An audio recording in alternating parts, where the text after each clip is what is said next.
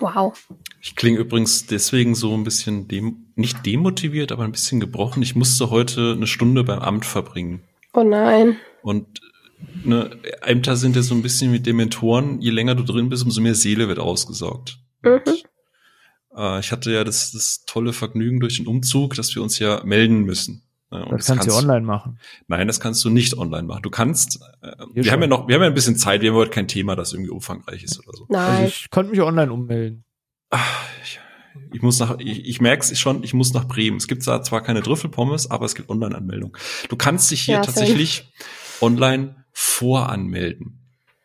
Das Problem ist Okay. aber, diese Online-Voranmeldung geht nur rückwirkend. Das heißt, du denkst, du denkst jetzt halt, okay, keine Ahnung, es ist der 20. Oktober, wir ziehen zum 1.11. um. Alles klar, dann melde ich mich doch für den 1.11. an. Haha, Nee, nein. nachdem du eingezogen bist, meldest du dich an und sagst, dass du seit dem Datum da wohnst. So rum wird ein Schuh draus. Genau, und das haben wir Ja. dann gemacht und dann muss ich aber trotzdem noch zum Amt und das noch mal mit so einem, äh, wie wäre es das hier, äh, Miet, Mietbescheid oder so irgendwas muss ich vorgehen. Also es ist neben dem Mietvertrag. Wohnungsgeberbescheid. Ganz genau, den muss ich Ja. quasi vorlegen und dann trägt die halt quasi alles ein und muss noch beim alten Wohnort dann quasi äh, Daten abfragen, ob das stimmt, dass wir auch wirklich umgezogen sind. Dafür müssen wir vor Ort sein. Und ich habe dann heute gesehen, wie wir diesen Vorausscheid, äh, Vorausscheid, diesen diese Voranmeldung quasi digital ausgefüllt haben. Wir mussten die aber natürlich ausgedruckt mitbringen. Dann hat die Dame am Schalter natürlich wieder mit einer Freude vor dem Herrn höchstpersönlich, die musste arbeiten, oh mein Gott, ähm, hat dann quasi gesagt, okay, ah, ich habe Ihre Daten hier, Sie sind, okay, ja, passt. Dann hat sie das Blatt genommen und hat vom Blatt in das exakt gleiche Formular bei ihr nochmal die Daten von Hand eingetippt. Und zwar mit, mit diesem Adler-Suchsystem. Aha, Philipp. P, Tipp, H, Tipp. Und dann stehst du halt eine halbe Stunde daneben und guckst, wie sie ein digital ausgefülltes Formular, das vorliegt, in ausgedruckter Form nochmal abtippt. Und ich sag's dir, du stirbst einfach. Du stirbst mit jedem Tastenanschlag ein kleines bisschen mehr in deiner Seele. Weißt du, man sollte meinen, die, die Faultiere in Zootopia waren Satire. Aber nein, das ist einfach nur eine Abbildung der Realität auf deutschen Ämtern. Das ist richtig, ja. Aber das war mein Tag, deswegen entschuldige, wenn ich emotional heute ein bisschen gebrochen bin, weil das, das war schon sehr auslaugend. Aber Vor ich finde das witzig, weil das ist so irgendwie so, alles muss irgendwie in Balance sein. Du hast deine Seele verloren und musst stundenlang warten. Ich bin bei uns ins Bürgerbüro reinmarschiert ohne Termin, obwohl man einen Termin ausmachen soll, hab am Empfang gefragt, so ja, ich habe keinen Termin, kann ich trotzdem kurz? Und die so, ah ja, die Kollegin ist gerade frei, gehen Sie gerade rein. Ich reinspaziert, hey, ich muss einen Reisepass beantragen. Okay, alles klar, Bild haben Sie dabei, Jupp, Geld haben Sie dabei, Jupp, war fünf Minuten später wieder draußen, alles ist geregelt. Ab und zu darf es auch mal so laufen. Ey, ich dachte mir dann, hey, wir sind schon da. ich habe mein online Aus ein Formular ausgefüllt und war drei Minuten später umgemeldet. Krass. Das ist schön für dich, René. Ja, das ist sehr, sehr Muss schön. toll sein, nicht in Bayern zu wohnen. Ja, ziemlich. www Werder, ja. Ähm, nee, ähm, ich dachte mir dann, okay, ich bin vor Ort, mein Ausweis ist abgelaufen. Weißt du was, wenn ich schon da bin, beantrage ich den doch gleich mal. Ja, nee, geht nicht. Ich Sowieso, Sie haben meine Daten ja da. Nebendran ist ein Bildautomat. Ich kann dann gleich ein Bild machen. Ja, nein, nein, nein. Wir brauchen erst die Rückmeldung von Ihrem alten äh, Wohnsitz, dass Sie da nicht mehr wohnen. Ich so, aber Sie haben doch alle Daten da. Also Sie können doch zumindest den Antrag schon mal ausfüllen und dann, wenn die Bestätigung kommt, können Sie sie an die Wege leiten. Ja, aber das vielleicht kommt dann raus, dass das nicht ein Hauptwohnsitz ist, sondern vielleicht nur ein Nebensitz und du irgendwo prellst. Das ist ja der Grund, warum du mit unter den ganzen Babel überhaupt machst. Warum hast du es nicht gemacht? Naja, weil ich all die Sachen, die die da von dir anfordern, halt selbst ausfülle. Aber die Belege und so muss ich dazu auch einscannen. Ich muss mich da nur mit keinem auseinandersetzen für. Hä? Aber Reden wir gerade? Bist du schon wieder betrunken? Nee. Ich rede da von einem, von einem normalen Ausweis. Ich rede nicht von Ach so. Ja, ja. Okay. Nie hörst du mir zu. Ist wie in so einer Ehe. So zehn Jahre eh, du koexistierst nur noch. Beide reden parallel, aber nicht miteinander. Ja. Mal abgesehen davon, dass ja wirklich nur die Adresse auf dem Perso jetzt nicht das größte Ding ist, weil sie dir im Zweifelsfall eh wieder einen Aufkleber drüber bappen können. Nein, das ist nicht so der offizielle Weg. Das ist der Weg. This is the way. Also wird das doch bei jedem Umzug gemacht, oder? Also ich habe noch nie einen neuen Ja. Ausweis dann bekommen. Wird einfach überklebt Richtig. und fertig. Eben. Genau, aber meiner ist abgelaufen. Das ist kritisch. Das ist richtig. Nun. Naja, aber es ist ja alles eine Reise, nicht wahr, René? Ja, also hast du schön deine, was, was kostet das inzwischen? Immer noch 35 Euro? Ich habe ehrlich gesagt keine Ahnung. Ich, äh, ich muss das beim Ausweis verlängern, musste ich tatsächlich zweimal hin, weil ich eine lange Diskussion mit denen darüber geführt habe, dass ich verpflichtet bin, mich ausweisen zu müssen, aber der Bums 35 Euro kostet. Da habe ich lange mit denen diskutiert, dass ich nicht einsehe, dass die mich vor irgendeine Pflicht stellen und ich den Scheiß noch finanzieren soll. Es ist wenig überraschend, dass ich diese Schlacht verloren habe, aber ich habe es zumindest erstmal auf die Diskussion ankommen lassen. Aber Verständlich. Ich glaube, da waren wir auch alle schon mal. Also dass du sie tatsächlich Aus geführt hast. Also der erste Ausweis hat ja damals irgendwie acht Euro oder so gekostet. Aber warum, wenn der abläuft, jetzt der neue Ausweis irgendwie 35 kostet? Keine Ahnung. Weil er länger hält, weil er komplizierter zu machen ist und Inflation. Toll, mit einem Online-Feature drauf, das keiner nutzt, lange Zeit sogar Auto deaktiviert war, äh, bis heute nicht richtig darüber unterrichtet wurde, dass es dieses Feature gibt und was es überhaupt kann alles ein bisschen schwierig mit unserem Ey, Ausweis. trotzdem kriegst du- einer von euch Leute? Leute, bevor wir jetzt wirklich alle Zuhörerinnen hier irgendwie verlieren, wollen wir mal das Beamtenthema sein lassen? Also ich bin auch kurz zum Wegnecken. Stimmt, du bist auch da. Hi, auch noch. Ja, moin. Bist du, bist du schon, bist du schon in Mittelerde? Äh, nee, ich bin jetzt eigentlich gerade noch in Walheim unterwegs. Also mehr so bei den Wikingern. Mhm. Nice. Nice. Aber da wollen wir dich dann heute Abend rausholen. Aber ja, dann, dann lassen wir den, den Beamtenschnack. Aber ich finde das halt alles nur sehr absurd. Von daher fand ich das einfach nur gerade sehr passend. Ähm, aber ja, uns hier einig, ja. Phil hat es gerade schon angedeutet, äh, worum es heute geht. Und zwar es ist vor kurzem eine Serie gelaufen in dem ganzen Sumpf der ganzen Highlight-Serien, über die sehr viel diskutiert wurde. Im Guten, im Schlechten, im sehr Schlechten, im sehr Absurden. Ähm, und zwar ist die Herr der Ringe-Serie, die Ringe der Macht oder im Original The Rings of Power angelaufen aus dem Hause Amazon. Und inzwischen ist jetzt einige Wochen ähm, vorbei und das Finale abgedreht. Und wir warten alle jetzt zwei Jahre lang auf die zweite Staffel in der Hoffnung, dass sie dann kommt. Aber die zweite ist ja meines Wissens nach bestätigt und wird schon für das Casting aktuell gesucht für die, für die neuen offenen Rollen. Und wir wollen heute ein bisschen die Gelegenheit nutzen und generell über die Serie sprechen, aber nicht nur über die Serie, sondern gleich den Anlass nutzen, ein bisschen generell in Mittelerde einzutauchen. Was vielleicht auch den Kontext erklärt, warum so heiß über die Ringe der Macht diskutiert wurde, womit das ganze Projekt steht und fällt und wollen auch ein bisschen klären, wie wir zu der ganzen Welt von Mittelerde stehen. Allen voran natürlich dabei den Verfilmungen. Also wir könnten jetzt lange, lange Ausschweife über die Bücher, die Romane, die Lost Tales, die einzelnen Geschichtsfetzen, die bis heute nirgends klar eingeordnet sind und, und, und diskutieren, werden uns aber bis auf ein paar Referenzen und vielleicht Unterschiedserklärungen dabei auf die Verfilmungen konzentrieren, sprich den beiden Trilogien rund um der Hobbit und der Herr der Ringe, als dann eben auch namensgebend der Ringe der Macht der Serie, die dieses Jahr lief. Aber bevor wir das Ganze vertiefen und überhaupt in das Thema eintauchen, es steht ja jetzt die Weihnachtszeit vor der Tür. Es ist jetzt, wenn ihr die Episode hört, nur noch ein paar Tage hin bis zum ersten Advent, beziehungsweise wenn ihr sie nicht pünktlich bei Release hört, dann ist der erste Advent wahrscheinlich gerade vorbeigegangen und damit sind wir offiziell in der Weihnachtszeit.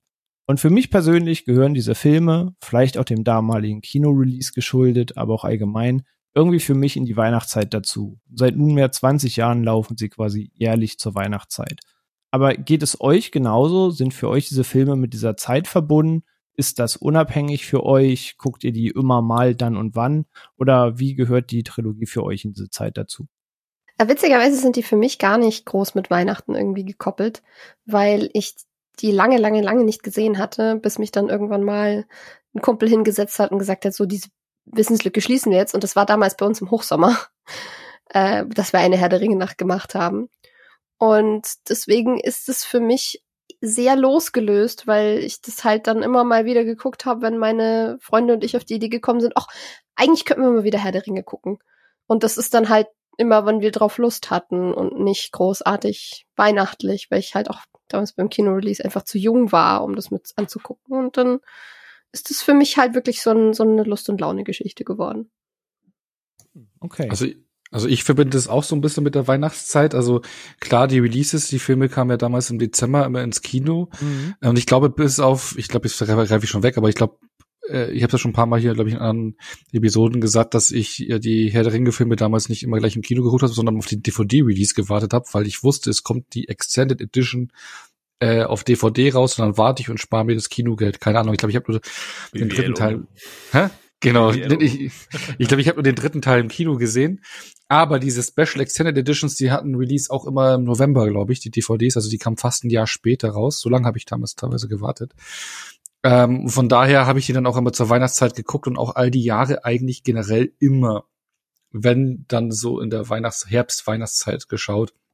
Weil ich finde, es ist nicht nur exp äh, explizit an den Herr der Ringe-Filmen, aber so Fantasy-Filme bieten sich halt einfach so für diese Weihnachtszeit an, keine Ahnung. Also ich habe da auch, ich verbinde mit der Weihnachtszeit auch ein bisschen so die unendliche Geschichte oder das letzte Einhorn, was ja auch Fantasy-Geschichten sind die ich da immer in den Jahreszeiten geschaut habe, oder die äh, die Geschichte 2, glaube ich, auch damals in der Zeit das erste Mal gesehen. Also ich verbinde mit Weihnachtszeit eben auch Fantasy-Zeit und äh, ich glaube, es gibt halt nichts Besseres an Fantasy als die Herr der Ringe-Filme. Und Release und alles passt zusammen, von daher immer schön, die eben, wenn es kalt wird, anzuschauen. Geht mir eigentlich relativ ähnlich. Also ich bin, äh, ich greife ein bisschen vor. Ich habe einen, einen einzigen der sechs Filme, sage ich jetzt mal, äh, im Kino gesehen. Und die Faszination und dieses regelmäßige Gucken kam tatsächlich erst, glaube ich, so wirklich die letzten zehn Jahre, sowas in der Richtung. Ähm, da habe ich es allerdings tatsächlich eher noch ähm, ja, hier und da geguckt, wenn ich einfach Bock drauf hatte. Und ich glaube, so die letzten vier Jahre, fünf Jahre ist es dann wirklich so ein bisschen auch in die Weihnachtszeit reingerutscht, dass man sich wirklich so, also jetzt nicht nur im Dezember, aber sobald es halt draußen ein bisschen herbstlicher wurde, ein bisschen gemütlicher wurde, dann ist äh, irgendwie mal Herr der Ringe gelaufen. Und, aber auch fast ausschließlich nur noch in den Extended-Varianten. Das heißt, man braucht halt auch immer so ein bisschen Pre-Urlaubsstimmung, es wird alles ein bisschen ruhiger, es wird gemütlicher, du kannst dir abends so einfach mal drei Stunden Zeit nehmen und schläfst nicht dabei ein. Ähm, also es kam tatsächlich mit der Zeit, es hat sich so ein bisschen herauskristallisiert. Und ich glaube auch ein bisschen Faktor ist da, was Ono gesagt hat, ähm, was das Thema Fantasy halt angeht, weil es ist, es ist ja nicht so, dass man jetzt halt sagen kann, ach, ich gucke mir jetzt halt eine der 20 oder in den letzten fünf Jahren 20 erschienenen High-Fantasy-Trilogien an, die alle so geil gemacht sind. Sondern also viel Auswahl hast du ja nicht, wenn du da wirklich so Bock drauf hast, so in, in ich sag mal in diesem Umfang. Und ich glaube, dann hat sich das einfach so ein bisschen bisschen eingebürgert und dann sind die auch mit jedem Mal gucken gestiegen und man hatte schon wieder Bock, dann die wieder zu gucken. Ja, ja okay. Dann haben wir einen kleinen Stand äh, wo, wo jeder so ein bisschen seine Berührungspunkte hatte. Ich dachte tatsächlich, dass jetzt alle mehr ins Kino gerannt sind und die alle zu Release sahen und so, aber scheinbar stehe ich da relativ alleine mit da. Aber das und mehr klären wir gleich. Doch vorher bitte ich erst einmal um Ruhe im Saal.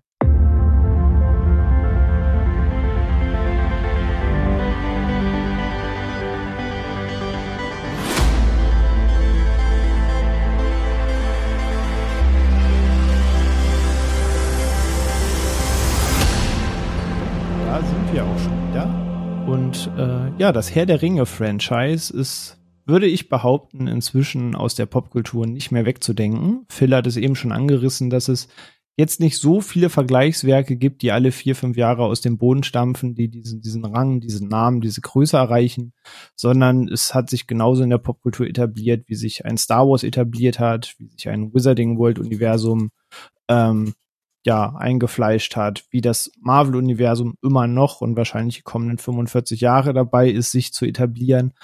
Ähm, die etablieren sich einfach dadurch, dass am Ende sagen, von der Hälfte der Zeit, die es Kino gibt, gab es die Hälfte der Zeit unsere Filme. Ähm, und die Herr der Ringe ist halt, was das Thema High Fantasy angeht, ich glaube, das können wir alle festhalten, nach wie vor einfach Peak, was Fantasy-Filme in diesem Ausmaß angeht. Und für mich bis heute auch die Blaupause wie High Fantasy auf der Leinwand funktioniert und hat für mich seither auch vieles in den Sehgewohnheiten geändert, wenn es eben um Fantasy-Werke geht. Ähm, und ja, der erste Teil ist inzwischen halt schon mal flauschiger 21 Jahre her.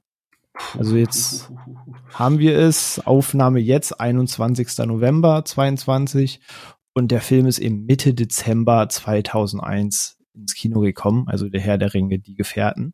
Also schon eine beachtliche Zeit, die die ganze Trilogie inzwischen auf den Schultern hat. Plus noch dem Luxus, damals erschienen diese Filme noch einfach mit einem Jahr Abstand im Kino. Heute kommt sowas wie Dune und dann guckt man, dass man irgendwie hoffentlich in den nächsten drei Jahren eine Fortsetzung dazu kriegt und alles so hinhaut und das pünktlich gedreht wird.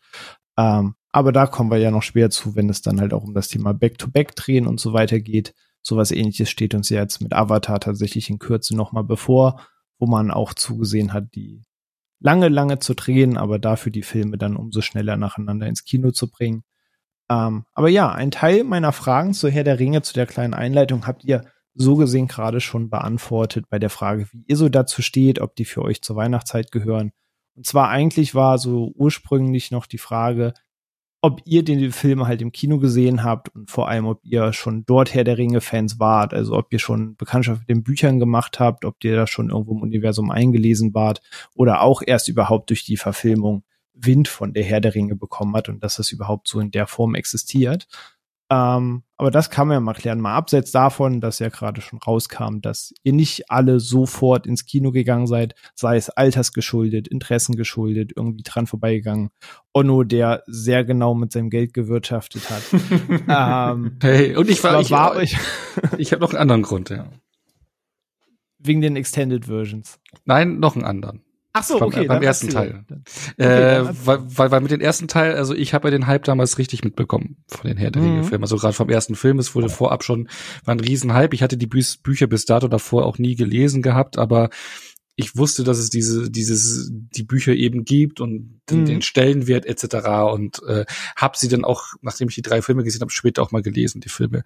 Aber mit was ich eben den ersten Herr der Ringe Film verbinde, ist eben, äh, jetzt muss ich das richtig zusammenkriegen. Das war dann auch der Fall, da geht er, das, das geht ja genau über. Herr der Ringe kam dann Mitte Dezember raus und ich ab Januar gab es auch dann den Euro. Das war doch genau die Umstellung und das, ich kann mich erinnern, dass ich damals im Krankenhaus war. Ähm, oh, wegen das, ist der, das ist jetzt voll der Sad-Grund. Ich, ich wollte gerade sagen, das ist eine Wendung, die, ich bin gespannt, wie das alles zusammenführt. Euro, Herr der Ringe, Krankenhaus. Jetzt bin ich gespannt. Kein Geld für die OP, Kurswechsel. Oh hat sich, hat, hat sich selber mit dem Einband von der DVD von der Extended Edition quasi die Nähte gesetzt, weißt du? Nee, nee, also ich hatte damals eine Blinddarm-OP und, ähm, das, ich weiß halt eben noch, dass ich mich sehr auf den Film gefreut hatte und dann ähm, ich im Krankenhaus lag, während er angelaufen ist. Das weiß ich noch. Und da kam halt ein Kumpel von mir, der bei der Sparkasse gearbeitet hatte, äh, also eine Ausbildung gemacht hat und der hat mir dieses Starter-Paket schon vorab gegeben für den Euro im Krankenhaus als Geschenk. Ach, dieses, dieses Münzset, wovon ja, ja, ja, von, von, ja, von, von allen die Dinger schon mal drin waren. Das weiß ich, deswegen verbinde ich das so. Ich war im Krankenhaus äh, und, und der Film lief an und äh, ich habe dieses Starter-Set bekommen und ein anderer Kumpel, ich konnte auch nicht lachen, der hat mich dann zum Lachen gebracht und ich konnte nicht lachen, weil ich eine frische Narbe und alles hatte, ja. Weil ich war ja kurz vom Blinddarm-Durchbruch auch. Also es war äh, eine Not-OP. Und das verbinde ich da irgendwie mit. Und ich kann mich dann noch erinnern, wo ich dann danach dann zu Hause war, dann hatten meine Eltern vom Norma, weil die wussten, wie ich mich auf den Film gefreut hatte und dann erstmal nicht ins Krankenhaus konnte, die, die haben mir dann vom Norma so eine Herr der Ringe DVD irgendwas gekauft. Und hatten, ich kann, ich kann mich noch erinnern, wie ich dann einmal wach geworden bin und auf einmal stand es da vor mir. Und das war dann irgend so eine, ja, da muss ich sagen, nicht so gute Doku irgendwie über die Bücher, wo du kein Bildmaterial, also es war nichts zu den Filmen, sondern das war irgendeine Produktion, die irgendwie auf den Hype auf, auf äh, setzen wollte, aber ähm, ich fand es halt super. bevor es cool war. Ja, nein, nein, also es war ja kein Film, es war irgendeine Dokumentation, ich weiß es auch nicht mehr, es war echt leider nicht gut, aber war super lieb für meine Eltern eben die Idee, weil sie wussten, dass ich mich darauf gefreut hatte. Genau, und dann habe ich, glaube ich, dann irgendwann die Info bekommen, äh, das während dem Kino war, dass eben eine Extended Edition rauskommen soll und die deutlich länger ist und bla. Und dann dachte ich so, ja, bevor ich jetzt ins Kino gehe und die Kino jetzt hier die Kinofassung sehe, dann will ich das gesamte Ding sehen, dann warte ich auf die Extended Edition. Und deswegen habe ich immer auf die Extended Editions gewartet, außer einmal. Das war bei äh, die Rückkehr des Königs, aber da bin ich auch, da war ich im Kino mit meinem Kumpel, das war an Neujahr. Ähm, und auch nur, und ich war etwas verkatert und bin auch im, im Kino eingeschlafen, weil die Nacht sehr kurz war und ich wollte eigentlich nicht ins Kino. Und ich bin nur dahin, weil ein Kumpel von mir damals, ein sehr guter Freund, der hatte äh, ein Online-Date, die aus Stuttgart nach äh, da ist schon der erste Fehler. Aus München gekommen ist. Und äh, ja, dann war sie da und dann hat, sie, hat sich das nicht so ganz so doll entwickelt zwischen den beiden wie erwartet, aber sie war dann da und die hatten irgendwie die Kinodickes und hat mich darum gebeten, ob ich da mitkommen kann ins Kino, weil er mit ihr nicht allein ins Kino wollte. Das ist eine der traurigsten Herr der Ringe-Kinogeschichten, die ich je gehört habe. Also ich im Kontrast verbinde damit zehn der schönsten Stunden, die ich jemals in meinem Ja. Kino hatte. Da klingt das ganz schön abgedroschen gegen. Was Ja, er nicht aber- verraten hat, der Kumpel hatte ein Loch in seiner Popcorn-Tüte und war bei dem Date aber in der Mitte gesessen. Das war dann ziemlich unangenehm für uns. Hä? Ne. Also, waren nee. jetzt auch Spielzeuge in der Popcorn-Tüte. Ja. nee, äh, ich, ich bereue es nach, nachhinein, dass ich damals nicht direkt gleich ins Kino bin. Ja, äh, deswegen habe ich auch nie die Kinofassungen gesehen, eben außer die Hälfte vom Die Rückkehr des Königs. ähm, Was für ein wilder Podcast, oder? Wir hatten heute Blinddarmdurchbrüche, wir hatten Euro-Finanztipps von BWL Onno, wir hatten ein bisschen unbezahlte Sparkassenwerbung und dann auch noch schlechte Online-Dates, bevor es Tinder gab. Heute ist alles möglich. Heute ist und wirklich und wild. nochmal Und ich habe mich nach letzter Woche so auf diese Woche gefreut.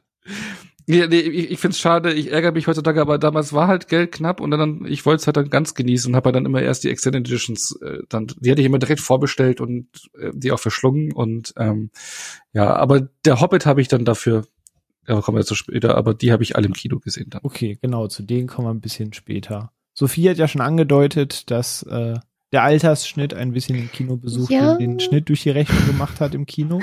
Ich, ich war halt, als der erste rauskam, war ich halt sechs.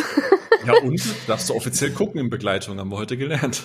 ja, aber meine Eltern waren gar nicht so, was diese, was, was Tolkien oder, oder generell internationale Fantasy angeht, waren die da beide noch nicht so mega drin. Meine Mom dann später schon, mein Dad nicht. Und was ich halt an Fantasy auch schon gelesen habe zu dem Zeitpunkt, war halt alles so Michael Ende, Ottfried Preußler, Astrid Lindgren, solche Sachen. Hm. Aber halt kein Herr der Ringe. Ich hatte da absolut überhaupt keinen Bezug zu, als es losging. Ich habe überhaupt nicht Kraft, was da abgeht damals. Okay, crazy. Aber bist ja zum Glück später noch in Berührung damit gekommen. Ja, ich, ich bin zum totalen Fantasy-Nerd mutiert mit der Zeit. Also das musste dann irgendwann sein. Umso ärgerlicher, dass du dann damals erst sechs Jahre alt warst. Richtig. Phil, wie war es bei dir? Du hast angedeutet, du hast einen der sechs Filme im Kino gesehen, wenn ich mich gerade nicht verhört habe. Das ist richtig. Und das Ähm, war dann einer der Hobbit-Filme oder einer der Herr nee, der Ringe? Herr der Ringe, genau. Ah, okay. Ähm, 2001 kam ja auch, also ich war nie, ich glaube, da teilen wir uns so eine Nicht-Leidenschaft. Wir sind, so wie ich es rausgehört habe, beide jetzt nicht so die absoluten Bücherwürmer. Äh, du bist ja dann eher so der Audio-Mensch, Mhm. also äh, Hörbücher. Und ähm, ich habe nie so richtig gerne gelesen. Klar, früher so äh, Michael Ende, äh, beziehungsweise auch so unendliche Geschichte und, und die ganzen Geschichten, die habe ich tatsächlich gelesen. Ich habe immer Kurzgeschichten super gerne gelesen, aber so dicke Schinken haben mich immer abgeschreckt. Und 2001 kam ja auch noch Harry Potter, das Buch. Und tatsächlich ist Mhm. das zum Beispiel ein Buch, das ich, ich glaube, ich habe es gekauft und ich hatte es zwei Tage später fertig. Und das hatte ich noch nie in meinem Fairerweise ein bisschen kind- und jugendgerechter und ein bisschen Genau. moderner als, als Und- Herr der Ringe geschrieben. Genau, und dann war ja, ich, deutlich, deutlich lesefreundlicher geschrieben, Ja. sag ich mal. Und dann war ich so ein bisschen eine Art überambitioniertem Leserausch und habe tatsächlich, weil mein Vater äh, hat durchaus Ambitionen, was Tolkien angeht und er hatte auch, ähm, ich, ich kenne ich kenn noch diesen Herr der Ringe Schinken, äh, so, der im Prinzip gefühlt ein einziges komplettes Regal belegt hat. Mhm. Und da hatte ich dann gedacht, oh, jetzt bin ich voll im Leserausch und oh, gut, jetzt Harry Potter ist natürlich ein anderes Genre, aber oh, Fantasy, total Bock und so. Und mein Vater meinte immer, ja, guck mal, Herr der Ringe und so. Und dann habe ich angefangen zu lesen.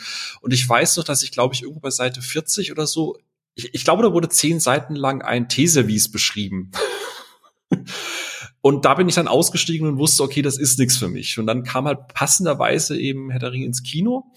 Und ich war da eher so, ja, okay, man geht mit seinen Eltern ins Kino und äh, ich war damals in Karlsruhe noch im Kino. Aber ich erinnere mich noch sehr genau an die Szene, jetzt komme ich wieder mit Namen, wahrscheinlich wird mich René gleich korrigieren, aber ich glaube, als Aragorn dem Urukai den Schädel abschlägt am Ende, beim Finale. Ne? Also, Mhm. genau. Und die Szene hat sich übelst bei mir einge eingebrannt. Wie gesagt, ich war ja damals noch nicht so richtig so filmfanatisch und ich habe sowas noch nie gesehen gehabt.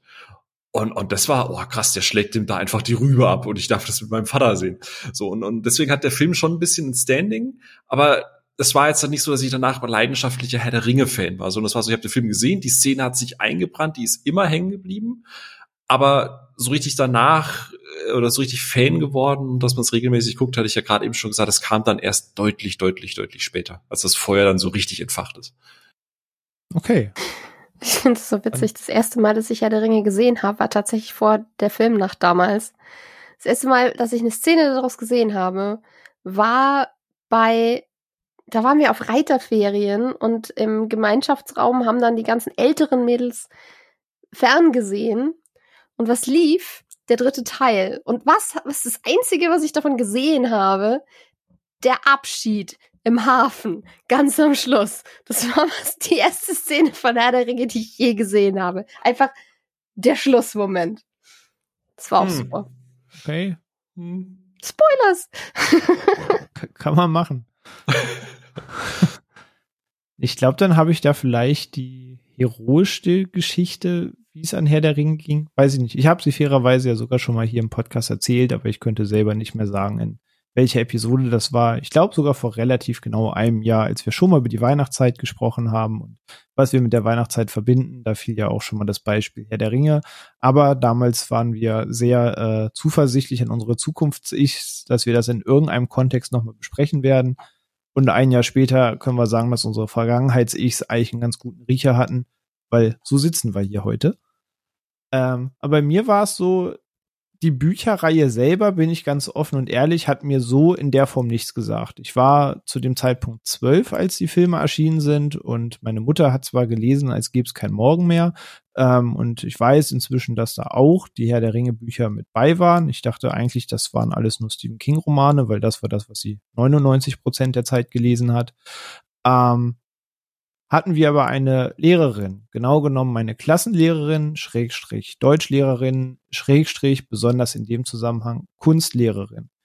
Die hat uns damals auf Herr der Ringe aufmerksam gemacht. Und zwar ist die eben ein riesen, riesengroßer Herr der Ringe-Fan gewesen und hat uns eben stolz ihre Büchersammlung gezeigt und die hat auch alles um diese Romane herum besessen.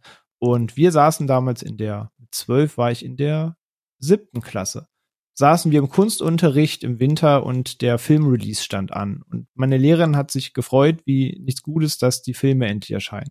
Und damit war bei uns im Kunstunterricht Herr der Ringe quasi das Thema. Und sie hat uns dann die, die, den Prolog und das Vorwort und die ersten Kapitel von Herr der Ringe aus dem Buch vorgelesen.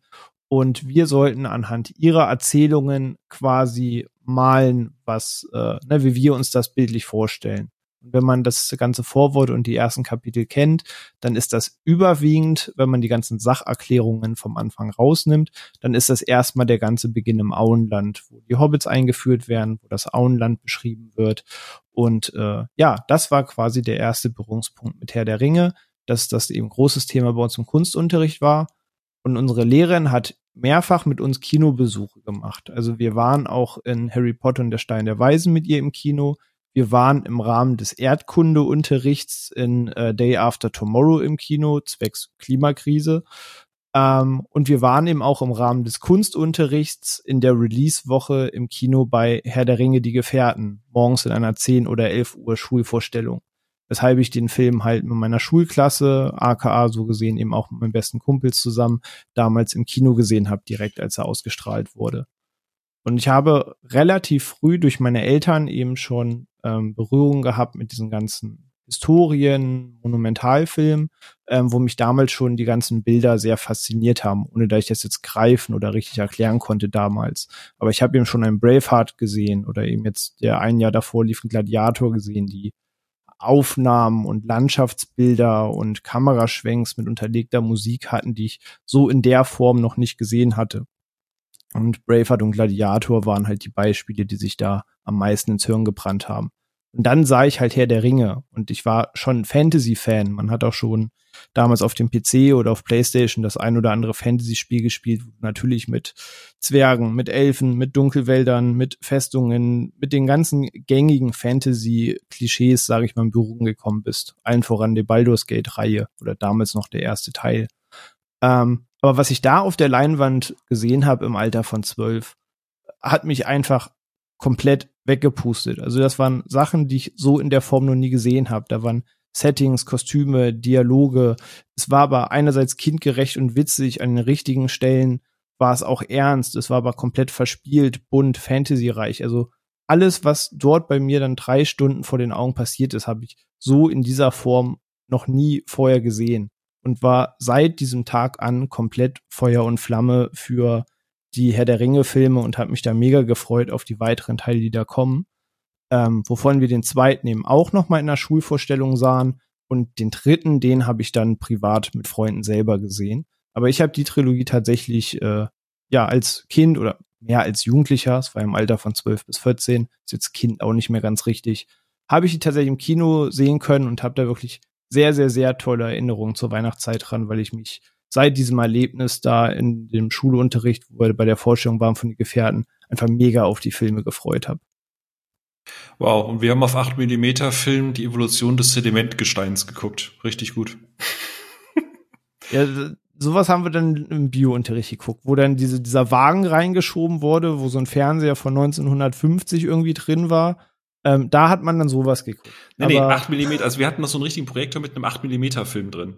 Also, Ach so, oh nee, bei uns waren es zumindest VHS-Kassetten. Nein, es ist nicht in Bayern gewesen. Auf VHS haben wir dann tatsächlich sowas geguckt wie äh, der Tragödie erster Teil. Also fast sowas ähnliches wie Herr der Ringe, nur mit mehr Faust und weniger Laufen. Aber ähnlich viel Dialogen. ja, ja, genau. Oder so. Ist aber übrigens nicht nur an Schulen so. Wir hatten in der Uni Ulm einen Prof, der hat alles noch mit Dia-Shows gemacht. Wenn es die Urlaubsdias waren, dann ist das doch ganz schön, oder? nee, nee, nee. Bestimmt auch heute noch Schulen, die an ihrem Overhead-Projektor festhalten. Nochmal schnell Folien drucken gehen. Hm. Hm, oh Gott. Bitte mal, bitte, bitte reiß die Ja, nicht ähm, genau. Herr der Ringe. ähm, aber ja, wie gesagt, wunderschöne Erinnerung. Ich bin auch rückblickend dieser Lehrerin sehr, sehr dankbar darüber. Weil Phil deutet es gerade schon an, es gibt eigentlich die goldene Faustregel, alles, was du in der Schule guckst, ist irgendwie Kacke. Ähm, aber in dem Fall habe ich da sehr, sehr positive Erinnerungen dran, dass wir da schon recht coole Kinobesuche hatten. Und äh, ja, im Rahmen des Kunstunterrichts Herr der Ringe im Kino 1 und 2 gucken ist, glaube ich, schon oft auf der Pro-Seite, sage ich mal.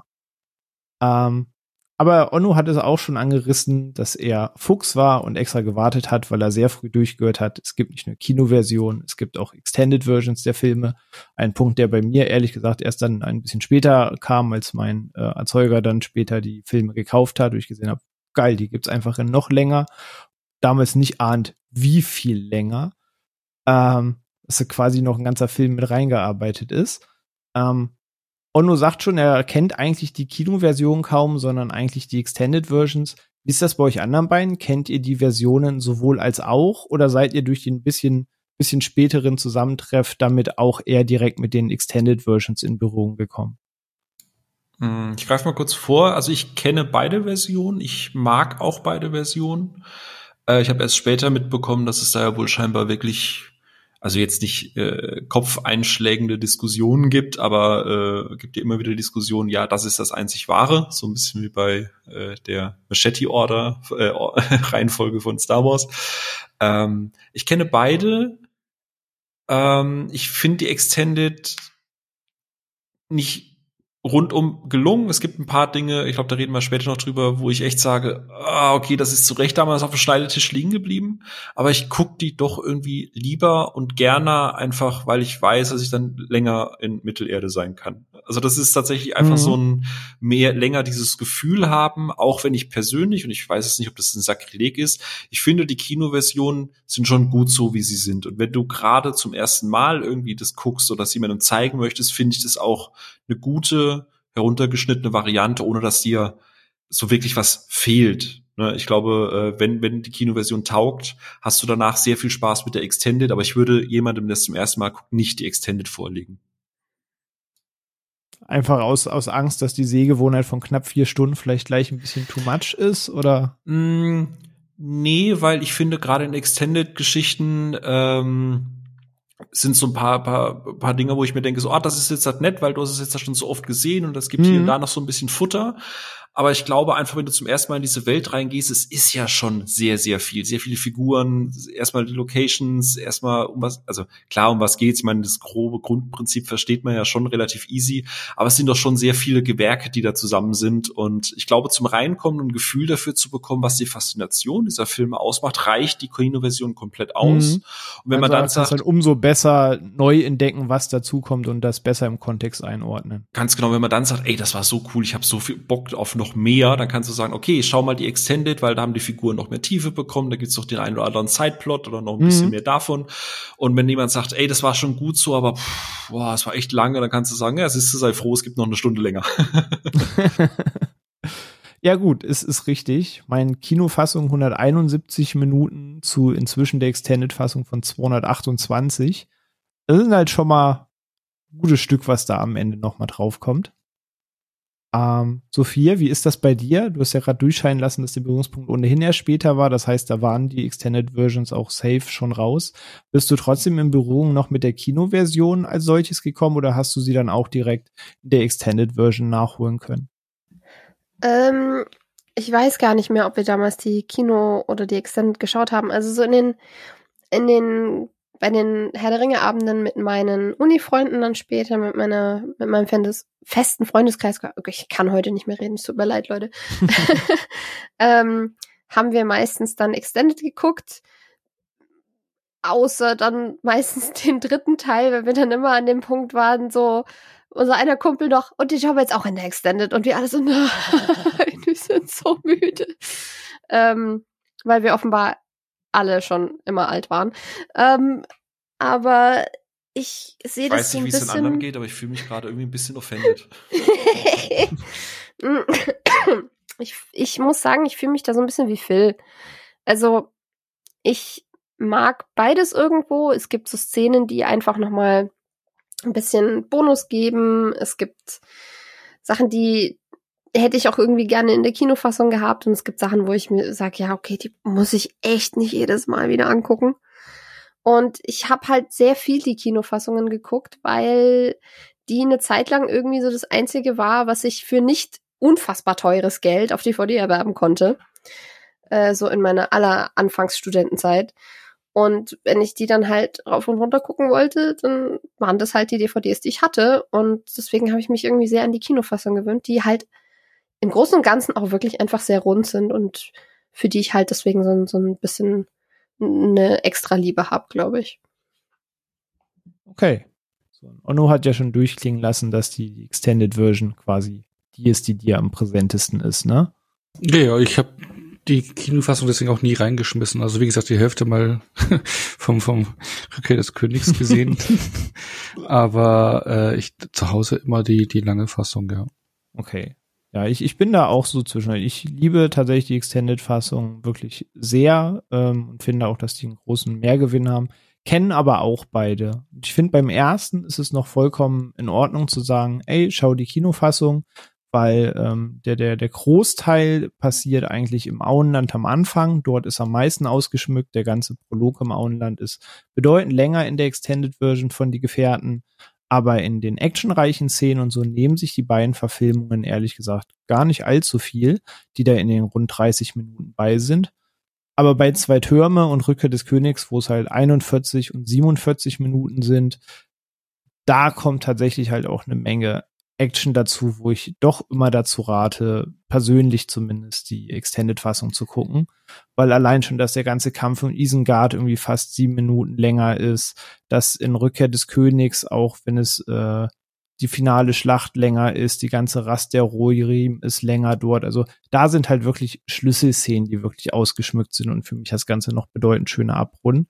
Aber die Gefährten bin ich vollkommen bei euch. Da entgeht einem in der Kinoversion eigentlich gar nicht so viel und die finde ich auch vollkommen in Ordnung.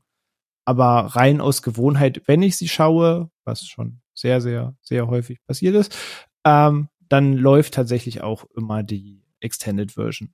Außer noch damals zu TV-Zeiten damals, als man einfach mal so reingezappt hat und mit 800 Millionen Werbungen her der Ringe in SD geguckt hat, ähm, als man irgendwann mal reingeschaltet hat und so, ach so, ah, die Szene, ja, es wird cool und dann ist man doch die kommenden zweieinhalb Stunden dran kleben geblieben. Aber aus den Stücken, wo man es selbst bewusst anmacht und sich hinsetzt und sagt, jetzt gucke ich her der Ringe, da waren es dann eigentlich bei mir auch immer die Extended Versions. Aber ich habe auch absolut gar keinen die Kinoversion. Ich habe, sie haben gereicht, dass ich mehr als zehnmal Gänsehaut im Kino hatte. Also die sind auch vollkommen fein, so wie sie sind. Aber eben das, was Phil sagt, wenn man mit der Welt vertraut ist und die Welt mag und mehr von der Welt sehen möchte, dann hat die an den richtigen Stellen wirklich sehr, sehr schöne Ergänzungen. Anders als vielleicht bei einer anderen Trilogie, über die wir dann heute noch sprechen, wo die Extended Versions vielleicht an den falschen Stellen manchmal ein bisschen verlängert wurden. Es, um, ist, ähm, es ist halt wie bei den Verkäufern am Düsseldorfer Hauptbahnhof. Du kriegst erstmal das ungestreckte Zeug und wenn dir das taugt, danach kriegst du halt nur noch das gestreckte Zeug. Aber das macht dich ja dann auch gegebenenfalls glücklich. Oder du sagst, nee, ist gar nicht meins. Äh, und dann lässt du es halt direkt sein. Aber du hast zumindest mal die, die. Das war eben ein wilder Vergleich. Habe ich gehört. Also, ne, ich, ich, ich berufe mich hier auf Hörensagen. Frankfurter Frühstück. Ja. Frankfurter Applaus. ähm, ja, jetzt sind ja vor zwei Jahren die 4K-Version der Filme erschienen, nach langem, langem Warten. Habt ihr denn die Möglichkeit gehabt, da schon mal reinzuschauen? Also sei es komplett, sei es einfach mal reingeskippt, um zu schauen, ob einem Unterschiede auffallen. Habt ihr die Version überhaupt schon? Seid ihr da schon mit in Berührung gekommen mit der 4K-Version, die da Mitte, Ende 2020 erschienen ist? Ja. Ja. Nee. Hast du nicht 4K auf deinem 12 Zoll Bildschirm geguckt. Nee, hab ich nicht. Hast du ein 5K-Display auf deinem MacBook?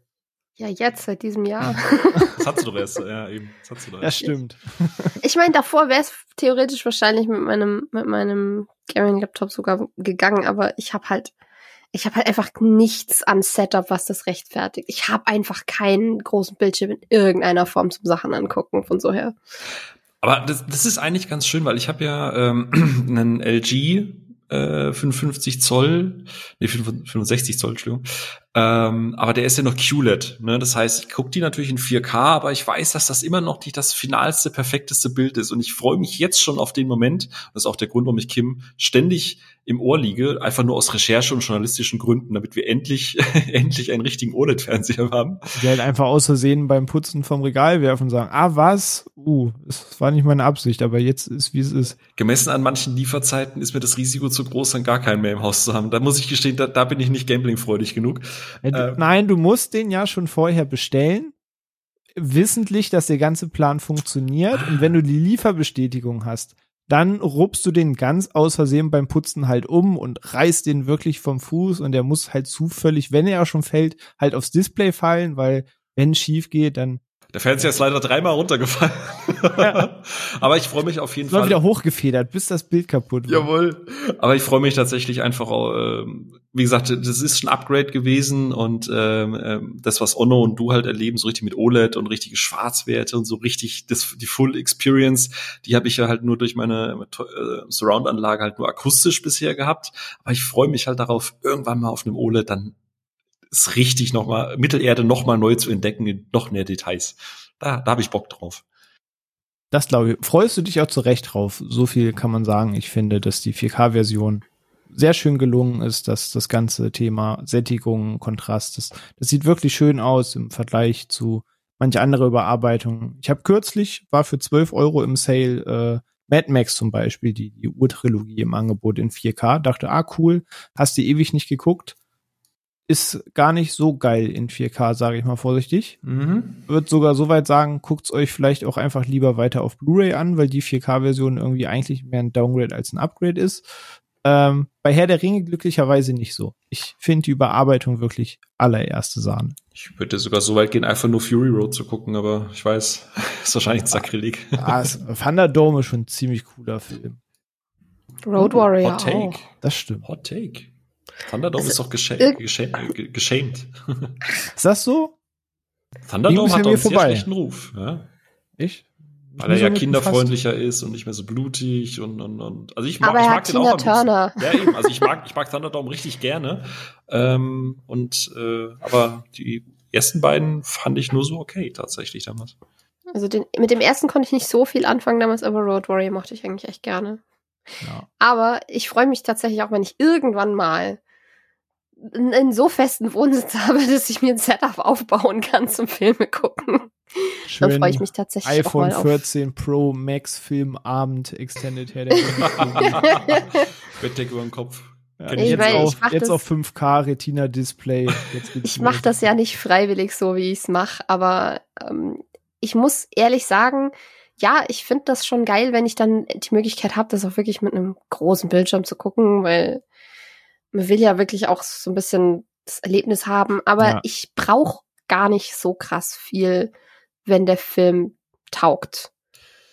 Ah, das sagt man halt nur, wenn man es nicht hatte. Weil ich habe das früher auch gesagt. Aber der Punkt ist, wenn once, once you had, you, you don't go back. So, also das ist. Äh, Ja, schon, aber Du ich. siehst nur an dem Punkt, wenn du es nicht kennst, kannst du es nicht vermissen. Jein. Äh, Jein. ist nicht so, dass ich das noch nie auf große Leinwand gesehen hätte, aber ähm, es ist halt, ich weiß auch nicht, die Filme sind halt einfach so gut und die Charaktere so super geschrieben und die Story so gut, dass das Optische nicht alles ausmacht und es für mich trotzdem immer ein Erlebnis ist und es trotzdem immer immersiv ist. Also, keine Ahnung. Das stimmt. Aber kann sich trotzdem freuen, es nochmal auf einer, auf einem großen Bildschirm zu sehen. Ähm, aber war bei euch auch so Herr der Ringe Abende so ein Ding im Freundeskreis in der Jugend? Also ich erinnere mich, dass bei mir das halt sau oft war, dass immer in irgendeiner Clique, in irgendeinem Kreis dann gesagt wurde, wenn irgendwie am nächsten Tag schulfrei oder so, hey, lass Herr der Ringe gucken. Und dann wurde das halt wirklich regelmäßig im Freundeskreis bei irgendeinem, wo man dann übernachtet hat, dann einfach die Extended-Filme geguckt. Mal so wie Sophia beschrieben hat, man ist beim dritten eigentlich schon eingepennt, weil man erst um 20 Uhr mit dem ganzen Filmabend begonnen hat ähm, und auch davor schon irgendwas gemacht hat und mal auch wirklich, dass man sich mittags getroffen hat. Aber in aller Regelmäßigkeit war es im Freundeskreis normal, dass man Herr der Ringe Tage, Abende hat. War das bei euch auch so ein Ding? Was ist ein Freundeskreis? Ah. Äh, das Ja, ist bei ICQ, die, jetzt, die ne? ICQ, die ganzen ICQ-Kontakte, die du hast, ist dann so ein Freundeskreis. Fügen Sie hier Max Herre-Gag ein. Ey, Entschuld- Entschuldige, weil du es gerade sagst. Ich weiß, totales Kapern gerade und ich gebe dir sofort das Wort, Ono. Ich habe heute Mittag eine Runde gezockt mit einem Kollegen, der ist noch ein bisschen jünger als Sophia und ich, noch, mit noch einem Kollegen, der so, sagen wir mal, ein paar Jahre jünger ist als ich. Und da haben wir uns so spaßhalber wegen dieser ganzen Twitter-Geschichte so unterhalten, ey, wir müssen alle zurück zu ICQ. Und plötzlich kommt einfach dieser Satz, der dir wirklich sagt, dass du alt bist. Was ist ICQ? Und das war Ja. der Moment, wo ich echt auch heute noch mal gebrochen wurde. Aber das äh, ist mir gerade eingefallen. Weißt du, Entschuldigung. sich beruhigt, ich kenn's noch. 289-7429, edit mich. 155 147 200. Ich habe noch eine neunstellige Nummer. Nun. So. Ja, oh no, Freundeskreis. Oh, oh. Nee, aber, Wow. Sofort D&D rein. äh, ja, nee, ich habe wegen der Frage mit den äh, Herr der Ringe Abenden habe ich leider nie gemacht. Ich habe es immer nur irgendwie mit meiner Familie damals zu Hause äh, geschaut. Jetzt hier zu Hause mit der Familie, aber nie so äh, Freundeskreis Herr der Ringe Abend. Hätte ich sogar mal Bock drauf. Wollte gerade sagen, ey, wenn hier die Küche bei mir endlich da ist nächstes Jahr, dann machen wir einfach mal, dann lade ich euch einfach mal ein. Sagen, Vielleicht sollt ihr Ja. das nachholen. Ja. Du bist auch inkludiert. Auch René, auch du gehörst hier mit zu diesem Kreis, ne? Ja, obwohl ich länger zu so dir kommen. fahre, als die Extended-Trilogie läuft. Aber, aber ja. Du Da fährst kannst ja. du auf du der Fahrt ja schon mal gucken, zum Warmwerden. Aber ist auf jeden Fall ausgesprochen hier in der Runde, ne? Wenn es da ist, äh, genug Schlafgelegenheiten gibt's dann und dann machen wir mal einen Herr der Ringe Abend. Da holen wir das Genau, nach. aber, da, aber mit Live-Insta-Story ähm, über den Ruheinsaal Instagram-Account. Natürlich, absolut. Folgt uns jetzt, Zwinker, Zwonker. Aber so als Story zwölf Stunden laufend im Hochkantformat. Livestream, Ono nimmt dann so. Ey, ich, ich, ich pack aktuell noch nicht mal 90 Minuten. Also das wird so der typische Boomer-Filmabend. Das sind dann alle so voll aufgeregt vor, ja Mann, das wird richtig krass und holt dann Snacks und Getränke und ja Mann, zieht eine richtig 13 Stunden Herr der Ringe durch und nach zweieinhalb Stunden hängen die erst an den Seilen. Keiner will mehr irgendwas essen, der erste schläft. Äh, oh und die Mann. Vorfreude Also- also- krasser ist als das Event. Also vor, vor, vor Episode 7 habe ich mit ein paar Kumpels gemacht, da haben wir einen Star Wars ähm, One gemacht, ähm, alle sechs Teile. Äh, Freitag, Samstag war das.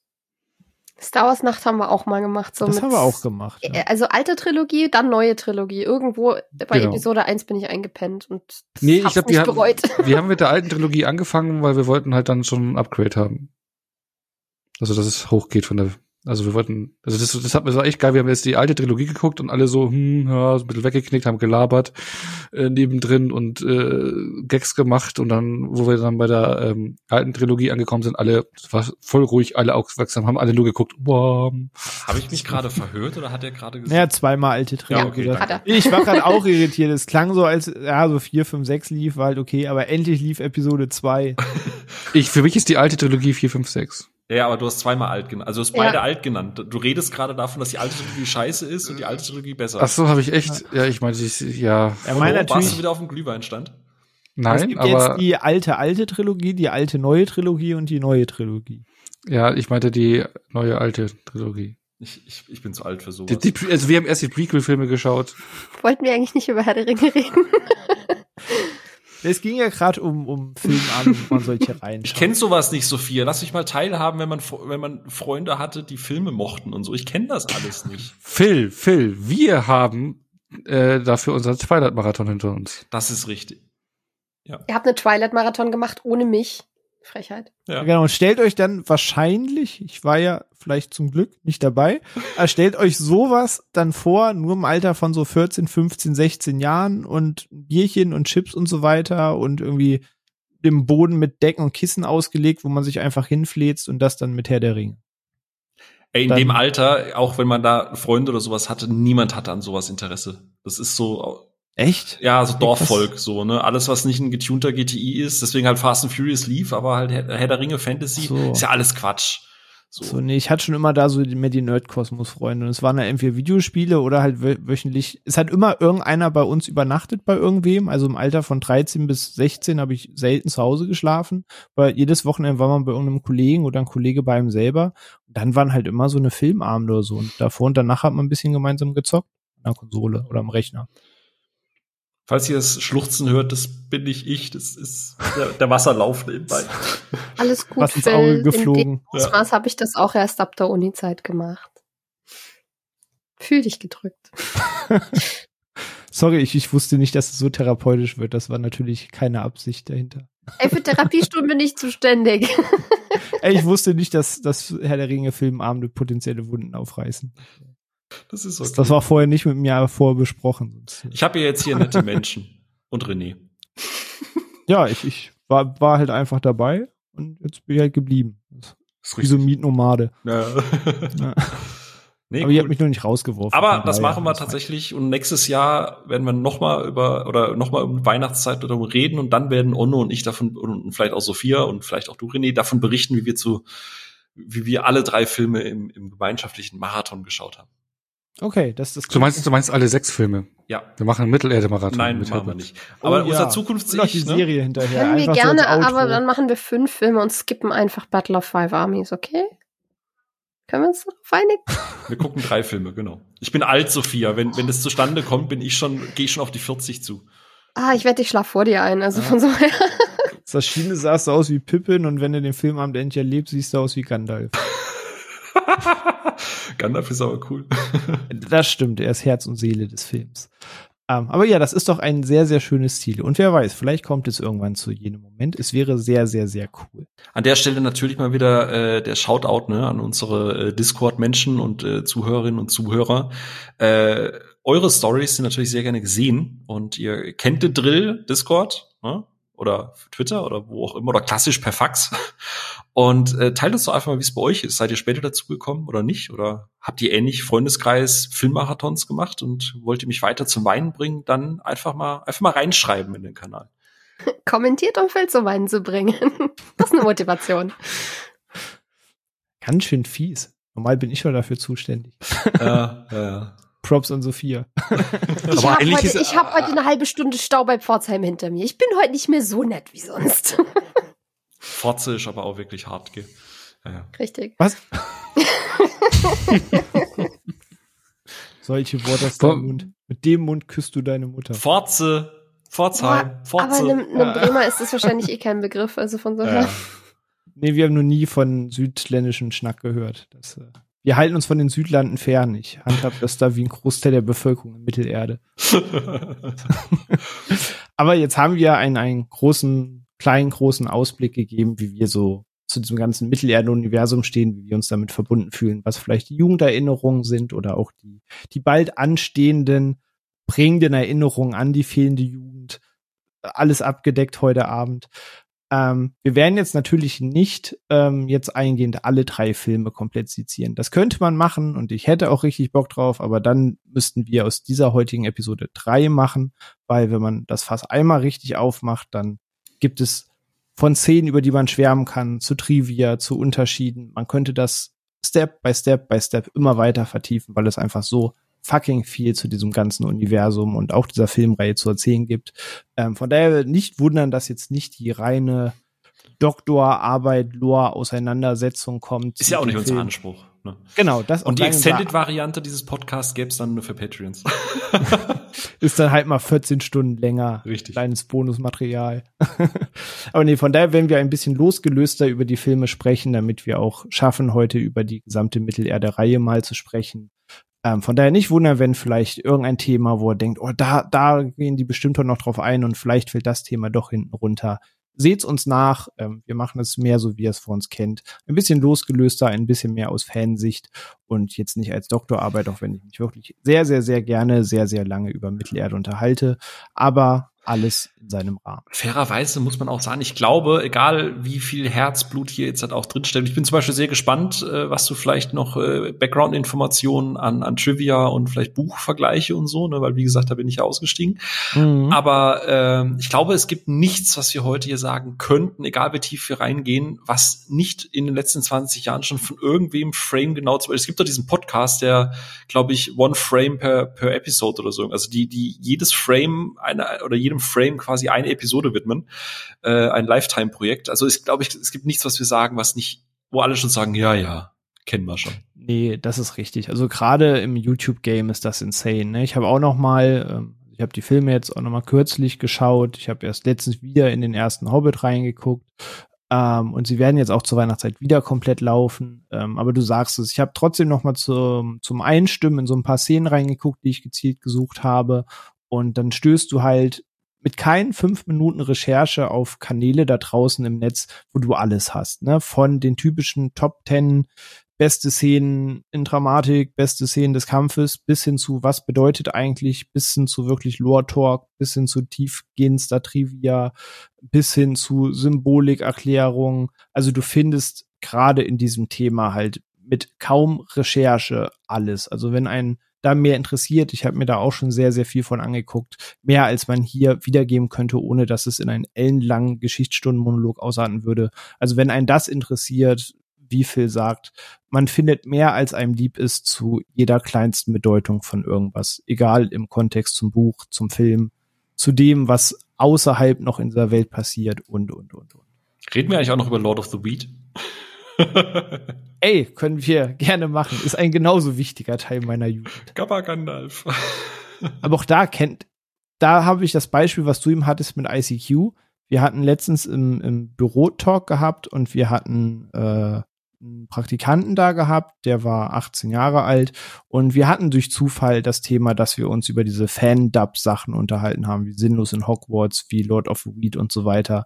Gab hier diverse da Anfang und Mitte der 2000er in dieser ganzen ICQ-MSN-Ära, die man hoch und runter zitiert hat, die man, ne, jeder hat die Zitate gekannt und da hatten wir das Thema eben auf der Arbeit, dass sowas halt nicht mehr gibt oder das Internet so auch heute nicht mehr funktionieren würde.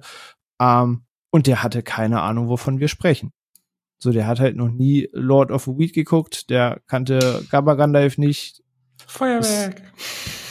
ja, das geht mir so, wenn ich, wenn ich frisch von der Schule gekommene Kommilitonen irgendwie an der Uni treffe und mit denen ins Gespräch komme und dann, dann kennen die Cold Mirror nicht. Das bricht mir immer so das Herz irgendwie. Er ist ja auch schon fast so Web-Anfangstage, wo es dann wirklich darum ging, sowas ja. hops zu nehmen oder so. Die wichtige Frage ich kenne Cold Mirror auch nicht. Ich wollte gerade sagen, die wichtigste, hey, das ist krass. Die wichtigste Frage ist, Ono ist wahrscheinlich schon wieder zu alt dafür. Mhm. Vielleicht kennt er noch Lord of the Weed, aber ich glaube, bei Cold Mirror ist er raus. Und ich hätte Cold Mirror habe ich noch nie gehört, höre ich gerade zum ersten Mal. Und Lord of the Weeds weiß ich, dass es gibt, aber auch nie geschaut.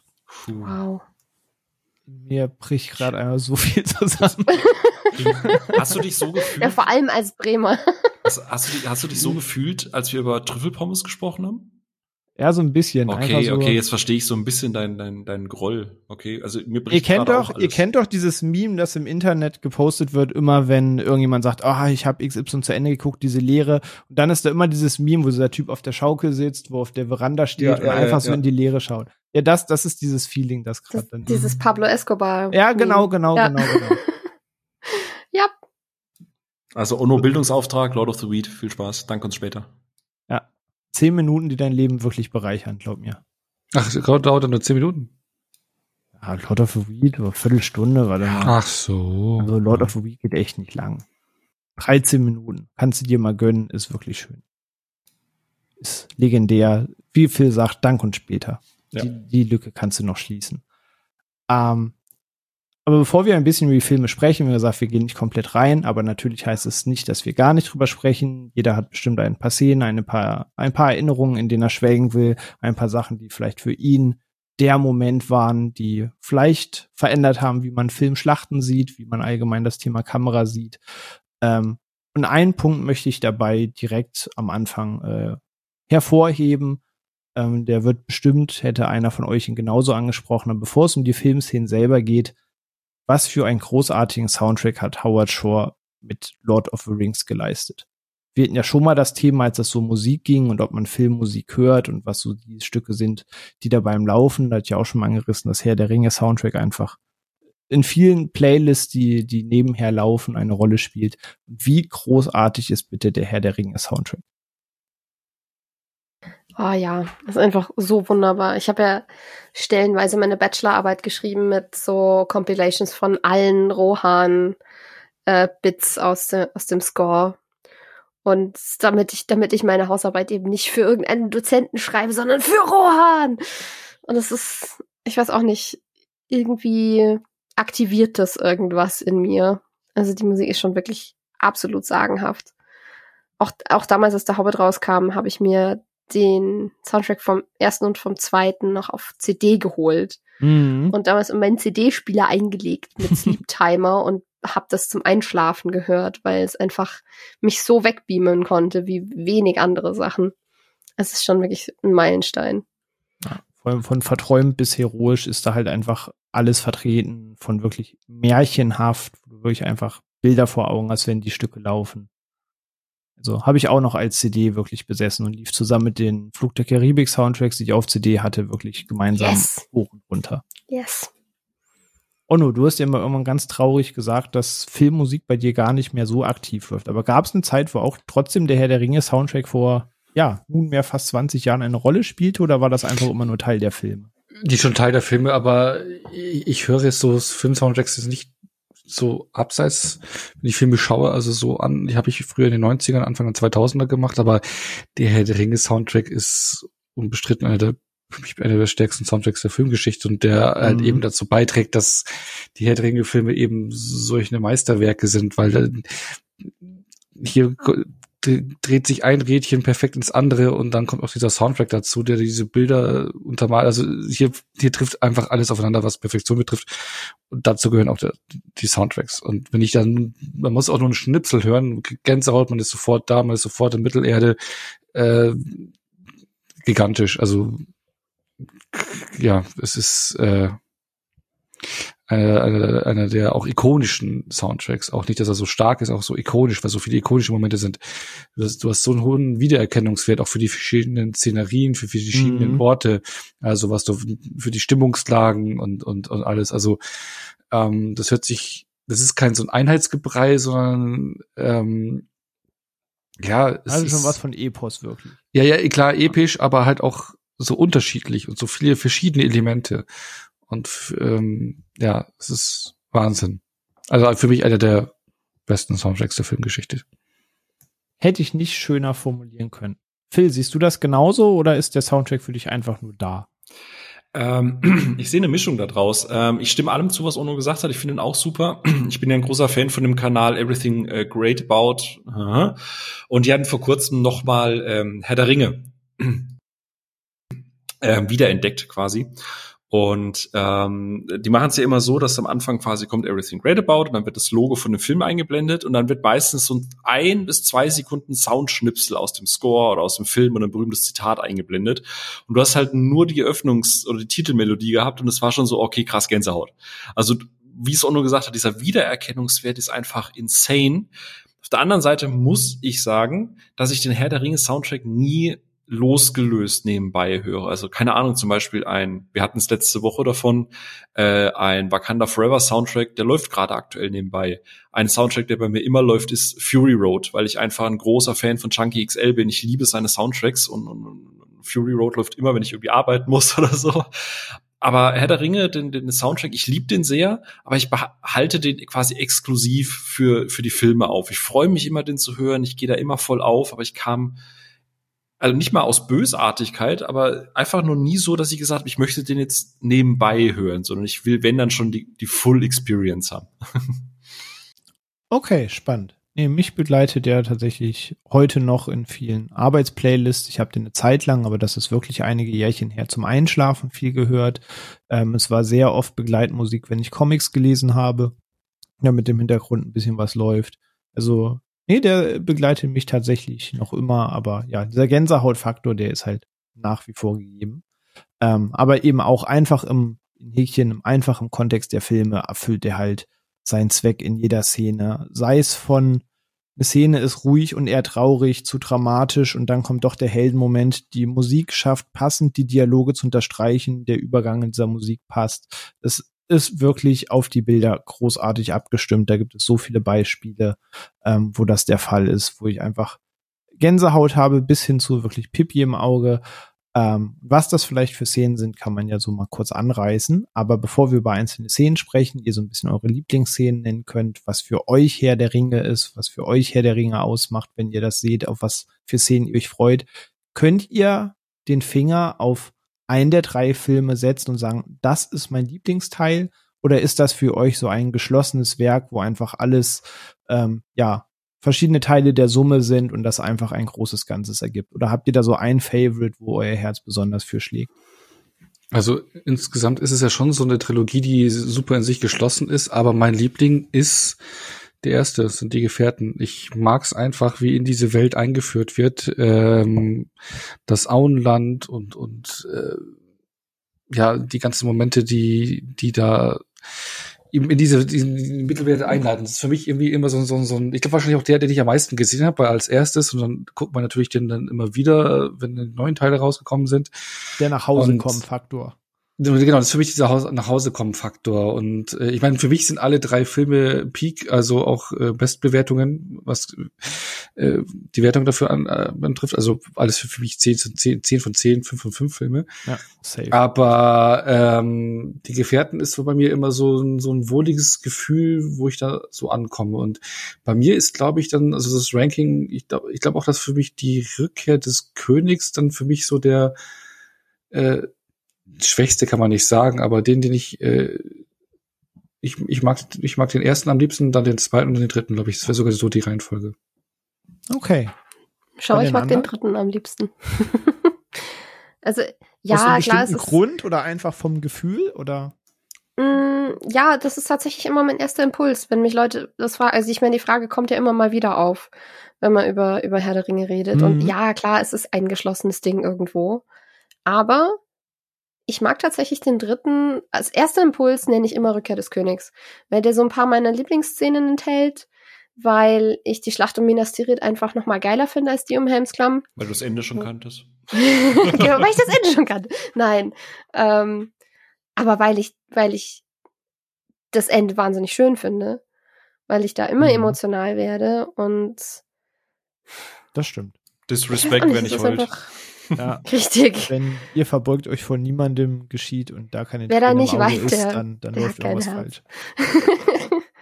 ja, aber genau, genau wegen solchen Momenten ist das so ein bisschen mein Lieblingsfilm. Also der, der hat dann so diesen mini-ticken Vorsprung vor den anderen noch. Okay, Phil, wie ist es bei dir? Also ich, ich habe eine Ahnung der Antwort, aber. Okay, nee, sag sie. Auf drei. Ich, ich würde behaupten, zwei, bei dir zwei Türme. Richtig. Ja. Ähm, ich bin, was Ono gesagt hat, als, also man, immer dieser große Vorteil, dass diese Trilogie einfach in einem Rutsch gedreht wurde. Deswegen fühlt die sich halt auch so kohärenter. Ne? Du hast das vorhin angesprochen mit Dune, jetzt auch mit Avatar. Am Ende, ne, du drehst einen zweiten Teil zu einem ersten Teil, schreibst vielleicht noch mal Dinge um, musst ein paar Dinge hin und her biegen und hier war es halt so einfach back-to-back -back gedreht und es ist eine flüssige narrative Story. Eigentlich sind es keine drei Teile, das ist einfach nur eine Pinkelpause dazwischen äh, und es ist ein großer Film. Aber bei mir ist es tatsächlich The Two Towers. Ähm, was ich an, an, an Herr der Ringe so unfassbar mag, im Gegensatz zu, ich nenne es jetzt einfach mal zum Beispiel Game of Thrones, was ich auch wahnsinnig liebe. Ne? Äh, House mhm. of Dragons zum Beispiel äh, ist ja noch ausstehend, äh, gibt's jetzt endlich digital, äh, aber ist noch nicht die Zeit dafür gehabt. Ich mag bei Herr der Ringe, dass dieser Film, egal wie, wie sehr alle am Tiefpunkt sind, der Film spielt ja schon sehr mit Niederschlägen, mit Rückschlägen, mit alles ist mhm. scheiße.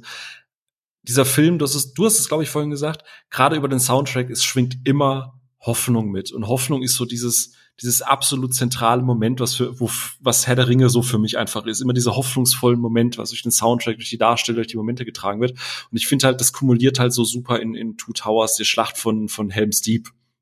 Oder Helms, Helms Klamm auf Deutsch, glaube ich, ne? Mhm, genau. Ähm, einfach A, die Schlacht ist einfach phänomenal. Sowas werden wir halt auf der großen Leinwand nie wiedersehen. Ne? Also diese perfekte dieses perfekte Zusammenspiel aus Miniaturen, echten Explosionen, wahnsinnig vielen Statisten, unfassbar viel Setdesign, Kostümdesign, einfach das ist so absolute Perfektion an Filmkunst, das, das kriegst du heute nicht mehr.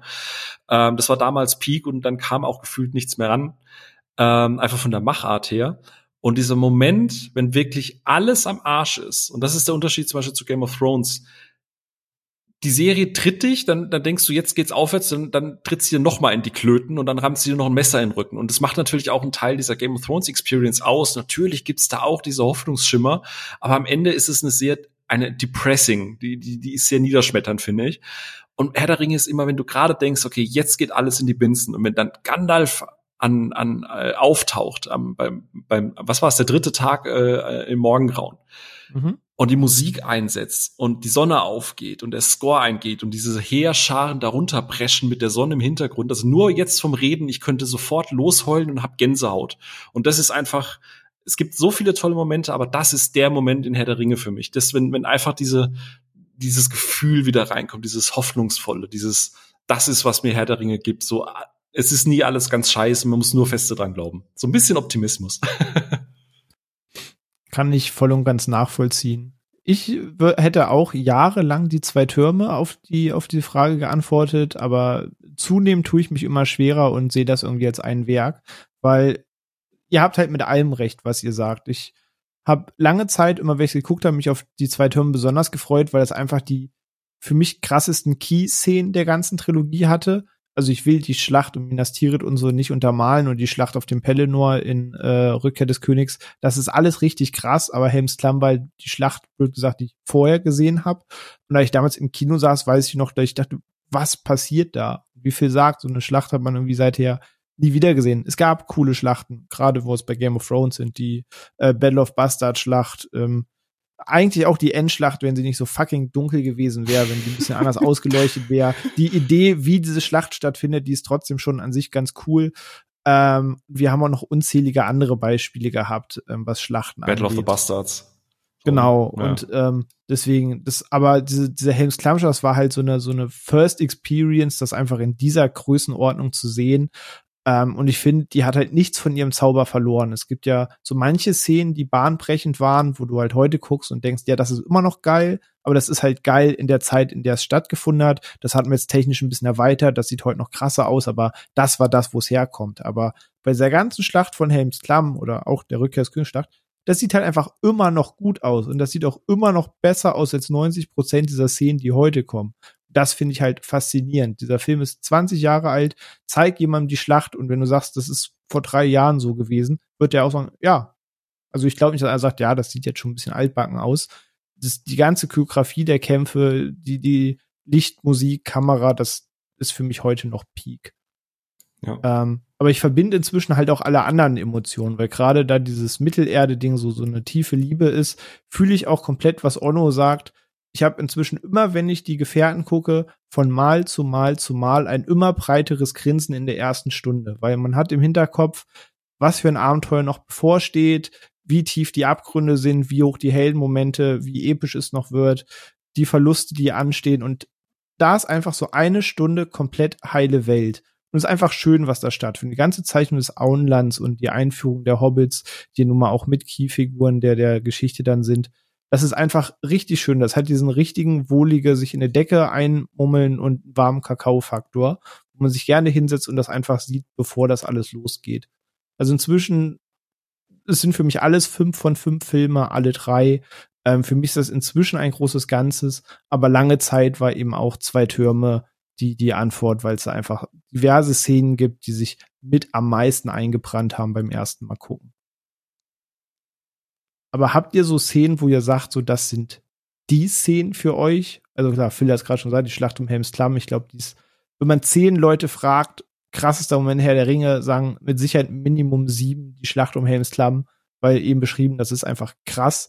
Aber habt ihr abseits davon Szenen, auf die ihr euch immer freut beim Gucken, die für euch aus inszenatorischem Grund, aus dramatischem Grund, aus traurigem Grund sich für euch so eingebrannt hat, wo ihr sagt, das ist, das ist jedes Mal wieder schön, dafür liebe ich diese Filme? Aber ja, natürlich. ja, dann leg also einfach gerne mal losgelöst. Okay, einfach cool, dann fange ich an. Ähm, mm, also, erste, die mir immer in den Sinn kommt, ist eben aus Rückkehr des Königs die Edge of Night Sequenz. Also, der die Intercut. Song-Sequenz, richtig? Genau, mhm. als, mhm. als Pippin singt und der Truchsess nebenher verspart und äh, gleichzeitig seinen Sohn in den mehr oder weniger sicheren Tod reitet. Und das ist so eine unglaublich gut gemachte Montage. Und Billy Boyd ist so ein fantastischer Sänger und das ist selten ist ein Moment der Stille in der Filmgeschichte so effektiv angewendet worden. Und ich liebe, liebe, liebe diese Sequenz. Da kriege ich jedes Mal Gänsehaut und jedes Mal ein Kloß im Hals. Mhm. Bin total fertig danach.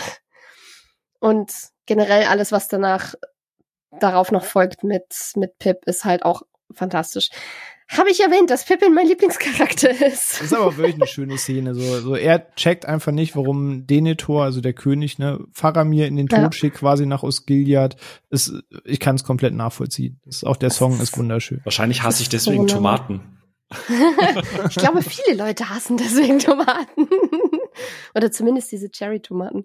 Äh, ja, und ich habe, das, das ging sogar so weit, äh, so als kleine Anekdote am Rande, dass ich als ich einmal zur, zur wirklich großen Comic-Con in Deutschland in Dortmund gefahren bin, war Billy Boyd da als Gast. Und ich habe den Text von Edge of Night kalligrafiert auf Aquarellpapier und dann drumrum illustriert eben die große Halle von Minas Tirith, wo Pippin klein und verloren drin steht und dann nach oben hin quasi, wie sich das in, in weiße Äste auswächst, das dieser White Tree of Gondor und dann so ein mhm. Sternenhimmel drüber und hab das mitgenommen, um es von ihm signieren zu lassen und hatte eine Kopie angefertigt, halt hochwertig ausgedruckt, so für den Fall, dass es ihm gefällt, dass ich es in der Hinterhand habe, weil mir das davor schon mal passiert war. Und ihr hättet den Strahlen sehen sollen, als ich gemeint habe, ich, ich, ich hätte auch eine Version für dich dabei, die du behalten kannst. Und der war so happy und hat mich dann sofort wiedererkannt beim Fototermin irgendwie später am Tag und ähm, allein für diesen kleinen Austausch mit Billy Voigt war es das absolut wert. Hast Und, du das Bild denn noch? Ja. Dann haben wir doch Patreon-Content, oder, Sophia? Da bin ich mal ja. gespannt. Hau rein. Ja. kann ich gar nicht gerne raussuchen. Ähm, wenn ich es gerade eingescannt habe. Und ansonsten, ich liebe den, ich liebe die Schlacht um äh, Isengard. Total. Mhm. Mit den Ents. Ich liebe den den befreit den Flussmoment. Da, da freut sich mein innerer Ökologe auch immer noch mal extrem. Fun Fact: Baumgart, der der Hauptbaum, ist sogar die Stimme von Gimli. Der hat nicht nur Gimli gespielt, sondern auch einen der beiden Bäume vertont. Ist in der Synchro, glaube ich, sogar auch so. Das ist, glaube ich, der gleiche Sprecher. Mhm. Tja. Das ist auch eine sehr coole Sequenz, das stimmt. Die, die mag ich wahnsinnig gerne. Und dann halt so die üblichen Verdächtigen von eben ihr beugt euch vor niemandem Moment, wo, wo wirklich jeder eigentlich heulen sollte, der irgendwie ein Herz hat. Und das ist einfach episch. Ich meine, da wird einfach ja. gerade nach Hunderten, beziehungsweise fast tausend, nicht nur fast, nach tausenden Jahren ein neuer König in Gondor gekrönt. Mhm. Und alle verbeugen sich bei der Krönung und dann stehen sie vor den Hobbits. Das ist ein so schöner Moment. Und ich, ich finde auch, dass die Präsenz von Viggo Mortensen als Aragorn in dem Moment so eben absolut seine absolute Höchstklasse erreicht und du den da stehen siehst mit dem Format, den er hat als Schauspieler, mit dem Format, den der, das der Charakter mitbringt und diese Größe, die er ausstrahlt in dem Moment, ist halt auch nochmal ziemlich atemberaubend, finde ich. Da, da stehst du dann dran und denkst dir, ja, und genau deswegen bist du jetzt König geworden. Und es ist einfach so wundervoll. Das ist einfach auf so vielen Ebenen ergreifend. Ach, ja, Doch er macht diese, diese große Reise durch. Ne? Am Anfang muss man ja sagen, die Gefährten ist halt einfach der coole Waldläufer, den man halt einfach sehr stylisch und lässig findet. Ähm, bis dann eben ne, diese Bürde, die er zu tragen hat und dann diese Rolle reinwächst. Also ich finde auch Aragorn macht da einfach eine sehr schöne Reise in dem Film durch, die in diesem Moment dann halt gipfelt entsprechend. Ja, das definitiv. Schon, das ist schon wirklich schön. Sieht das bei euch anderen beiden aus? Oder hast du noch eine so, Bier auf eins, Ein Ding hätte ich noch, okay. aber das ist eher so ein generelles Ding. Das ist ganz, ganz kurz ein bisschen Liebe für Boromir. Da mag ich die kleinen Momente super gerne, so nachdem sie aus den, aus den Minen von Moira draußen sind und er dann für die Hobbits einsteht und meint, jetzt lass ihm doch, lass ihnen doch einen Moment Pause, wo dann, wo dann halt seine, seine softe Seite durchkommt, sage ich jetzt mal.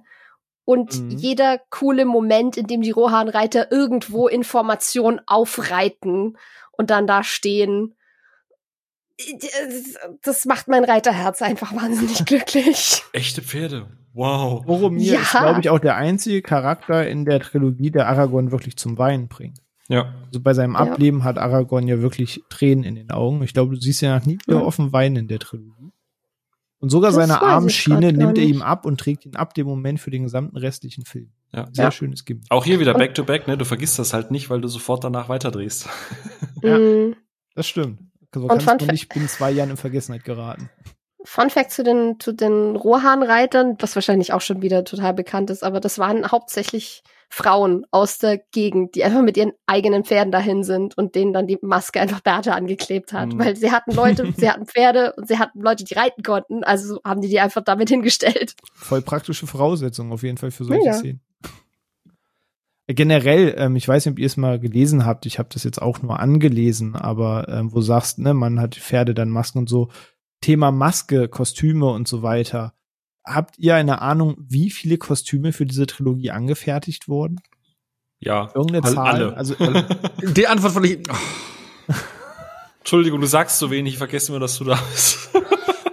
ja. Nein. Äh.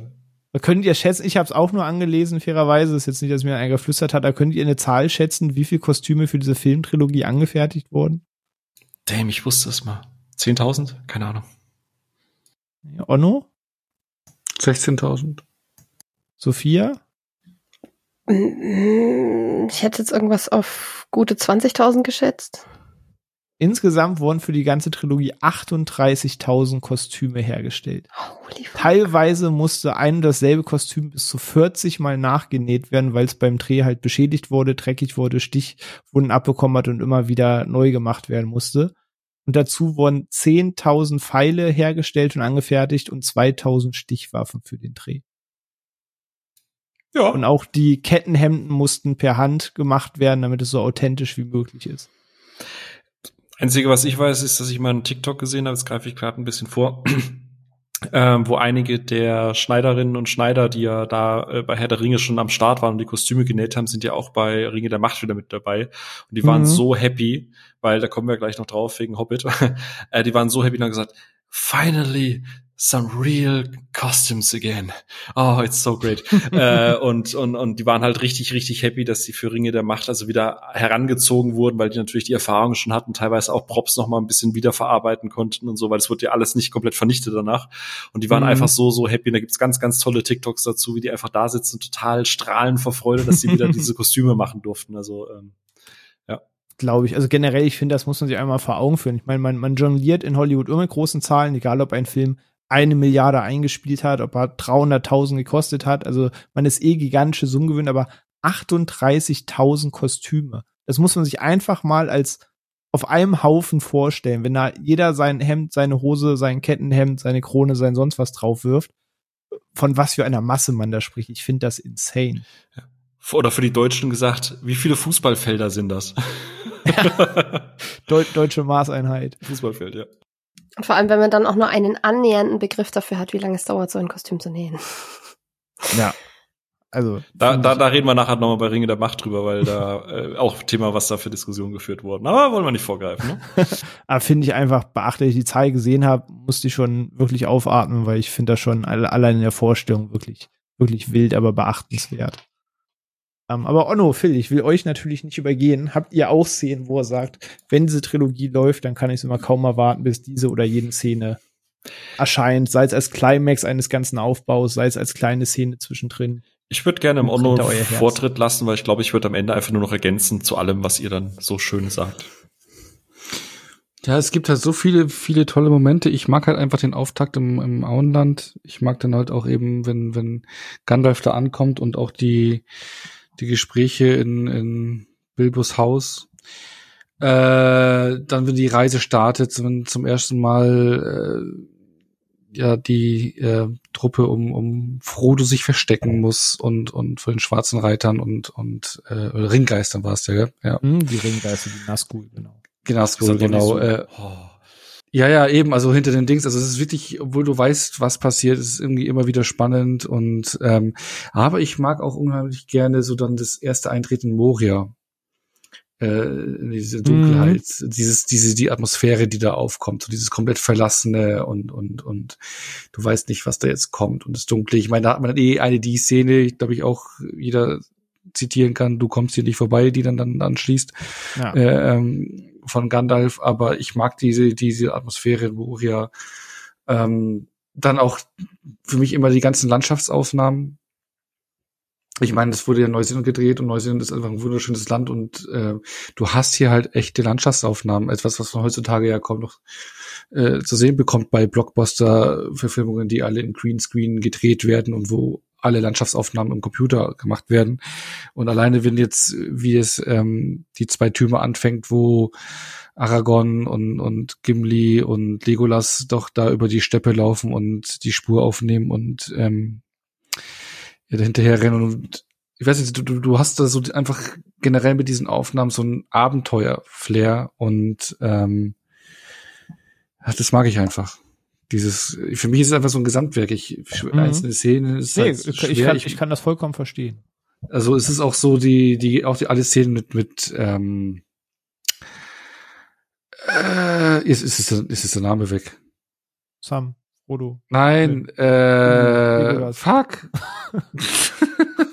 Der eine da, der läuft. Der, der kämpft ah. mit den langen Haaren. Nein, Smeagol. Gollum. Gollum, ja, ich habe es Gimli alles im Kopf gehabt mit G, aber Gollum war weg. Auf einmal, ich habe ihn vor meinen Augen gehabt. Genau, aber auch alle alle Szenen für ja, aber ich kann mich erinnern, dass mich das damals wirklich massiv beeindruckt hat. Alleine, also was halt computertechnisch geht, äh, ich meine, was halt Motion Capturing technisch geht, aber auch die ganze Figur des Gollum und, und, und auch die ganzen Szenen, Dialoge damit, die hat mich damals massiv beeindruckt. Und generell ist es halt äh, atmosphärisch einfach ein Riesending. Und ja, wie gesagt, und ich mag einfach, wie das Auenland aussieht. Und äh, da war ich ja auch schon. Stimmt, du bist in Neuseeland schon mal an den, an den Orten gewesen, ne? Genau. Wenn du mich das ähm, schon mal erzählt hast. Da genau, bin also, ich auch hart neidisch, bin ich ganz mm, ehrlich. Genau. Da könnte ich sogar auch ein Foto, also ich hätte da auch ein Foto. Auf jeden Fall, vor, damit. Ey, gerne. Äh, wie also nicht nur für vor, Patreon, das würde ich auch gern selber sehen. Das, das vor Bilbos Haus stehe. Nö, René, ja. du musst, du musst Geld zahlen, sonst kriegst du das Bild nicht zu sehen.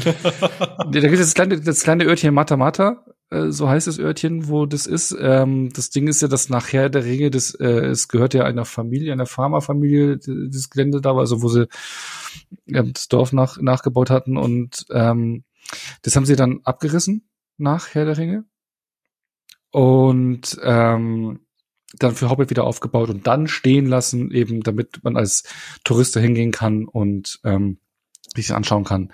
Und da wurden die Außenaufnahmen gedreht und die Innenaufnahmen in den Hobbit Häuschen, Löchern drin, äh, die wurden in Wellington gedreht. Also man kann da nicht reingehen in die Häuser. Das ist einfach nur Attrappe. Buh, Fake. Zur Info. Zur Aber es Info. war bestimmt Ja. trotzdem cool, da so vorzustehen und das zu Mega, sehen, oder? natürlich. So Also wir allein sind wegen der ganzen Immersion. Ja, ja, ähm, auch auch äh, wie da mit Größenverhältnissen gespielt worden ist und sowas. Also wir sind, du kommst auch da genau rein. Also ich meine, Hobbit haben wir ja gleich, aber äh, Hobbit hast du die Anfangsszene, wo Bilbo ja doch reinrennt. Ähm, genau zwischen diesen Hecken, Mhm, mhm. diesen Eingang. Da gehst du auch rein in, in, in, das, in diese Anlage. Und dann kommst du am Ende runter, gehst äh, die Brücke rüber und kannst dann einkehren und dann ein Bier trinken. Okay, das, das ist schon ziemlich. Nee, nee, nicht Bier. Wir haben, wir haben, nee, was war das? Nee, so ein Dings, Apfelwein, glaube ich. Applewein oder irgendwie sowas. Cider. Also äh, Cider. Cider, Cider, irgendwie sowas ähnliches. Auch Ja. sehr lecker.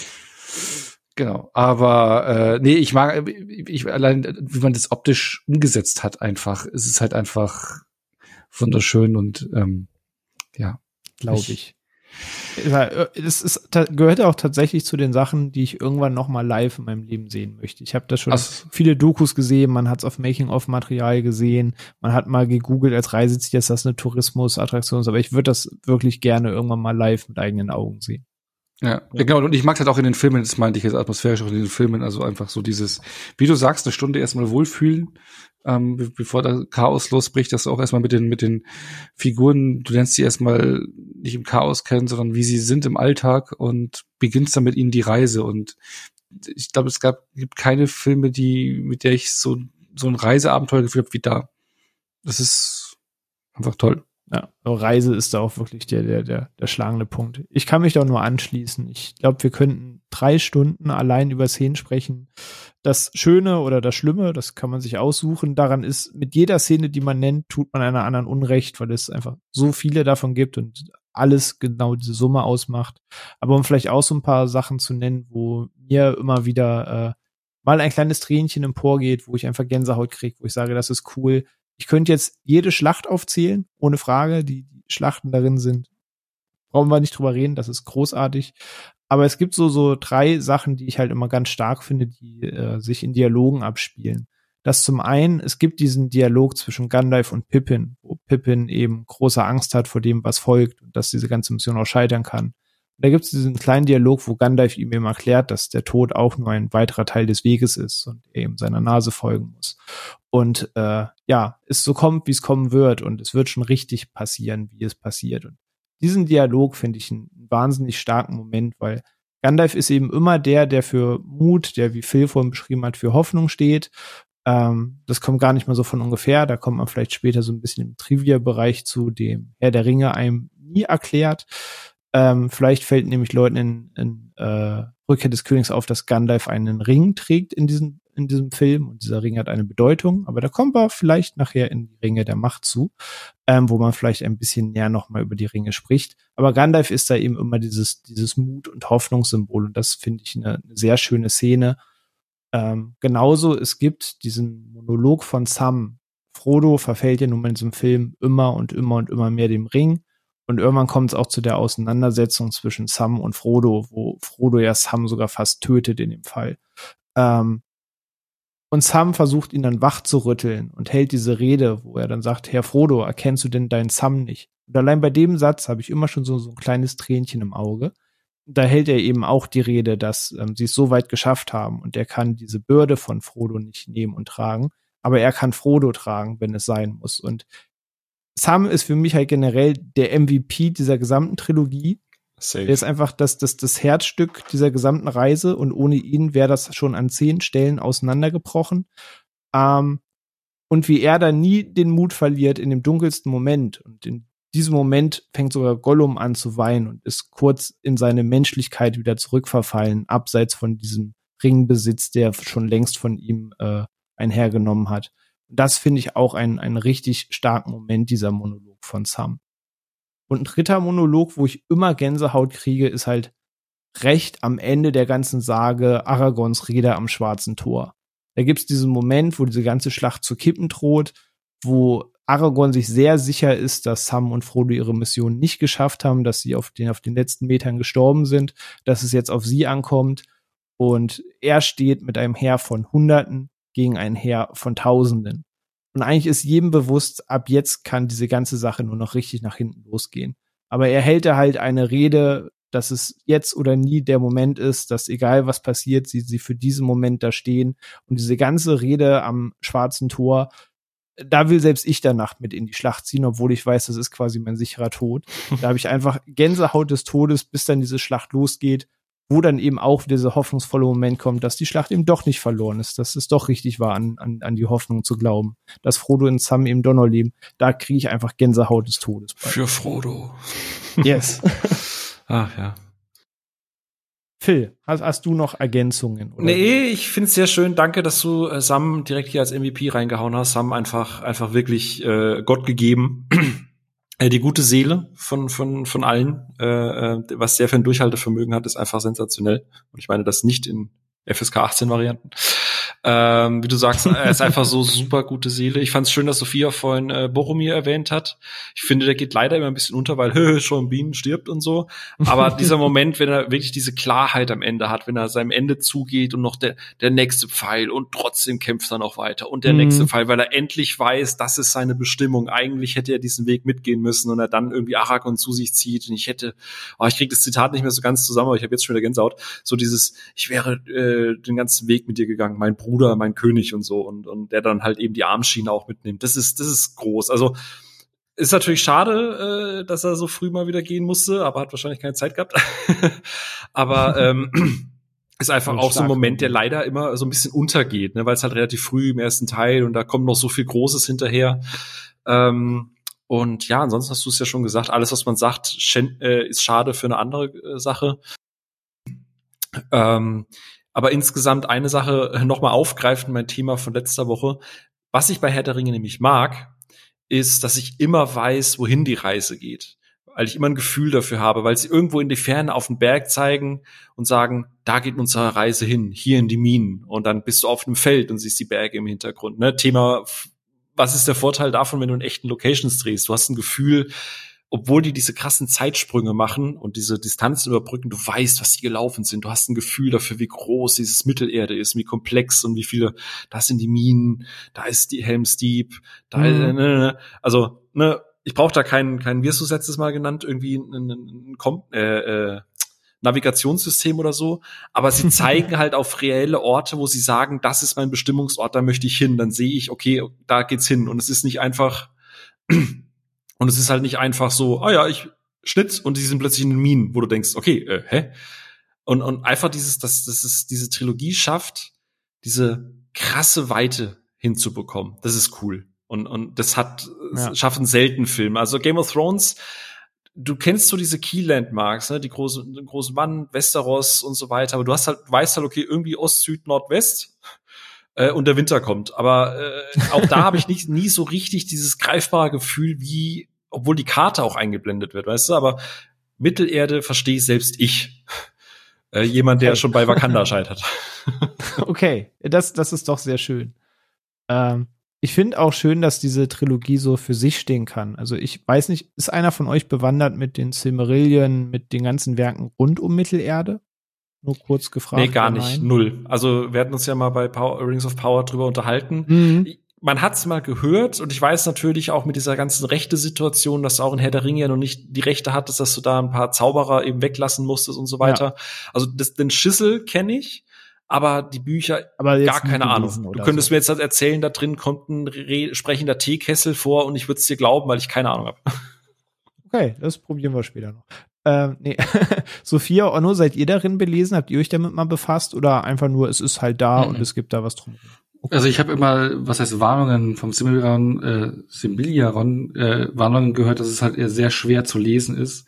Ja. Also ich habe tatsächlich nur die ähm, Es ist Herr mehr eine begleitende Enzyklopädie genau. anstatt ein richtiger Roman, ja. Genau, genau. Also ich habe immer nur die, äh, ich habe die Herr der Ringe Bücher und dieses Hobbit Buch gelesen, aber sonst nix. Okay. Sophia, hast du dich da mal eingelesen?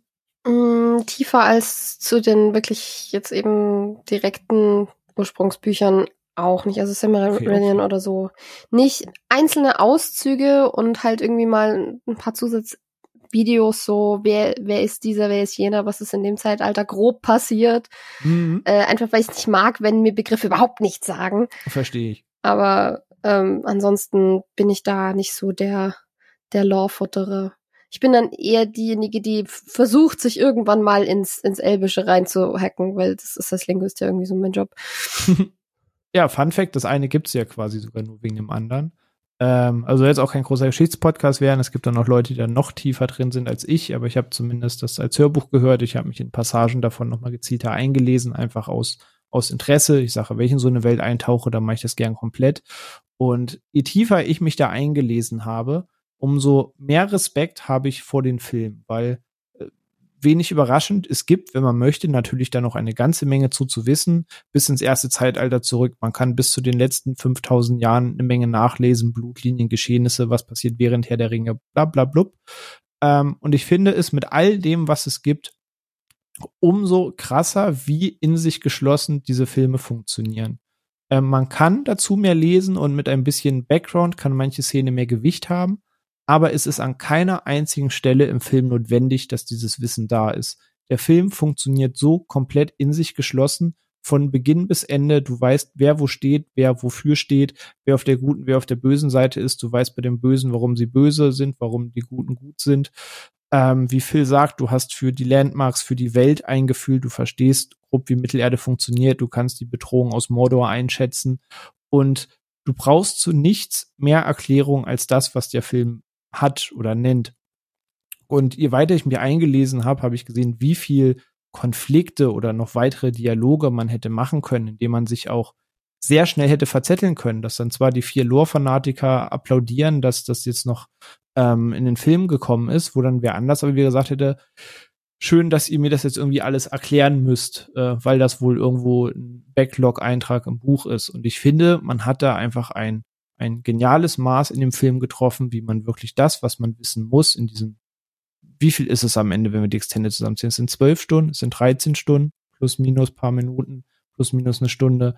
Da ist einfach alles zusammengerafft drin, wie man es braucht. Und wer mehr möchte, kann halt auch mehr haben, aber es steht und fällt nicht mit irgendeinem Wissen davon. Das, das finde ich wirklich ganz groß gelöst und da sind halt andere Werke, die so eine Bibel im, im Hintergrund haben, schon kläglich dran gescheitert. Also was da Peter Jackson und Crew gemacht haben, meinen allergrößten Respekt vor. Klingt ein bisschen, als wären die Bücher dann quasi der Extended, die Extended Edition, was die Extended Edition für die Kinoversion ist. Ne? Also ja. es kann für sich stehen, aber wenn du noch ein bisschen Bock auf nochmal das Plus eins hast, dann, dann ist das der Next Step. So. Genau, also als ein Beispiel nur mal ra vollkommen rausgerissen. Balrog gegen Gandalf. Die Szene funktioniert so, als sich hat jetzt irgendeiner gewusst, dass theoretisch der Balrog und Gandalf Brüder sind. What? So grob. What are you doing, Step Bro? Was? genau.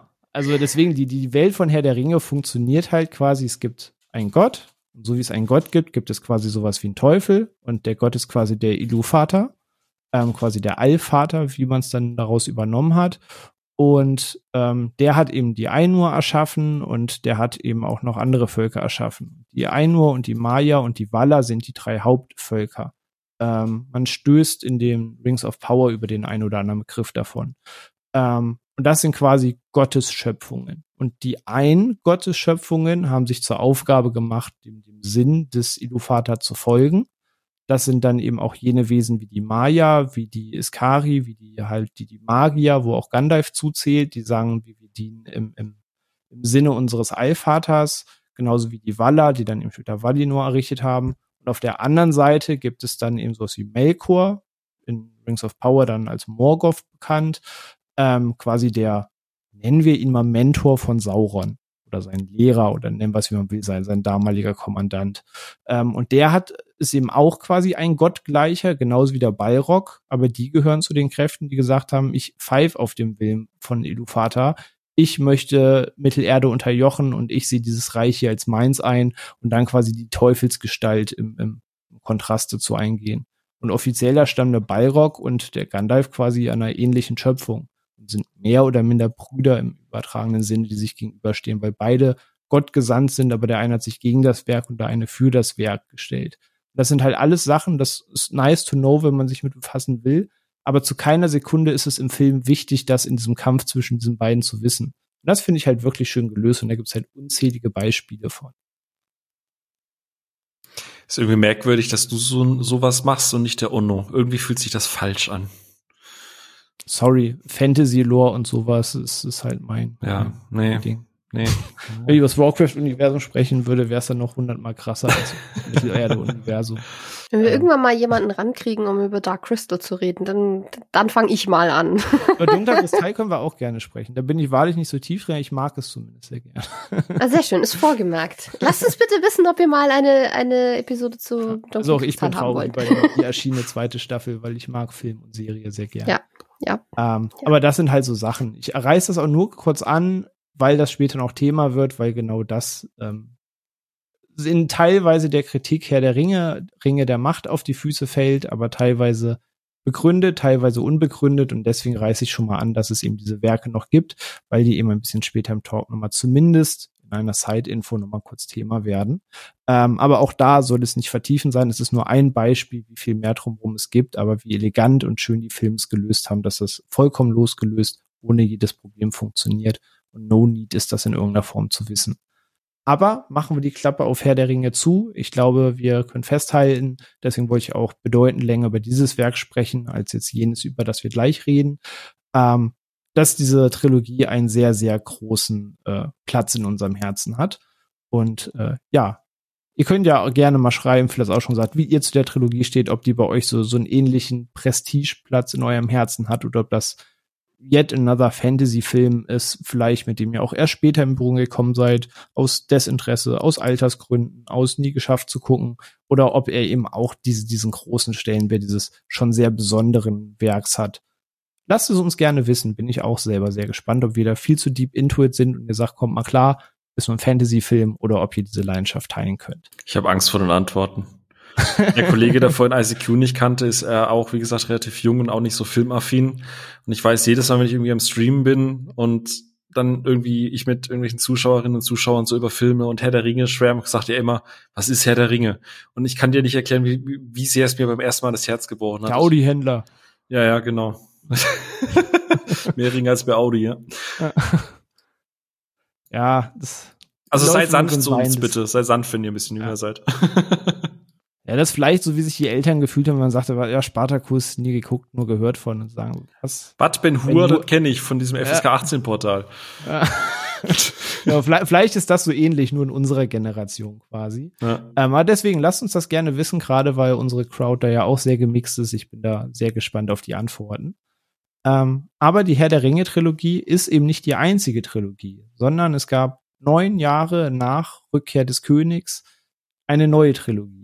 Knapp zehn Jahre danach ist die Welt von Mittelerde auf die Leinwand zurückgekehrt und zwar in Umsetzung um das Kinderbuch Der Hobbit, aus der eben die Hobbit-Trilogie entstanden ist gab es auch ein bisschen hin und her. Guillermo del Toro galt mal als Favorit, als Regisseur auf die, äh, auf die Filme, hat es dann doch nicht gemacht. Am Ende kehrte Peter Jackson zurück. Auch Peter Jackson hat seine Frau und ja, war der dritte Drehbuchschreiber, ich glaube, einfach befreundet äh, von dem Pärchen Jackson, äh, mit dem sie auch die, die Drehbücher geschrieben haben für die alte Trilogie, sind alle zurückgekehrt und die ganzen Zeichen waren, dass eben ein Teil der Crowd zurückkehrt, dass ein Teil der Schreiber zurückkehrt, dass Peter Jacksons wieder macht und Herr der Ringe beziehungsweise Mittelerde im Rahmen von der Hobbit-Trilogie auf die Leinwand zurückkehrt. Und sollten mal zwei Filme werden, da gab es dann aber hin und her. Am Ende wurden es drei Filme und da werden wir uns bestimmt auch gleich fast mehr drüber unterhalten als über den Film selber, ob nämlich dieses Kinderbuch überhaupt genug Fleisch für eine Filmtrilogie hatte, weil das war noch vor dem Dreh überhaupt schon die Kritik, dass man sagte, Herr der Ringe, es ist krass, was alles passiert, aber die, die das Kinderbuch der Hobbit kannten, wussten, so deep wie in Herr der Ringe wird es in der Hobbit nicht. Aber trotzdem waren die Stimmen sehr positiv auf ein, auf ein Wiedersehen, auf ein Wiederkommen, auf ein Nachhausekommen in Mittelerde. Wie war das bei euch? In irgendeiner Form habt ihr die, die Ankündigung mitbekommen? Dachtet ihr, endlich geht's wieder los? Wart ihr verwundert? War da das Herr der Ringe vorher noch gar nicht so? Was war eure Gefühlslage, als ihr mitbekommen habt, der Hobbit erscheint auf der Leinwand? Es geht zurück nach Mittelerde. Mm, Ich habe es ja vorhin schon ausgeführt, dass ich da diese Leidenschaft und Passion erst später mitgemacht habe. Und 2012 bis 2014 war beruflich bei mir quasi komplettes Land unter. Ähm, da war äh, nicht so viel mit Film. Ich kann es dir nicht mal sagen, ich, ich, ich habe vorhin auch noch mal geguckt, ich kann es dir nicht sagen, ob ich die tatsächlich im Kino gesehen habe, aber die haben nicht so einen nachhaltigen Eindruck hinterlassen, dass ich gesagt habe, ah, da erinnere ich mich dran, also so wie bei dir, ne, dass du sagst, oh, Kino, mhm. krass, ne, ne. Ich weiß nicht, ob wann und wie ich die zum ersten Mal geguckt habe. Ähm, ich habe die hier auch als Extended da, digital und physisch. Ähm, aber es war jetzt nicht so, dass ich damals da einfach aufgrund der noch fehlenden emotionalen Bindung zu der ganzen Reihe, dass ich da gesagt habe, yeah, die Band is back together, hatte ja schon bei Blues Brothers 2000 hervorragend funktioniert. Ähm, also ja, ich war da emotionslos und habe das auch tatsächlich gar nicht proaktiv richtig verfolgt, gebe ich zu. Okay, okay. Und nun, wie war das bei dir? Also ich war voller Vorfreude eigentlich, weil ich dachte, cool, es geht wieder zurück nach Mittelerde. Also ich meine, es war ja anfangs, glaube ich, erst zwei Filme geplant, dann haben wir sogar noch auf drei hoch genau, erweitert. Korrekt. Also zwei wären ja eigentlich noch okay gewesen. Okay.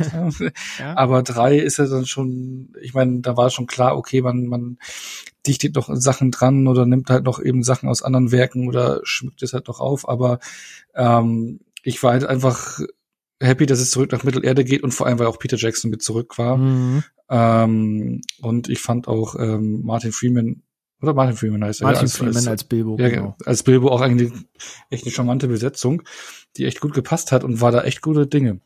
Also ich habe da, mich da wirklich drauf gefreut, weil ich auch dachte, ja klar, man hatte das ganze Zeug noch oder man kann halt direkt wieder eintauchen in diese mhm. Welt, Sets, Kostüme und hast nicht gesehen, ne?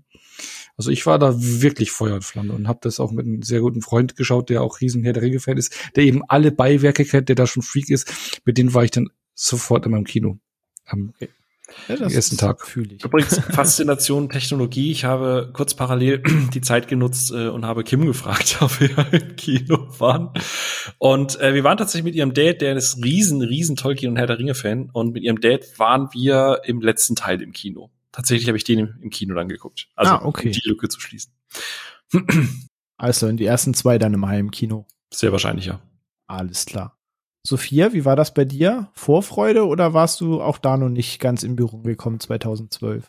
Doch, doch, da war ich dann, da war ich dann drin. Ähm, als die ersten Nachrichten dazu kamen und so der erste Teaser, war ich ganz furchtbar skeptisch und habe mich total aufgeregt, dass das halt so aussah, als als wollten sie jetzt irgendwie eine grimdark Version vom Hobbit machen und das war das war zu dem Zeitpunkt das einzige Herr der Ringe oder halt Mittelerde Ding, was ich wirklich gelesen hatte. Mhm. Und ich mochte halt den Kinderbuchstaben von dem Ding und war dann total verwirrt, was sie damit jetzt machen wollen, weil der erste Teaser ja wirklich richtig düster war und so so ganz episch daherkam, weil klar, die Herr der Ringe Trilogie hatte vorgelegt und da musste man dann mitziehen und da war ich, habe ich mir gedacht, was wird das jetzt für ein Schmarrn? Ähm, und dann kam der erste richtige Trailer und irgendwie hat der mich dann gekriegt. Und dann war ich neugierig. Und dann habe ich den Film natürlich angeguckt. Und dann war also auch im Kino dann direkt? Drin. Ja, ja, definitiv im Kino. Die habe ich alle im Kino geguckt. Okay. Und gerade so auf den zweiten habe ich mich dann wirklich tierisch gefreut. Also so für den ersten und zweiten war ich wirklich, wirklich sehr im Hobbit-Fieber. Weil du Parts kanntest, die jetzt in der Geschichte vorkommen, während die du aus der Vorlage kennst, oder weil du nach dem ersten so angefixt warst, dass du dich auf die, auf die Fortsetzung weil ich, hast? Weil ich angefixt war, wirklich. Und klar, ich wusste, was passiert, aber ich war halt einfach, ich mag die Besetzung super gerne von mhm. dem. Ich war mit der Musik wieder super happy, Kostüme und alles. Und ich sehe die Schwächen von dem, aber gerade zu dem Zeitpunkt war ich auch noch nicht ganz so mh, mm, überfüttert, was Filmcontent angeht, wie ich es jetzt bin vielleicht. Da bin ich noch wesentlich unkritischer rangegangen und dementsprechend klar ein bisschen blauäugiger und habe vielleicht ein paar Sachen einfach nicht richtig einschätzen können, aber halt auch mit einer sehr viel unverfälschteren Begeisterung, als ich es jetzt vielleicht machen würde. Fühle ich komplett und ich versuche auch aktuell genau dahin wieder ein bisschen zurückzukehren, ähm, weil das kann ich eins zu eins, was ihr beiden sagt, unterschreiben. Ähm, dieses die naive Vorfreude, nenne ich sie mal, ähm, weil ich von der Ankündigung gehört habe, ich war Feuer und Flamme. So zu dem Zeitpunkt, sorry Phil, nochmal kurz weghören, hatten wir schon einige Herr der Ringe Abende hinter uns und man hat nie auf dem Schirm gehabt, dass es auf der Filmleinwand nochmal weitergehen könnte. Ähm, sonst war einfach immer Herr der Ringe und einfach die die Info zu dem Zeitpunkt war ich dann Anfang 20, es geht nochmal weiter. Äh, das war für mich das größte, also das einzig gleich große Geschenk war damals, als Episode 7 angekündigt wurde, nicht wissend, was dann passieren sollte. Ähm, aber das war, das, das, ähnliches, das einzige ähnliche Beispiel, das so ein Hype-Level auslöste, da ich sagte, wie es, es geht nochmal zurück nach Mittelerde. Das war ein riesiges Geschenk und ich habe sie dann auch eben alle drei sofort immer im Kino gesehen. Die eins, die habe ich auch nie in Braunschweig geguckt, weil Braunschweig diese 48 FPS-Version im Kino nicht zeigte. Das heißt, da musste ich mal nach Hannover fahren für, weil die da im Kino liefen. Und das war dann halt auf jeden Fall wieder ein Highlight. Und äh, ja, also meine Vorfreude war auch wirklich, wirklich riesig. Und äh, Teil zwei und drei will ich vielleicht gleich gesondert mit euch besprechen, sondern einmal will ich kurz den ersten vielleicht rausstellen, wo das nämlich eben losging. Diese, diese, diese unverfängliche Freude, dieses noch naive Rangehen, was ich mir gerade zurückwünsche, woran ich arbeite, die hat eben da genau gekickt. Und äh, es gibt sehr viel kritische Stimmen zur Hobbit-Trilogie und wir haben da bestimmt auch gleich welche. Ähm, Sophie hat schon angedeutet, dass Battle of Five Armies nicht ganz in ihre Top 3 Lieblingsfilme ihres Lebens fallen. Ähm, aber ich liebe den ersten Hobbit. Und man kann die Trilogie kritisieren, wie man möchte. Man kann die Scheiße finden. Man kann sagen, das sieht jetzt digitaler aus. Das sieht aus, wie sich Episode 1 bis 3 zu Episode 4 bis 6 zu Star Wars verhalten hat. Das, das kann man alles finden. Aber als ich den ersten Hobbit im Kino gesehen habe, diese ganze Öffnungssequenz, wo sie dieses Drama um Smaug und den Berg Erebor zeigen, als dann die Blende auf Bilbo kommt und diese 45 Minuten im Auenland stattfinden, ich hatte wirklich Freudentränen im Auge im Kino. Es lief die Concerned Hobbits Musik, man war sofort wieder zu Hause, wie Onno und Sophie gesagt haben, der Cast, gerade Martin Freeman, ist großartig besetzt. Man hat Ian McEllen als Gandalf wieder gesehen und ich mag den Film als Ganzes bis zum Schluss, aber speziell diese ersten 45 Minuten hatte ich einfach wirklich Freudentränen in den Augen. Und äh, allein dafür bin ich dem ersten Hobbit sehr, sehr, sehr dankbar. Ich weiß nicht, ob euch da genauso ging, dass dann, als es zum Film ging, ihr auch dieses, dieses Eröffnungsgefühl hattet, mit es ist schön wieder hier zu sein. Oder wart ihr da von vornherein? Also ich habe die, ich habe die Hobbit-Trilogie jetzt halt auch schon ein paar Mal gesehen ich glaube, nur einmal erst im Extended. Und ich freue mich immer am meisten auf den ersten und wie du sagst, auf die ersten 45 Minuten. Spätestens, wenn dann alle Zwerge zusammen sind, die Lied anstimmen und so, dann, dann ist so dieses, Ono hat das vorhin so schön gesagt, so dieses Heimkommen. Dann, dann denke ich mir so, okay, das wird vielleicht doch was. Da, die machen da, stecken da genauso viel Liebe rein wie in die Urtrilogie. Oder nicht die Urtrilogie, es ist ja, ne, es ist ja doch eher mhm. losgelöst, aber ja. ihr wisst, was ich meine. Ja. Aber das fühlt sich einfach genauso an, wie du, wo du damals gesehen hast, wie, wie Frodo aufs, aufs Schiff steigt und geht ein goldener Horizont und dann denkst du, jetzt kommst du wieder zurück und es geht genauso weiter. Und das ist für mich einfach Peak und danach hätte man dann auch einfach sagen sollen, okay, passt. genau, da, darauf kommen wir gleich zu sprechen. Aber Onno, du sagtest ja auch gerade, du warst voller Vorfreude im Kino, du hast deinen Kumpel dabei. Ging es dir dann beim Gucken entsprechend auch genauso? Oder traf schon der erste Teil nicht, nicht ganz den Nerv der Vorfreude? Also ähm, klar, Hobbit spielt nicht in der Liga von Herr der Ringe mit, aber ich war damals und bin es nach wie vor eigentlich recht zufrieden verhältnismäßig. Ne? Also was mich, ich, ich bin dieses nach Hause kommen Gefühl hatte ich sofort, auch diese Szene mit den Zwergen und das Lied anstimmen und sowas ist einfach mega. Kopf stellen. Ja, ja, ja, es ist einfach toll. Das ist wirklich, wirklich toll. Und dann auch wieder so eine, wieder eine Reise beginnt im Prinzip. Was mich dann nur wirklich rausgerissen hatte, ist halt eben so diese, CGI, wirklich aufgezwungenen CGI-Sequenzen, die du vorher nicht hattest. Also wie gesagt, ich, ich kann mich nicht nur noch an wenige Dinge mhm. ähm, im Buch erinnern, einzeln, aber zum Beispiel die Flucht mit den Fässern. Ähm, Im Buch ist es halt so, dass sie sich in den Fässern verstecken und raus und heimlich rausgehen und dann irgendwann aus den Fässern rausgehen und das war's. Und hier im Film wurde es halt zu einer super Legolas Action. Ja. ja. ja, genau, aber springt da um die Dinger rum und Actionsequenz und sowas. Also das, das fand ich dann für mich eher störend. Und auch halt diesen, diesen, CGI-Org, der da so als Main Villain oder als, als Jäger aufge... Ja, ja, das, wo ich mir denke so, boah, ihr habt so geile Kostüme, genau, äh, Masken und alles in den vorigen Filmen gehabt und dann hier so ein rein CGI Dully-Dings irgendwie, ich weiß nicht, das hat mir so ein bisschen die Stimmung genommen. Also das war so für mich so ein bisschen so die Dämpfer. Mhm. Aber trotzdem mochte ich einfach natürlich es wieder in dieser Welt zu sein und hatte schon wieder Herr der Ringe Feelings und ich, ich, ich, ich, so, so als Teaser oder als Dings, ich mag die Trilogie auf ihre Art und Weise. Das, das ist schön. Aber natürlich, aber es ist halt natürlich in einer anderen Liga. Es ist halt schon zwei Regale drunter. Mhm. Ne? Wenn wir davor bei Herr der Ringe von 555 reden, reden wir jetzt hier so im Siebener-Bereich oder so Mhm. in die Ecke, ja. Ja, ich Bis acht oder so teilweise, ja. kann mich da anschließen. Ja, das mit dem CGI, sie, sie haben diesen digitaleren Look. Ich habe jetzt den ersten Hobbit halt vorgestern noch mal komplett geguckt, jetzt in 4K, das das erste Mal in 4K.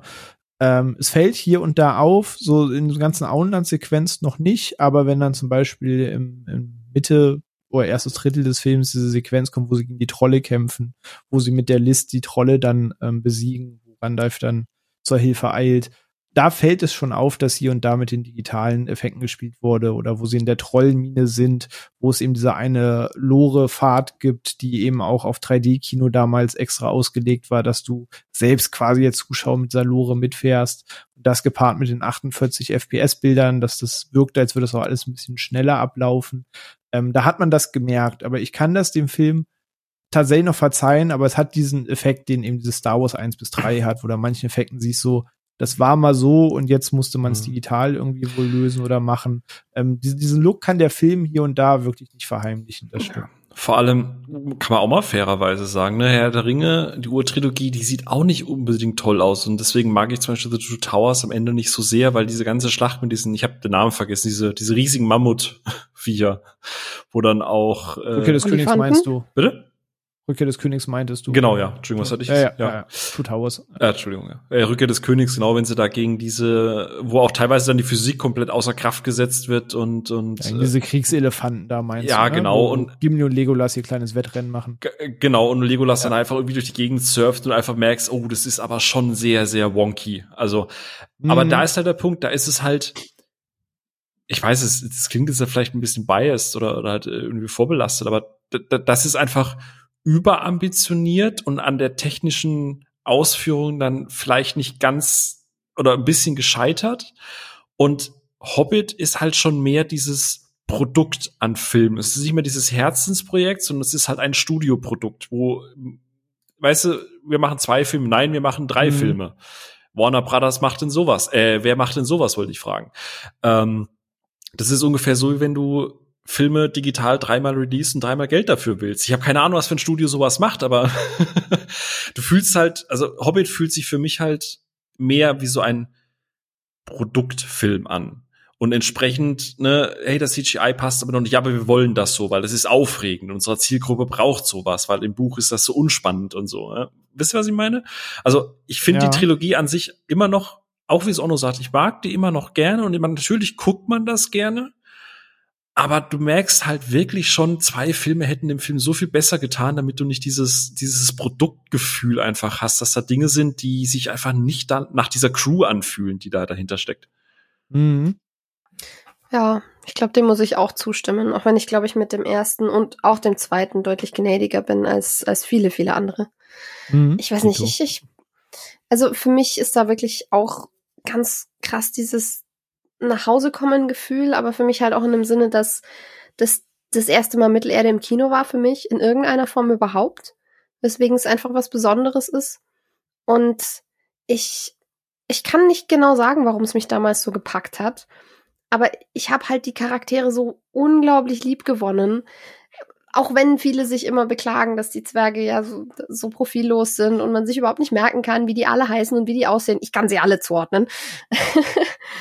und irgendwie hängt da sehr mein Herz dran und deswegen fallen mir dann halt viele, viele Details auf und ich guck dann halt, ich mag den künstlichen Look auch nicht, vor allem was das Licht angeht.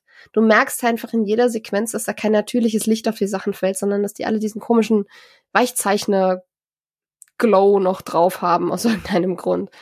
Aber mir fallen dann die Details in den, in den Rüstungen auf und die, die zwergischen Designs verglichen mit den elbischen Designs und wie gesagt, ich finde ich finde es großartig besetzt und ich verbringe einfach immer wieder gerne Zeit mit dieser Chaotentruppe und habe dann weniger Probleme damit, dass es vielleicht nicht nicht ganz das gleiche ist, weil ich auch nicht das gleiche davon erwarte. Da, da, von dem erwarte ich wirklich einfach nur, dass ich Zeit mit meinen Jungs verbringe, so ungefähr. Und bei Herr der Ringe erwarte ich diese Epik und diese wahnsinnig große Geschichte. Und dann höre ich nach Smaugs Einöde aufzugucken, weil über den dritten Film rede ich nicht. Ja, auch das Finale, das, das Finale gerade im zweiten Hobbit, ne, also damit man nicht nur schimpft, also wenn dann Smaug dann released ist und am Ende das so mit mit Be äh, Benedict Cumberbatchs Stimme dann so I'm fire, I'm death. Ha, hab, habt ihr das mal im Making of gesehen? Das ist krass. Also der hängt sich da ja rein, ey. Also wie er wirklich an ne, diese, diese, diese ganzen ähm, Manschetten da an sich hat, dass sie das halt Motion capturen können und so weiter, aber wie gerade wenn man die beiden noch zeitgleich irgendwie als äh, Sherlock und Watson halt in der Sherlock-Serie gesehen hat und dann siehst du sie da eben als Bilbo und Smaug überstehen und wie der Cumberbatch sich selbst in diese Rolle, in der in Häkchen nur gemotion captured wird, weil es ja um den Drachen und nicht um Benedict Cumberbatch geht. Aber er macht das trotzdem stimmlich, als auch bei seinem Motion Capture mit so einer Hingabe. Ich finde das ganz großartig. Ja, absolut. Und ja, ja. Ohne Scheiß, da hätte ich auch Bock drauf gehabt. Einfach eine Runde als Drache rumkriechen. Hallo, wie cool ist das denn? Ja, auch. Hoffentlich filmt mich keiner dabei. Also ich kann der Sophia auch zu großen Teilen zustimmen. Ich verstehe die Kritikpunkte und ich meine, beim ersten Teil, da gibt's auch welche, aber ich glaube, da sind sie im, im großen Konsens noch am leisesten. Die meiste Kritik habe ich eigentlich immer zu zwei und drei gelesen. Ähm, aber speziell die ersten beiden mag ich halt auch gern. Den ersten halt noch am liebsten, weil dieses, dieses es geht wieder los und Gott, das hat geglückt. Dieses Gefühl, das gab es halt nur einmal, dass das nochmal geklappt hat, dass ich so glücklich im Kino saß und ich bin aus dem Kino raus und ich war Feuer und Flamme. Mir war klar, dass es wird jetzt kein Film erscheinen oder diese Geschichte kann nicht so werden, dass die Rückkehr des Königs toppt. So, das ist ein Peak und das muss einem vorher bewusst sein. So diese Epicness wird es nicht haben, soll es gar nicht haben, ist schwer zu vergleichen. Ähm, und Azog ist halt auch nicht Sauron so. Ähm, aber der Film hat mich halt sehr, sehr glücklich gemacht, weil er einfach alles dieser Fantasy-Welt hatte. Und genauso mag ich halt auch den zweiten Teil, weil der hat Kritikpunkte und die stimmen auch nur zu, diese ganze Fasssequenz, das ist alles bisschen Style over Substance, man hat da Legolas reingeschrieben, obwohl er nie Teil der Geschichte war, damit halt Legolas drin vorkommt und so weiter. Aber da ist eben so, ich wollte es gar nicht, ich wollte es toll finden, ich wollte mich darauf freuen, ich wollte mehr Mittelerde und ich habe mehr Mittelerde bekommen. Und da gibt Stolpersteine, die ich mich ärgern könnte, aber ich wollte mich zu jener Zeit auch gar nicht drüber ärgern. Ich wollte mich immer zwei Wochen vor Weihnachten darauf freuen, dass ein neuer Film im Mittelerde-Universum ins Kino kommt, auf den, auf den ich hinfiebe, auf den ich mich freue, mit denen ich ein, schönes Abenteuer erlebe. Und das habe ich auch bekommen. Und ähm, deswegen bin ich mit dem zweiten da auch noch sehr gnädig. Immer wenn ich ihn schaue, habe ich immer das Gefühl, jo, der könnte der Geraffter sein, das ganze Kapitel in dieser Seestadt mit Luke Evans, das, das könnte man alles ein bisschen raffen. Ähm, mit diesem Zentauren, der die Stimme von Batman hat und so weiter. Das, da gibt es so ein paar Sachen, wo ich sage, ja, ja, okay, aber in Summe mag ich einfach diese, diesen, diesen, diesen Flow dieses Abenteuers und bin da halt auch noch sehr versöhnlich mit. Lediglich der dritte Teil stimme ich euch halt zu. Das hat mich auch als Finale ein bisschen unterwältigt vor allem was das Thema Smaug angeht, weil ich finde, man hat diesen, diesen Drachen halt wunderbar aufgebaut. Im ersten Teil wird er nur angerissen in Erzählungen. Du siehst ein Auge, du siehst ein Bein, du siehst es auch nur in der Erebor-Rückblende, aber du siehst nie Smaug in seiner vollen Gestalt. Du weißt nur, da, da lebt diese krasse Kreatur, die die Erebor vereinnahmt hat. Und im zweiten Teil bauen sie dann diese Kreatur auf und sie ist bedrohlich, diese, dieser ganze Kampf in dieser Schatzkammer mit ihm. Das, das ist cool. Und ich dachte, ja, okay, ich weiß aus der Geschichte grob, dass jetzt Smaug ausbricht und da jetzt die Hölle losbricht und das wird bestimmt richtig krass mit diesem Angriff.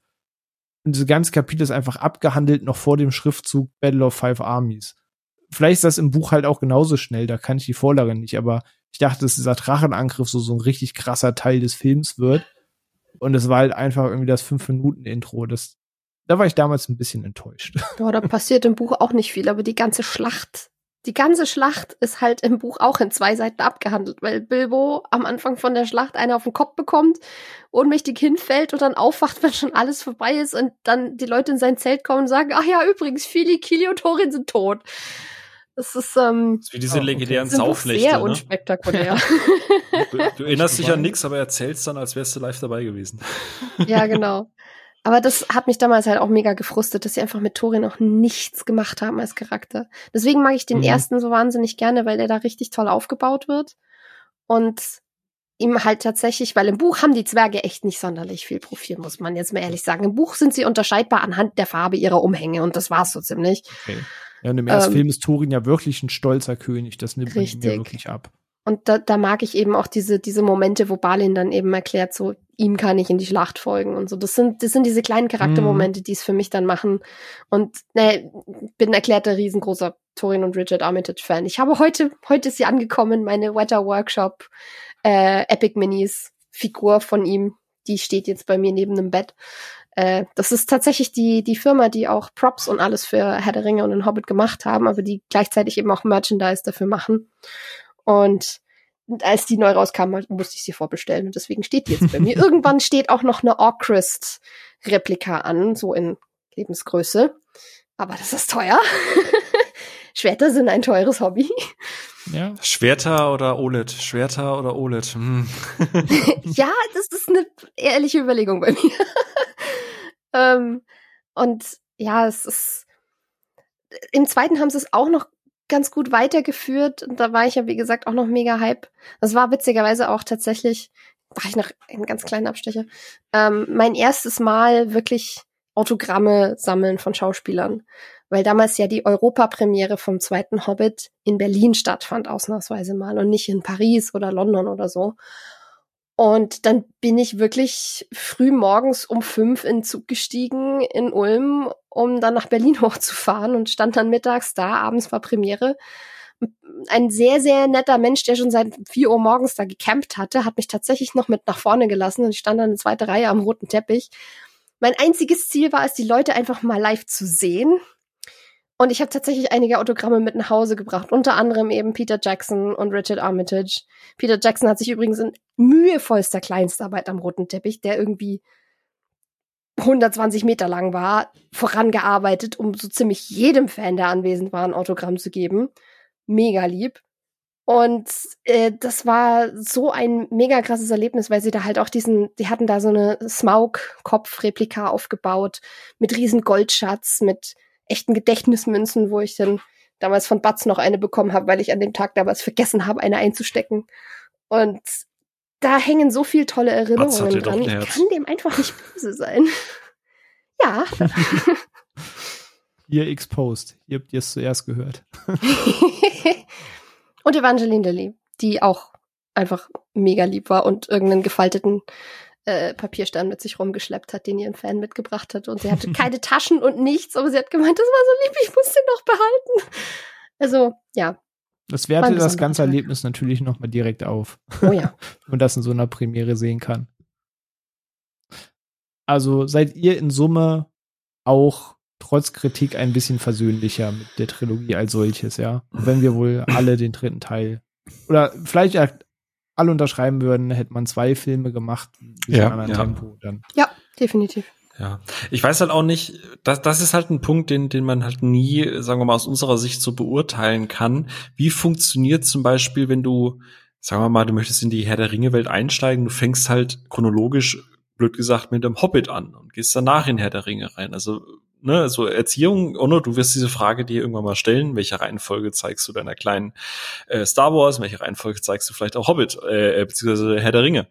Ähm, und, und da ist halt die Frage, wenn man erst mit Hobbit einsteigt, weil das ist ja, sagen wir mal, eher, wie wir es gerade eben gesagt haben, mehr auf die Zielgruppe zugeschnitten, ist ein bisschen entertainiger, ein bisschen peppiger, ist mehr so die mehr so die Marvel-Schiene, also mal ganz, ganz vorsichtig in Anführungsstrichen gesetzt, wenn dann äh, eben Herr der Ringe dann doch eben dieses, dieses un bändige Epos einfach ist, was wir äh, über alles lieben. Und wir sind da natürlich ein bisschen biased. Ich glaube, so Sachen, ich glaube, Onno, du hast das letzte Mal gesagt, auch mit dem Thema Blade und so weiter, sind eine andere Generation. Wir weinen etwas nach, das viele heutzutage gar nicht mehr kennen. Für die ist vielleicht Hobbit das unterhaltsamere Produkt und vielleicht ist das dann der, der etwas gelungenere Einstieg am Ende. Ne? Das kann es natürlich auch sein.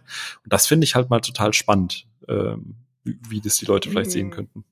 Achso, ja, als Anstieg würde ich jetzt der Hobbit nicht sehen, aber ich habe äh, mal der Hobbit und Herr der Ringe so in der Reihenfolge nacheinander geschaut. Das funktioniert echt gut. Mhm. Vor allem, weil du ja wirklich auch in Herr der Ringe einige Querweise auf der Hobbit hast, ja. die mhm. dann zum Beispiel diese Orks, die dann doch dann steinern sind. Äh, ja, genau, ganz genau. Mhm.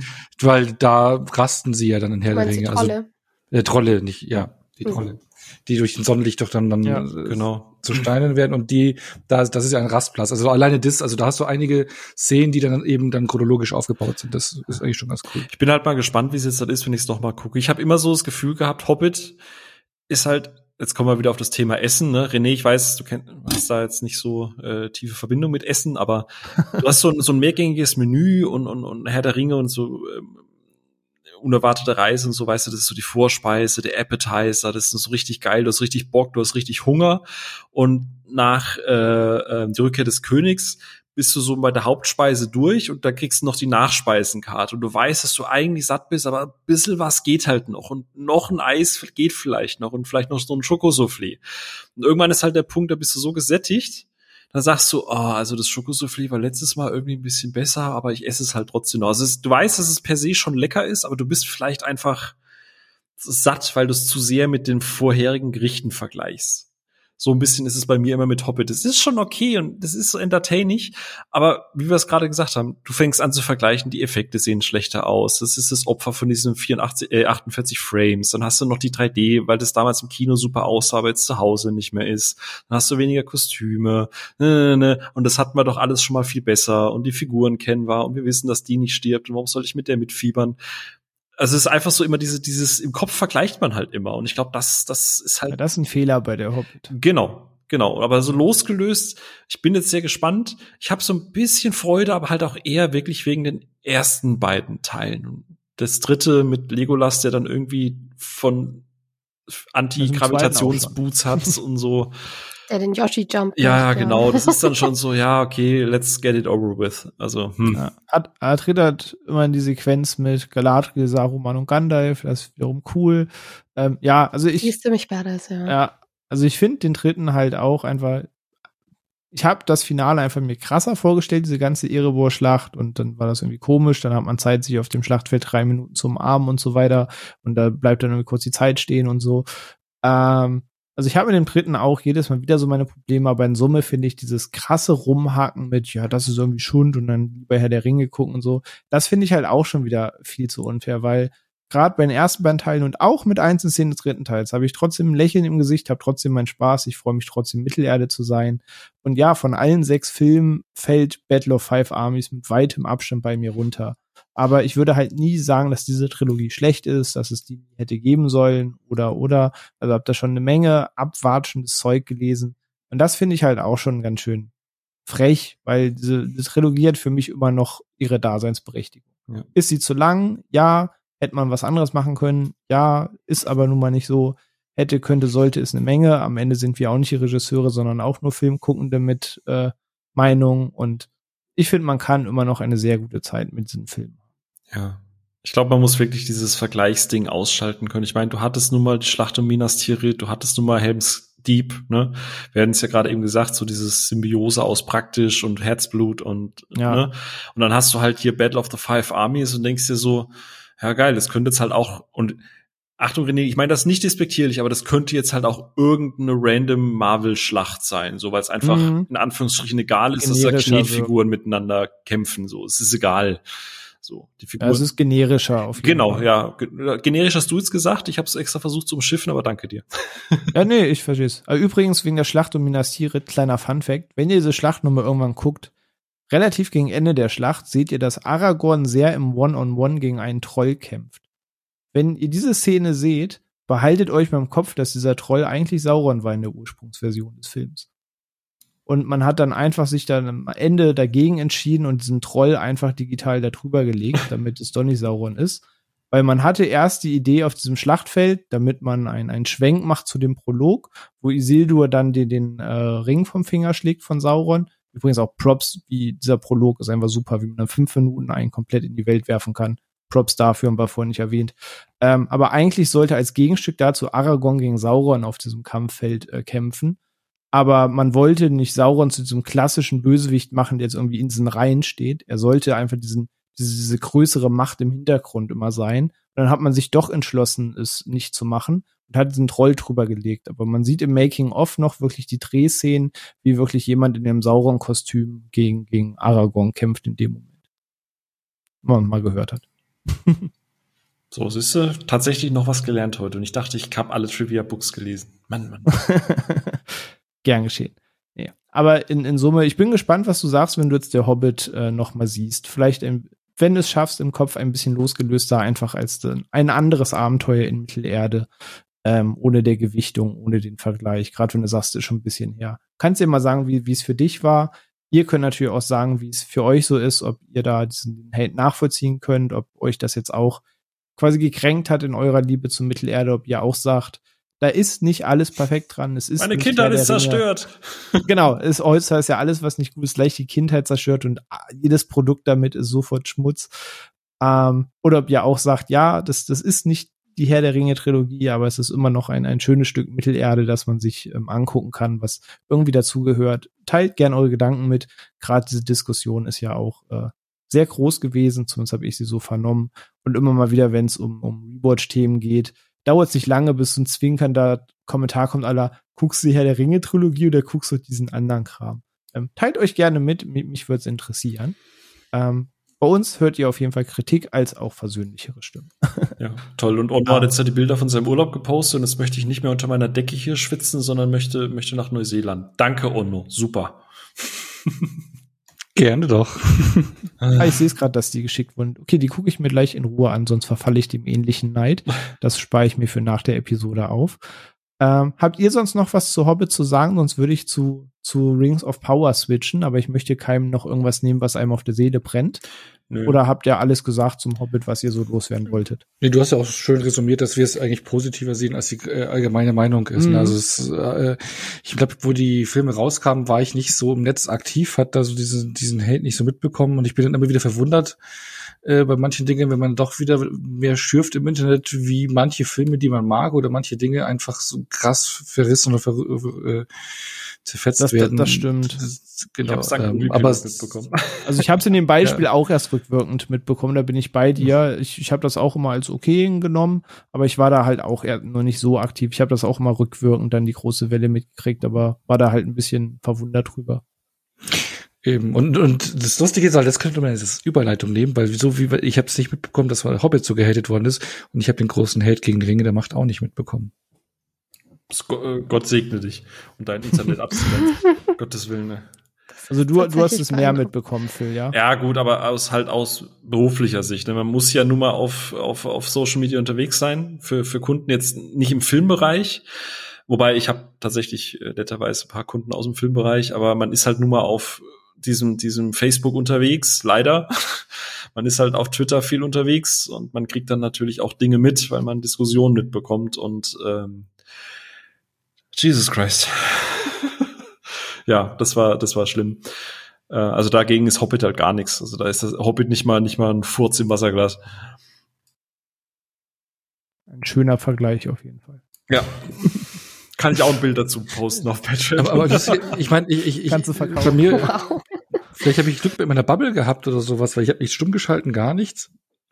Ich bin dann nicht bei Facebook, äh, Facebook rumgefühlt klar, so ein paar, ich habe hier ein vereinzelte Stimmen, ja, ist nur Durchschnitt oder nicht so gut oder sowas, aber so normale, so ist nicht mein Ding mhm. und ne, mit mit validen Kritikpunkten oder was weiß ich, ist mir zu langsam erzählt oder whatever, was man da, aber das ganz übelste Ding habe ich zum Glück alles echt nicht mitbekommen.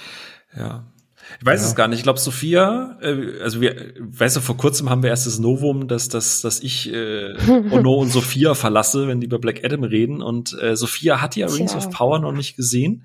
Aber bevor nee. wir dich, bevor wir dich hier nonchalant rausschmeißen über Bord, du wirst verstehen, warum ich das so sage. Frauen und Kinder äh, zuerst. ja, auch das wirst du verstehen.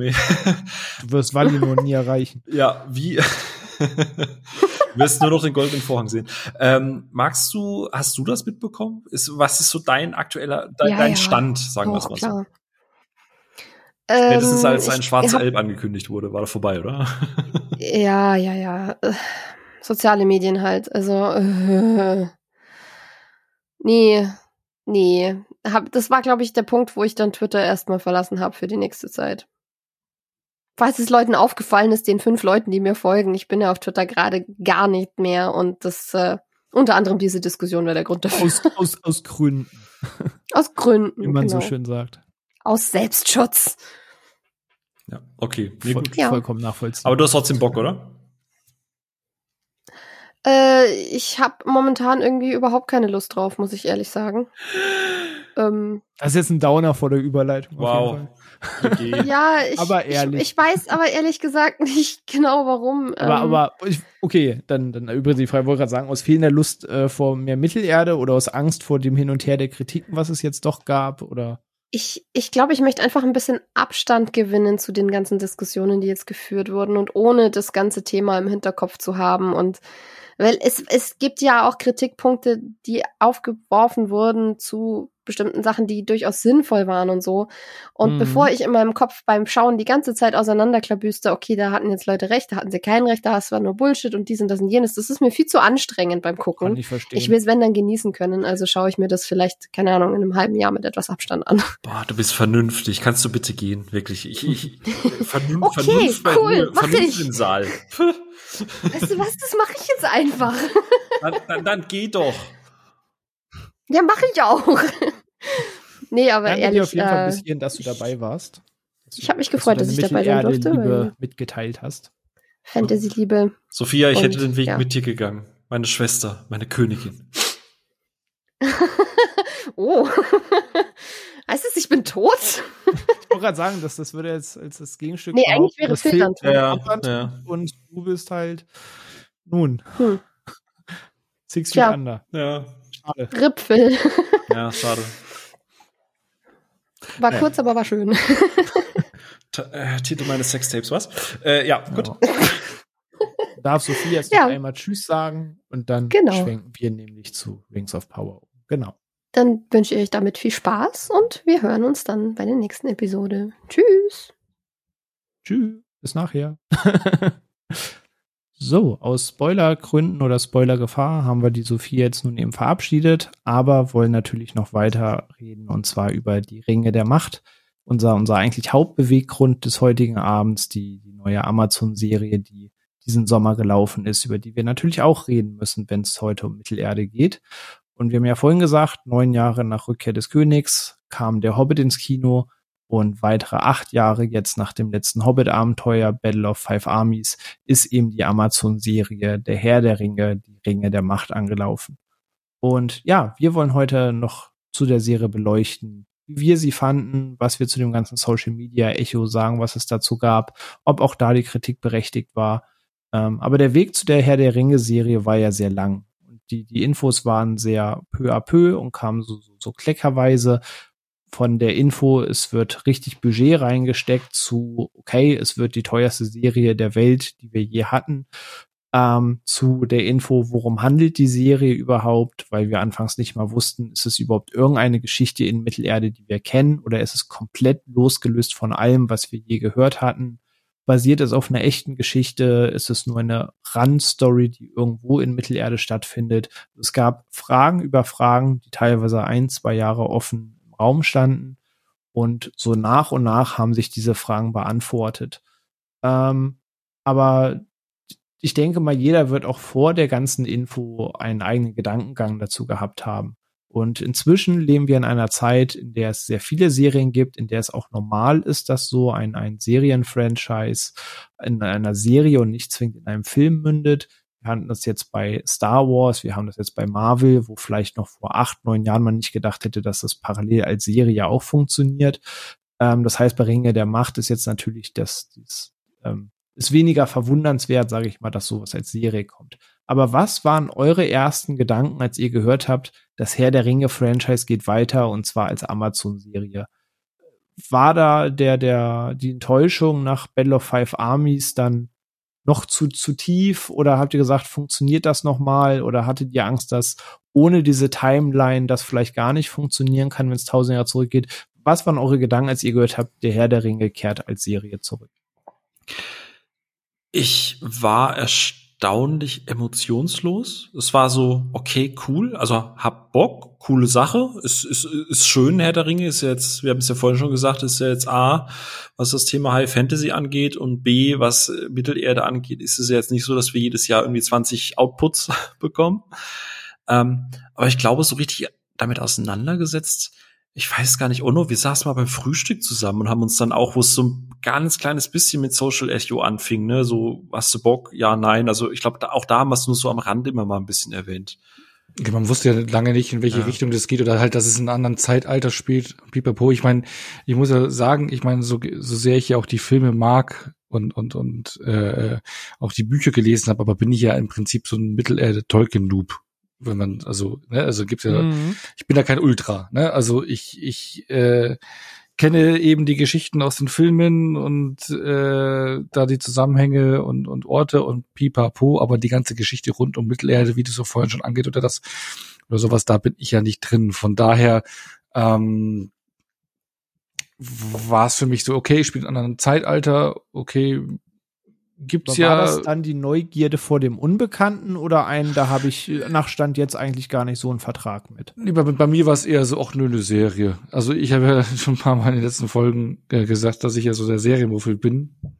Oder was heißt war? Ich meine, aktuell. Muss sagen, das letzte Vierteljahr läuft serientechnisch echt gut bei dir. Also, Ja, ja, ne, aber wo wir jetzt, das ist nur noch Endor, die ich, was ich schaue, äh, dann ist das auch wieder ein äh, Gedingselt. Aber nee, äh, bei mir war es eher so auch nur eine Serie, ne? Weil, weil es ist immer so zeitaufwendig Serie, Mhm. keine Ahnung, aber ich mochte dann so diesen wöchentlichen Release und äh, war, war da ein gutes Timing.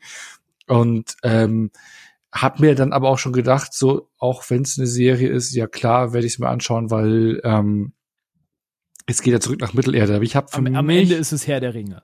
Genau, am Ende ist es Herr der Ringe, am Ende ist es Mittelerde. Klar, in einem anderen Zeitalter, Sachen, Geschichten, die ich nicht kenne. Gut, kann ich die, ich habe ja die Bücher auch erst danach erst gelesen, aber ähm, ich habe es für mich dann sofort auch getrennt von den Filmen. Ähm, Mhm. weil es ja auch schon gesagt worden ist, es ist ja, es wird von Amazon produziert und ähm, hat nichts mit den Filmen zu tun. Das hat ja relativ schnell geheißen. Das ist eine ganz eigene, die haben sich ein ganz eigenes Rechtepaket irgendwie gesichert. Ne? Also Genau. es ist ja eh alles ein ganz komplexes Ding, was die Rechte betrifft von den Tolkien-Erben.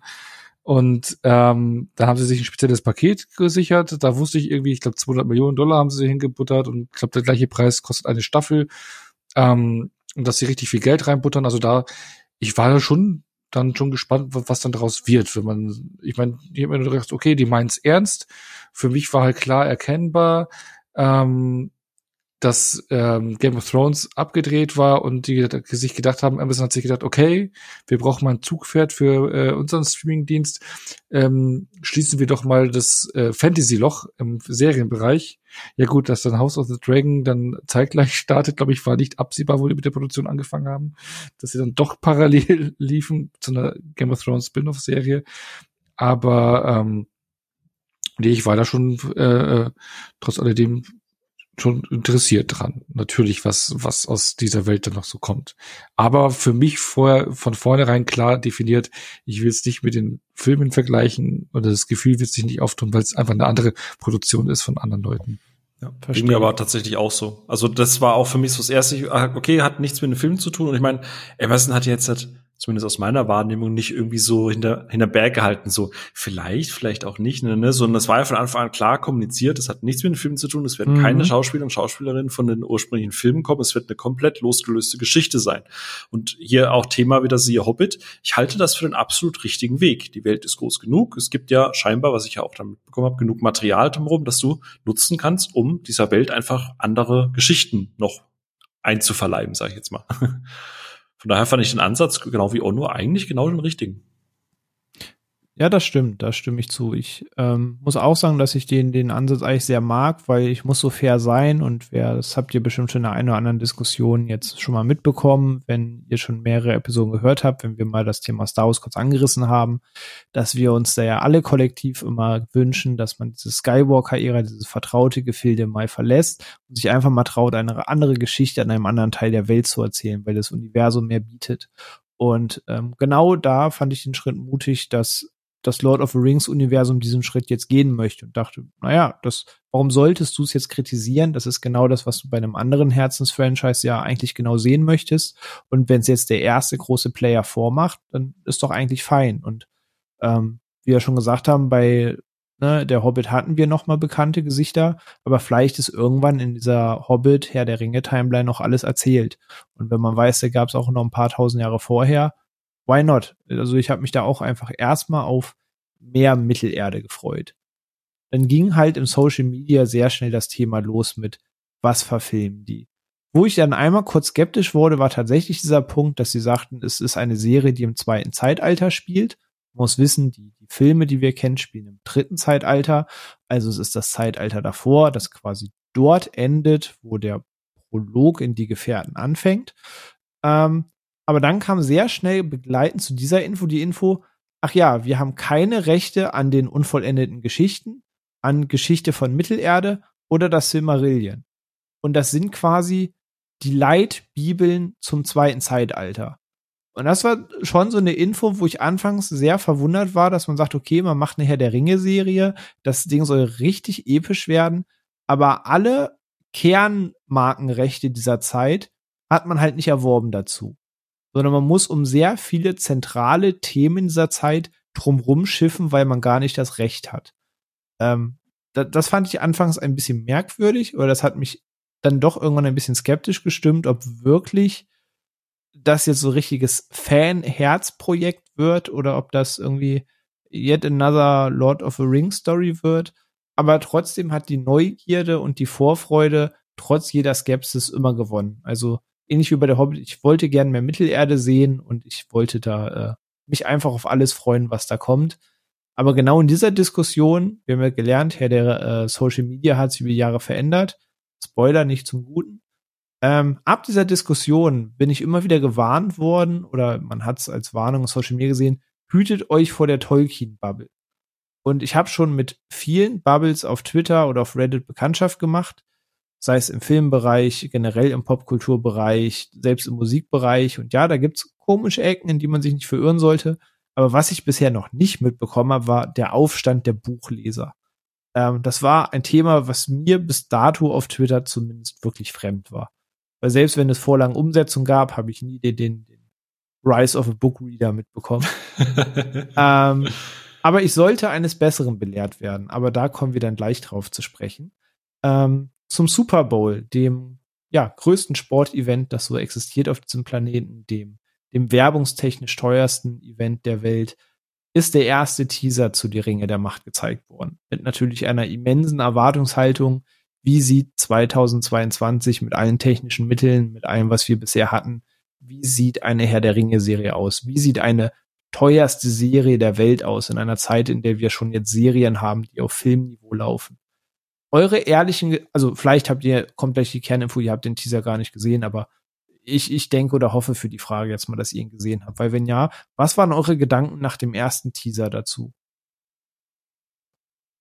Also ich habe ihn, glaube ich, dann live nachts im Super Bowl gesehen und war was eher, eher nüchtern. Das hat mich recht emotionslos zurückgelassen. Also es war so, ja, okay, nett aus, aber irgendwie so richtig gecatcht hat mich der Trailer nicht. Der erste Teaser. Phil, warst du da euphorischer oder teilst du den Gedanken? Ich überlege gerade, Ring, der Super Bowl Teaser war dieses einminütige Ding, wo du halt die Money Shots Galadriel am Wasserfall hängt, wo du so ein bisschen die Landschaftsaufnahme Ah, das, das, das. Mhm. Ähm, weil es gab ja, glaube ich, danach noch mal einen Trailer. Den, also es ist ja immer im, im, Super Bowl kommen ja die Teaser, weil wegen mhm. Sekundenpreise. Genau. Dann kann man mal einen Trailer genau, genau. danach oder so. Ja, ja genau. Ähm, also ganz ehrlich war ich in einigen Momenten habe ich es gefühlt, wo so ein paar Shots, wo du gesehen hast, okay, da ist schon ein bisschen weiter, gerade wenn es viel praktisch war. Ich habe mich gefreut, echte Pferde ohne echte Landschaft. Oh, die reiten wirklich so, ne? Und oh cool, echte Kostüme, echte Menschen, echte Orks, echte Elben und so. Ähm, aber dann gab es halt eben auch diese, diese paar Wonky-Shots, wie jetzt hat äh, Ono schon gesagt hat, wie du es gerade auch gesagt hast, die hier Galadriel, die, die an diesem schlecht animierten Eisfelsen da hängt. Und ich dachte mir so, ah, das kann, das kann, ich bin jetzt genauso in der Mitte und das kann jetzt entweder links oder rechts kippen, aber ich war, ich wollte, also du, ich glaube, ihr, ihr kennt mich jetzt und die, die uns lang genug hören, wissen, dass ich ja eher immer so der Meckerkopf bin und gerade bei digitalen Effekten, aber ich wollte ich wollte wirklich, dass es gut wird. Und ich hatte mich innerlich gesagt, nein, halt die Fresse. Wir wissen, wie es mit den Studios gerade aussieht. Die haben jetzt halt viel Zeit. Das ist ein erster Teaser. Ich glaube, das kann gut werden. Und du hast diesen Funken gespürt. Da war so ein bisschen was, was sich richtig angefühlt hat. Und, und deswegen war ich tatsächlich ausnahmsweise an der Stelle mal positiver, als es zum Beispiel in Onus war. Nicht, nicht, nicht euphorisch, aber mhm. so, mh, hm, ja, da, ich fühle da mehr als beim Hobbit. Okay. Ne, Ich bin da, glaube ich, irgendwo zwischen euch, aber mehr auf Seiten von Onno. Ähm, also ich bin ja schon immer der, der sagt, ich nick auf das ganze CGI-Kram. Wenn ich anfange, mich darüber aufzuregen, nehme ich mir den Spaß an Dingen. Und es gibt immer so, so Ausschläge, wo ich sage, okay, da kann auch ich jetzt irgendwie nicht drüber wegsehen, dass das irgendwie billig aussieht. Ähm, aber ansonsten denke ich mir, wenn die Szene für mich genug Gewicht hat, dann ist mir auch egal, dass da nie jemand vor einem echten Wasserfall stand, sondern irgendwo in London vor einer Wand. Wenn mich die Story hat, wenn mich die Charaktere haben, wenn ich irgendwie Teil dieser Welt sein möchte, dann nick ich da auf alles und dann sage ich auch, ja, sieht's halt scheiße aus. Geschichte und Charaktere kriegen mich trotzdem. Ähm, aber bei dem Teaser war tatsächlich einer der wenigen Momente, wo ich ein bisschen zähneknirschend vom Bildschirm saß und man halt automatisch diese, diese weiten Bilder aus dieser Sage nun mal in, im Kopf hat und das dann selbst für meine Verhältnisse oder meinen Anspruch daran irgendwie seltsam aussah. Verdammt, Also Twitter ich, hatte recht. Also ich will jetzt nicht mal sagen schlecht oder billig, sondern es sah für mich irgendwie künstlich aus. Also das war alles so überbelichtet und das sah alles so ein bisschen soapmäßig aus und ich hatte plötzlich so, so ein ganz schlechtes Bauchgefühl und hatte dann aber auch den Gedanken, den du hast mit, ja, das ist noch nicht fertig. Und ja, wir haben auch schon zehn Beispiele gehabt, wo wir gesagt haben, ja, das ist noch nicht fertig, aber dann sah das Endprodukt trotzdem genauso aus. Aber wir hatten auch schon Fälle, wo man gesagt hat, uh, und es sah wirklich besser aus am Ende. Und am Ende ist eine Mentalitätsfrage, auf welcher Seite man stehen möchte. Ähm, und ich wollte Fehler eingestehen, hör mal. ja, persönliches Weiterentwickeln. Ähm, kommt man dahin. Aber ich wollte mich einfach drauf freuen, aber es war jetzt nicht so, dass ich dachte, boah, also ich dachte, ich sehe da jetzt was, was, was ich noch nie gesehen habe, was mir Game of Thrones in den Schatten stellt, keine Ahnung. Ich dachte, ich sehe eine Fantasy-Welt, wie ich sie jetzt erneut Jahre nicht gesehen habe. Und ich sah den Teaser und dachte mir, da habe ich in den letzten vier Jahren schon anderes im Serienbereich gesehen. Dafür, dass die teuerste Serie der Welt ist, dafür, dass Herr der Ringe ist. Klar, ungesunde Erwartungshaltung und so, auch immer so ein Thema. Aber ich war auch erst ernüchtert, muss ich, muss ich ganz offen zugeben. Ja, ich muss halt gestehen, diese ganze beteuerstes Ding und so weiter, das war was. Also, ey, wir, wir haben hier über Black Widow gesprochen und ich habe auch gesagt, Alter, für 200 Millionen kann es mir nicht erzählen, dass das Finale aussieht wie eine PlayStation 2 Sequenz, ne? Aber Mhm. wie diese 200 Millionen Budgets bei Disney, die kommen halt auch aus anderen Gegebenheiten. Ne? Also eine, was alleine was die Darsteller und Darstellerinnen halt einfach verdienen, ist halt schon mal insane. Dann halt Disney Kosten, bla und so weiter. Das ist ja ich, ich will es nicht schönreden, es sieht trotzdem immer noch irgendwie Dreck aus, aber diese Budgets, was, was ist heutzutage Budget? Ich habe heute irgendwie gelesen, dass Fast and Furious die nächsten beiden Filme aktuell die teuersten Filme aller Zeiten sind, mit irgendwie, die jetzt schon 330 Millionen kosten. Ähm, aber was ist das heute schon? Der Punkt ist halt, und ich habe die Diskussion, weil ich bin ja nicht so smart wie du, ich führe ja manchmal diese Diskussion. Ich glaube, wir werden auf gezielt einzelne Beispiele, was das Thema, deswegen bin ich vorhin, wo du gesagt hast, es sieht billig aus, schon mal so ein bisschen zusammengezuckt, äh, so vorsorglich, weil vielleicht reden wir da noch genauer drüber. Ähm, aber guck mal, du hast eine neue IP, also in Anführungsstrichen eine neue IP, also du, mit den Lizenzen. So, jetzt haben haben sie die und die Lizenz nicht bekommen, aber der Punkt ist einfach der, es ist jetzt halt nicht, dass irgendwie Warner gesagt hat, ah, guck mal, hier hinten haben wir die Gift, die, die Gifttruhe, da haben wir noch Lizenzen, die müssen wir in den nächsten zehn Jahren, da müssen wir jetzt einen Film machen, sonst verlieren wir die. Sondern du musstest das ja neu erwerben. So, ne? Und die Tolkiens, wissen wir ja, die, die lassen sich ja gut und gerne bezahlen. äh, So wie man das ja hört. So. Dann hast wehren du, sich sogar eigentlich noch vor der Herausgabe der Rechte. ja, das, das kommt ja auch noch mit dazu. Deswegen ist ja dieses ganze Hick- Hickhack und so, dass man versucht, drum rumzukaufen, wo, wo, wo sie irgendwie nicht schnell genug die Hand drauflegen. So ein bisschen wie bei Halligalli, falls du das Spiel kennst, wo man auf diese Glocke draufhauen ja, muss. ja. und auf der anderen Seite, aber das hat man ja in einem Teaser zumindest schon gesehen, du hast wirklich, wirklich geile Kostüme gesehen. Du hast extrem viele echte Menschen gesehen. Du hast Naturaufnahmen gesehen. Ne, ne, ne, ne. Und der Punkt ist, vieles davon muss ja erstmal wieder hergestellt werden. Es ist ja nicht so, dass du deinen Fundus gehst und sagst, "Hm, was sieht denn nach einem, nach einem Galadriel-Outfit aus? Sondern du hast das Zeug ja, ne? Deswegen war ja Herr der Ringe reden retrospektiv und inflationsbereinigt in Anführungsstrichen so günstig, weil die drei Filme gedre- gedreht haben. Hättest du einen Herr der Ringe-Film gedreht und dann abgewartet wie bei Dune, hättest du die Kosten von diesen drei Filmen halt, also fast auf dem ersten Film, ne? Ähm, und das heißt, die müssen jetzt eine Serie produzieren. Die müssen komplett von Null anfangen. Die müssen die Sets bauen, die müssen die Darsteller casten, die müssen die Kostüme bauen. Ne, ne, ne, Und man hat ja gesagt, wir wollen weg von diesem Hobbit-künstlichen Look, wir wollen wieder zurück zu diesem, das soll sich echt anfühlen. Dann hast du viele Statisten, die müssen versorgt werden. Es ist Corona, du hast erschwerte Drehbedingungen und so. Und das summiert sich relativ schnell auf. Und wenn du es mal wirklich mhm. runterbrichst, und ich hatte die Diskussion mit jemandem, weil es, Entschuldigung, wenn ich vorgreife, es gab ja mal diese eine, diesen einen Tweet, der ein bisschen steil gegangen ist, wo einer einen Screenshot gemacht hat, dass er sich ja echauffiert hat zum Thema, äh, ne, auf welcher Diskussionsebene führen wir, dass da Leute digital dupliziert worden sind. Ja, das war eine ziemlich peinliche Nummer, ja. Genau. Und dann hat der irgendwer so gemeint, ja, also wer welcher von den Verantwortlichen nimmt denn da nicht das Geld in die Hand? Und ich habe der Person dann wirklich mal effektiv vorgerechnet. Ich finde, ich habe nebenbei versucht, diesen Tweet zu finden. Ehrenlos ne? den 400.000 Urukais gegenüber. Ganz genau. die extra gezüchtet wurden im Genlabor. Bei Alle 400.000 stand drei schon in der Maske. ähm, und habt ihr mal hochgerechnet, ne? was, was verdient so ein Statist irgendwie so mit Versorgung, Nahrung, Unterkunft und so. Ne? Das sind pro Person irgendwie 3, 500 Dollar. Dann hast du Maskenbildner, der irgendwie 1000 Dollar pro Tag verdient. Dann hast du das Kostüm, was du mit 2000 Dollar und so weiter. Ne? Das summiert sich halt auf. Und dann hast du für eine Person, die da steht, irgendwie einen Kostenpool von irgendwie 6 bis 8000 Dollar. So. Und wenn du mir jetzt erzählst, dass du Buchführer bei da bist oder der Excel Erwin und dann sagst du, naja, klar, klar, casten wir da 1000 echte Statisten dann hoffe ich, dass du niemals im Finanzwesen arbeitest. Sorry, so haben Filme noch nie funktioniert. Selbst bei Herr der Ringe wurde, wurden Darsteller und Darstellerinnen dupliziert. Also da wird so vermessen diese dieses teuerste Serie aller Zeiten, mhm. ohne zu wissen, wie diese Kosten überhaupt zustande kommen. Weil wenn du es runterbrichst, ist es, es ist immer noch viel Geld.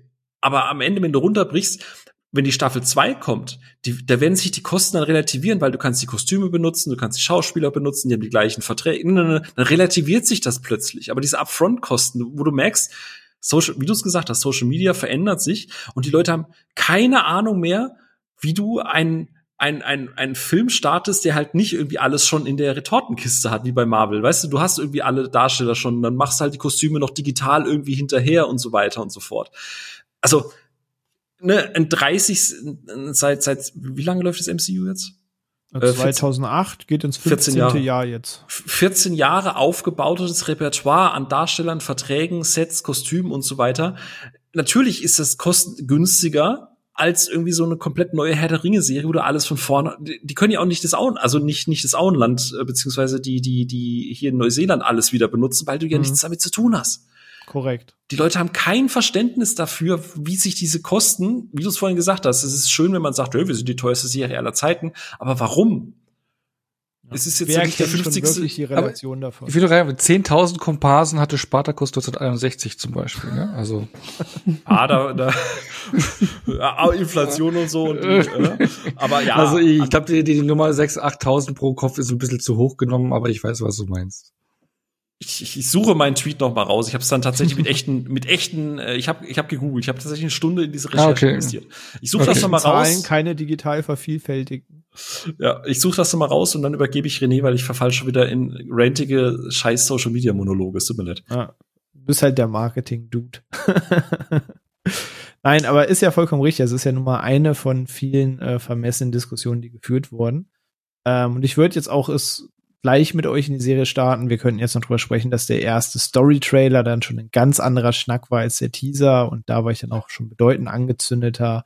Da waren schon so ein paar Fanshots drin und so, aber ich glaube, dass Phil den zum Beispiel gemieden hat, wenn ich das jetzt noch ganz richtige Erinnerungen habe. Vielleicht irre ich mich auch.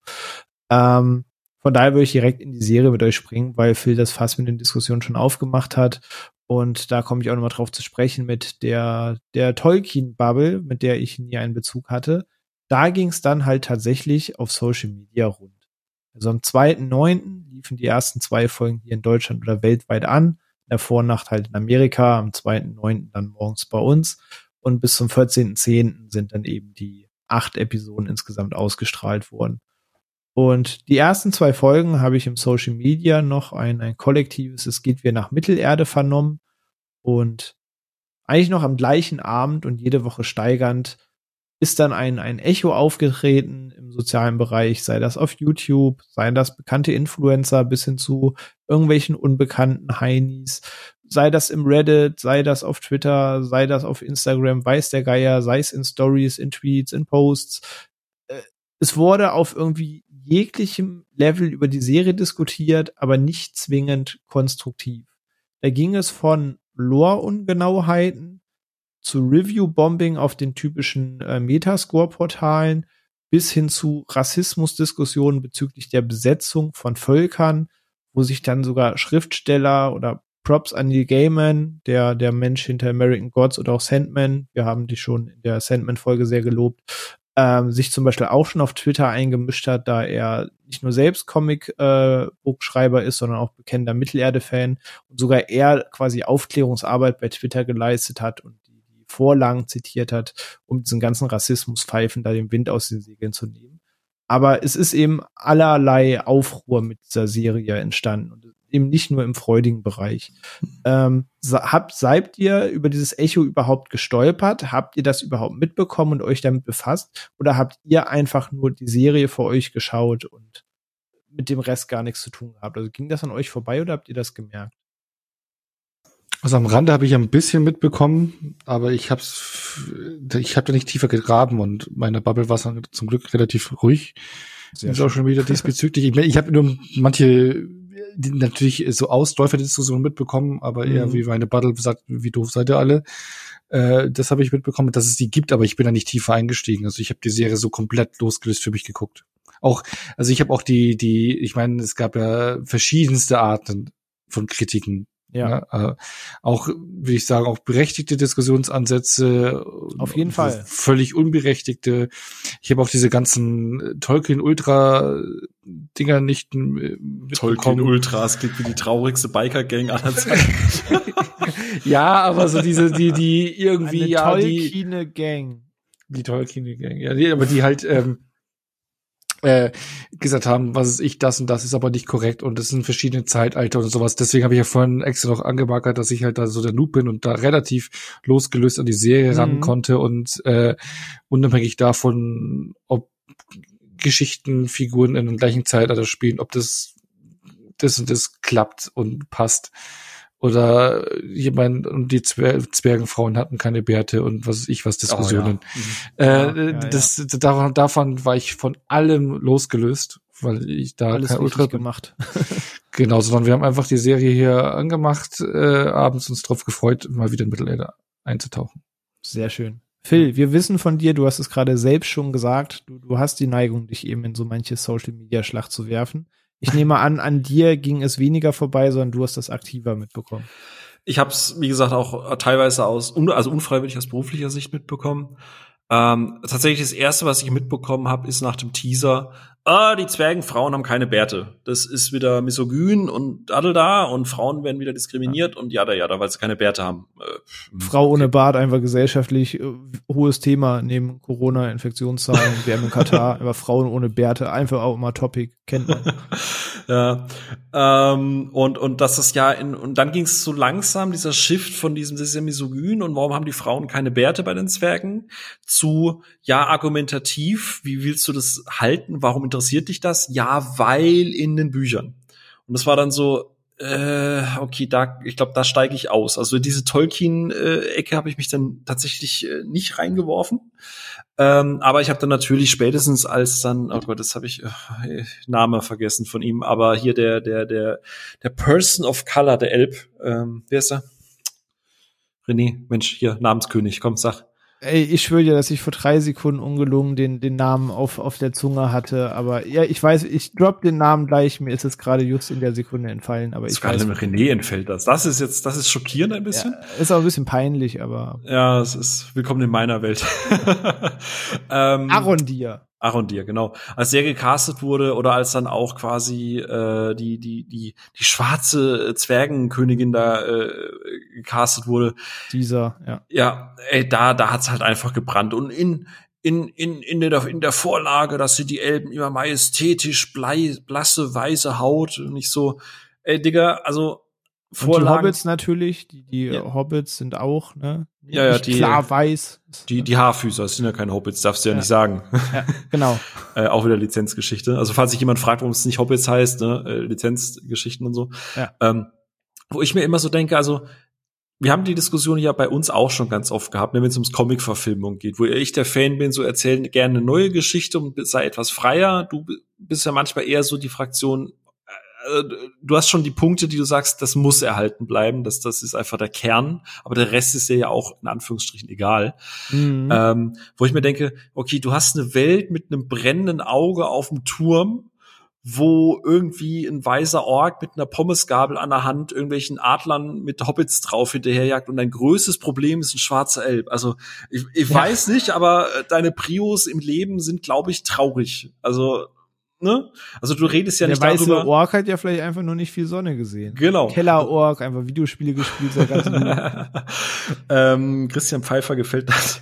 ähm, also da, da ist halt der Punkt, weißt du, das ist jetzt nicht so, dass ich sagen, ja, Sauron ist jetzt plötzlich ein sprechender Mund, der rosa Make-up trägt und ein Lippenpiercing hat, sondern es geht ja halt wirklich einfach darum, dass du diese, dieser Welt wortwörtlich Farbe verleihst, aber das ja effektiv nichts an, an, an dieser Welt selber verändert. Buchvorlage hin oder her. Wie gesagt, die kenne ich ja nicht, aber es ist doch scheißegal. Der Elb hat diese Eigenschaften, er ist erhaben, er ist, ne, so, das, wie er es ja, halt ja. spielt. Und ob der jetzt, Entschuldigung, ein Panda-Bär ist, ein Affe, ein Person of Color oder irgendwie ein äh, kaukasischer, es ist mir sowas vollkommen egal sein, ja. Das tut doch der Story nichts ab. Also zumindest in einer High-Fantasy-Welt sollte das wirklich das, das letzte Kriterium sein. Ja, also ich erwarte halt von einem Zwerg, der halt da irgendwie in den Minen von Moria arbeitet, erwarte ich halt einen prächtigen Bart. So einfach. Das, das ja. ist so, das ist so das Klischeebild, was ich habe. Und ob es die Frauen jetzt auch Bärte, das ist mir dann so ein Ding, wo ich sage, okay, cool. Also im Prinzip hat sie ja so einen leichten Bartansatz an der Seite, ein bisschen was haben ja. sie ja gemacht. Finde ich fein, stört mich auch nicht. Hätten die jetzt einen Rauschebart, Wäre ein bisschen merkwürdig, aber okay, wäre auch fein. Aber an den Figuren ändert's per se halt nichts. Wobei so ein perfekt rasierter Zwerg würde halt irgendwie nicht in diese Welt passen. Einfach so. ne? Ja, das ähm, stimmt. Aber, aber da ist halt immer die Frage, wie gehaltvoll oder gehaltlos sind halt die Diskussionen dahinter. Ne? Oder ja. wie wichtig sollte die Prio dieses Themas sein? Du sagst es genau, es war eben bei dem Elb äh, eine große Diskussion.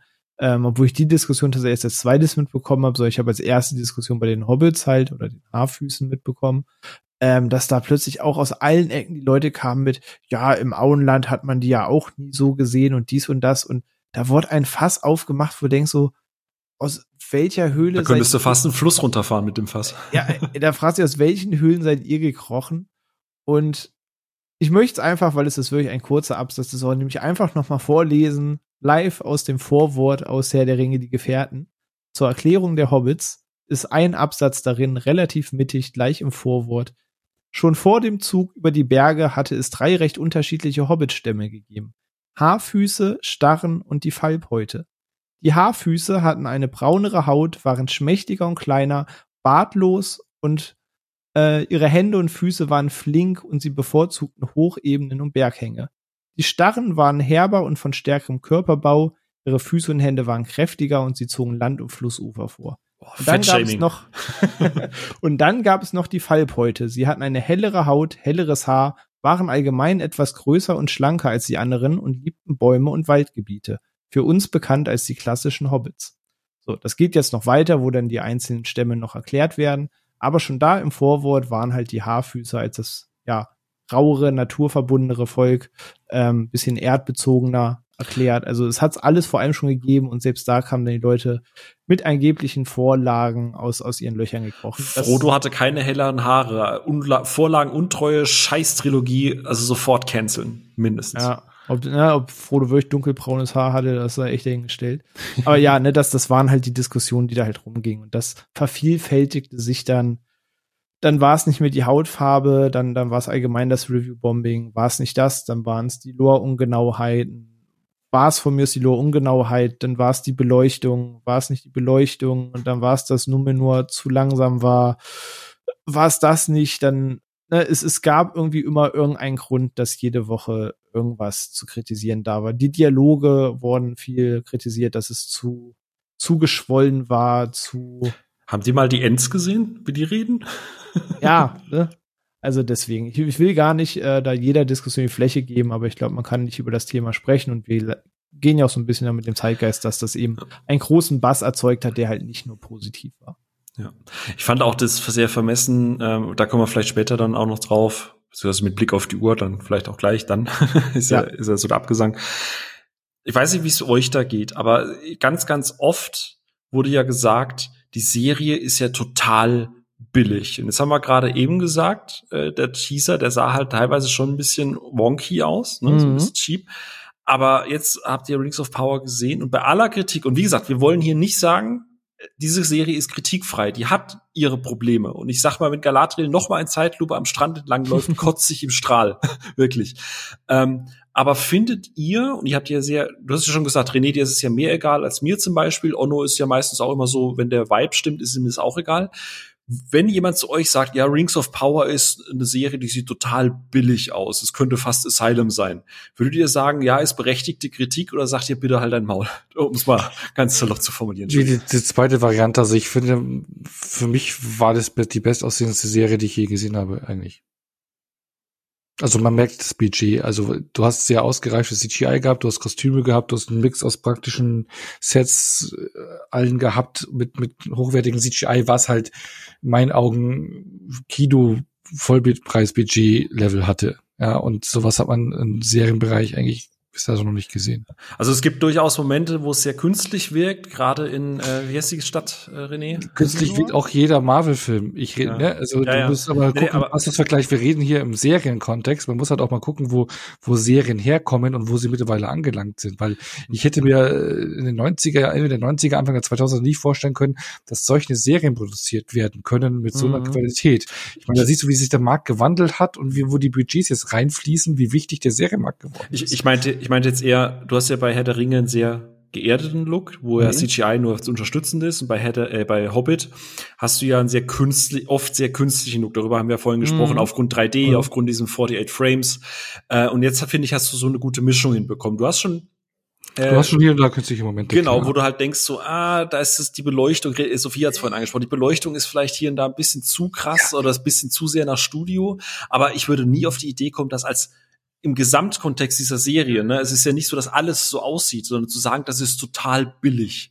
So, Nee, das, das ist, ist- nee, das ist eine Kritik, die habe ich nie verstanden und Das auch ist nicht. auch sch- Das ist auch Schmarrn, wenn du sagst, das vergleichst du mit Asylum oder sonst irgendwas. Also ich finde, man sieht da schon die Produktionsqualität, die dahinter steckt. Also es ist eine, der, man sieht, dass es eine der aufwendigst produzierten Serien aller Zeiten ist. ne? Ich meine, äh, im Prinzip Ja. können da ja nur aktuelle Serien mithalten, wie die letzte Staffel von Game of Thrones, was das Produ- Production Value äh, anbelangt, oder die Nur inhaltlich nicht.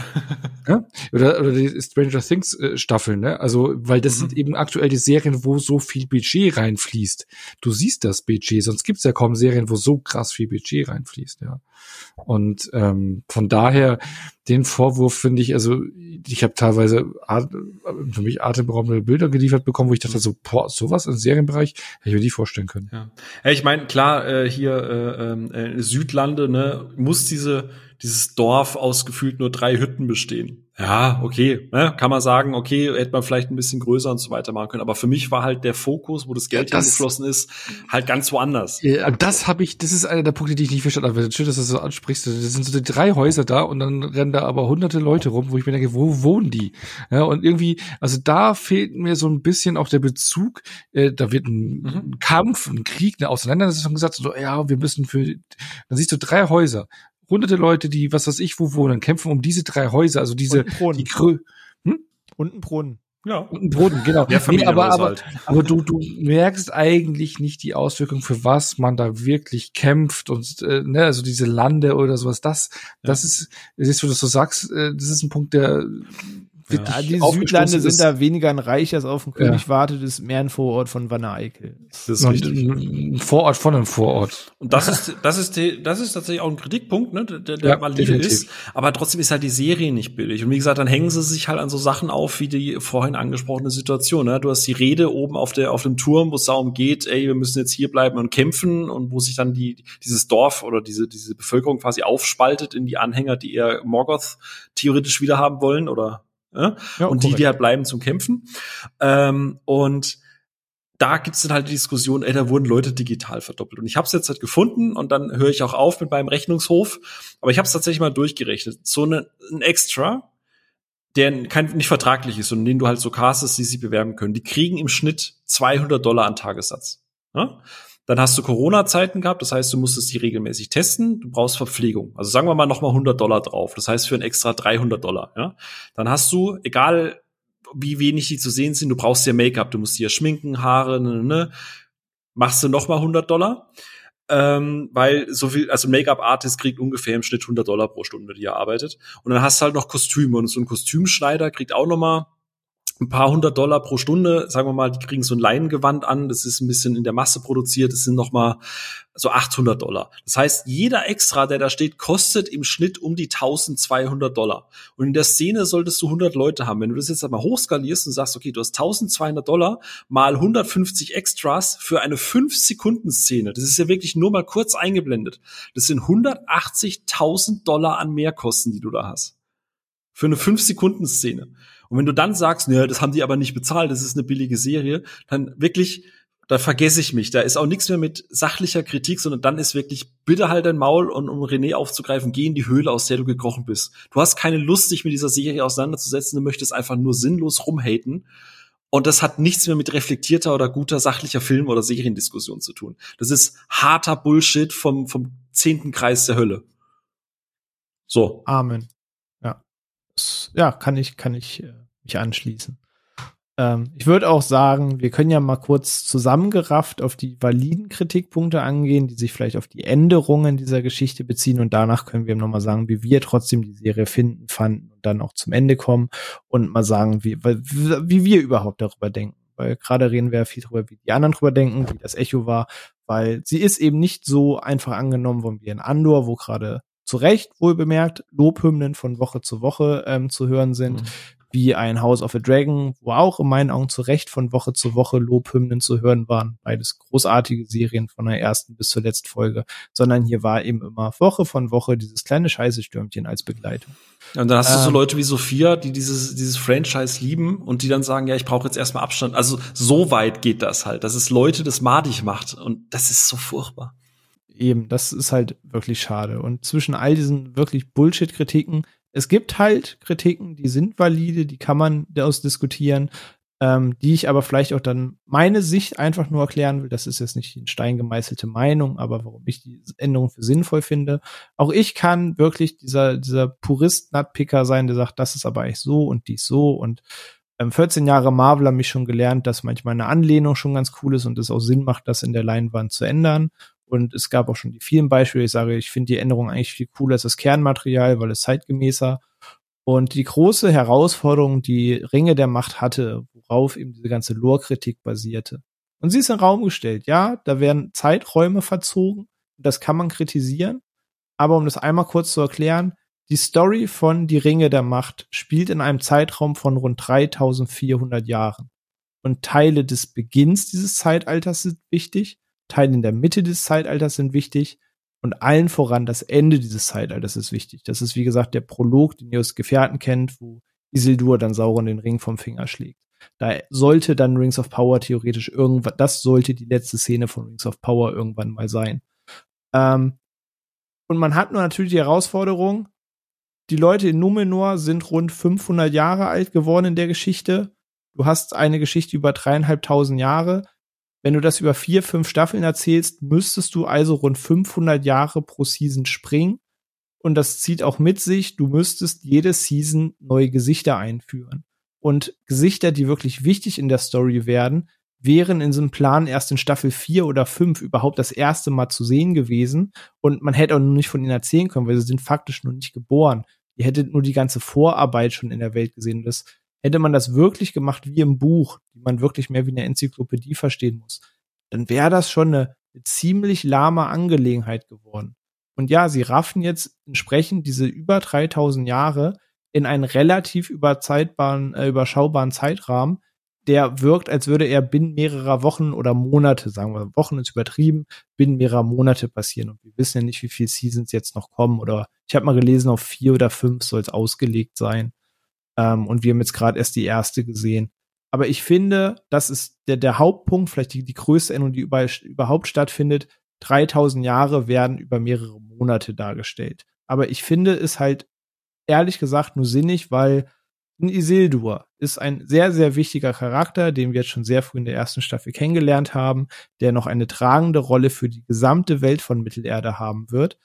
Und es ist wichtig, ihn halt schon zu zeigen. Du sollst jetzt schon mit ihm sympathisieren. Ähm, Auch Galadriel führst du jetzt schon ein. Ähm, die ganze Geschichte, dass Sauron sich in mehreren Gestalten versteckt.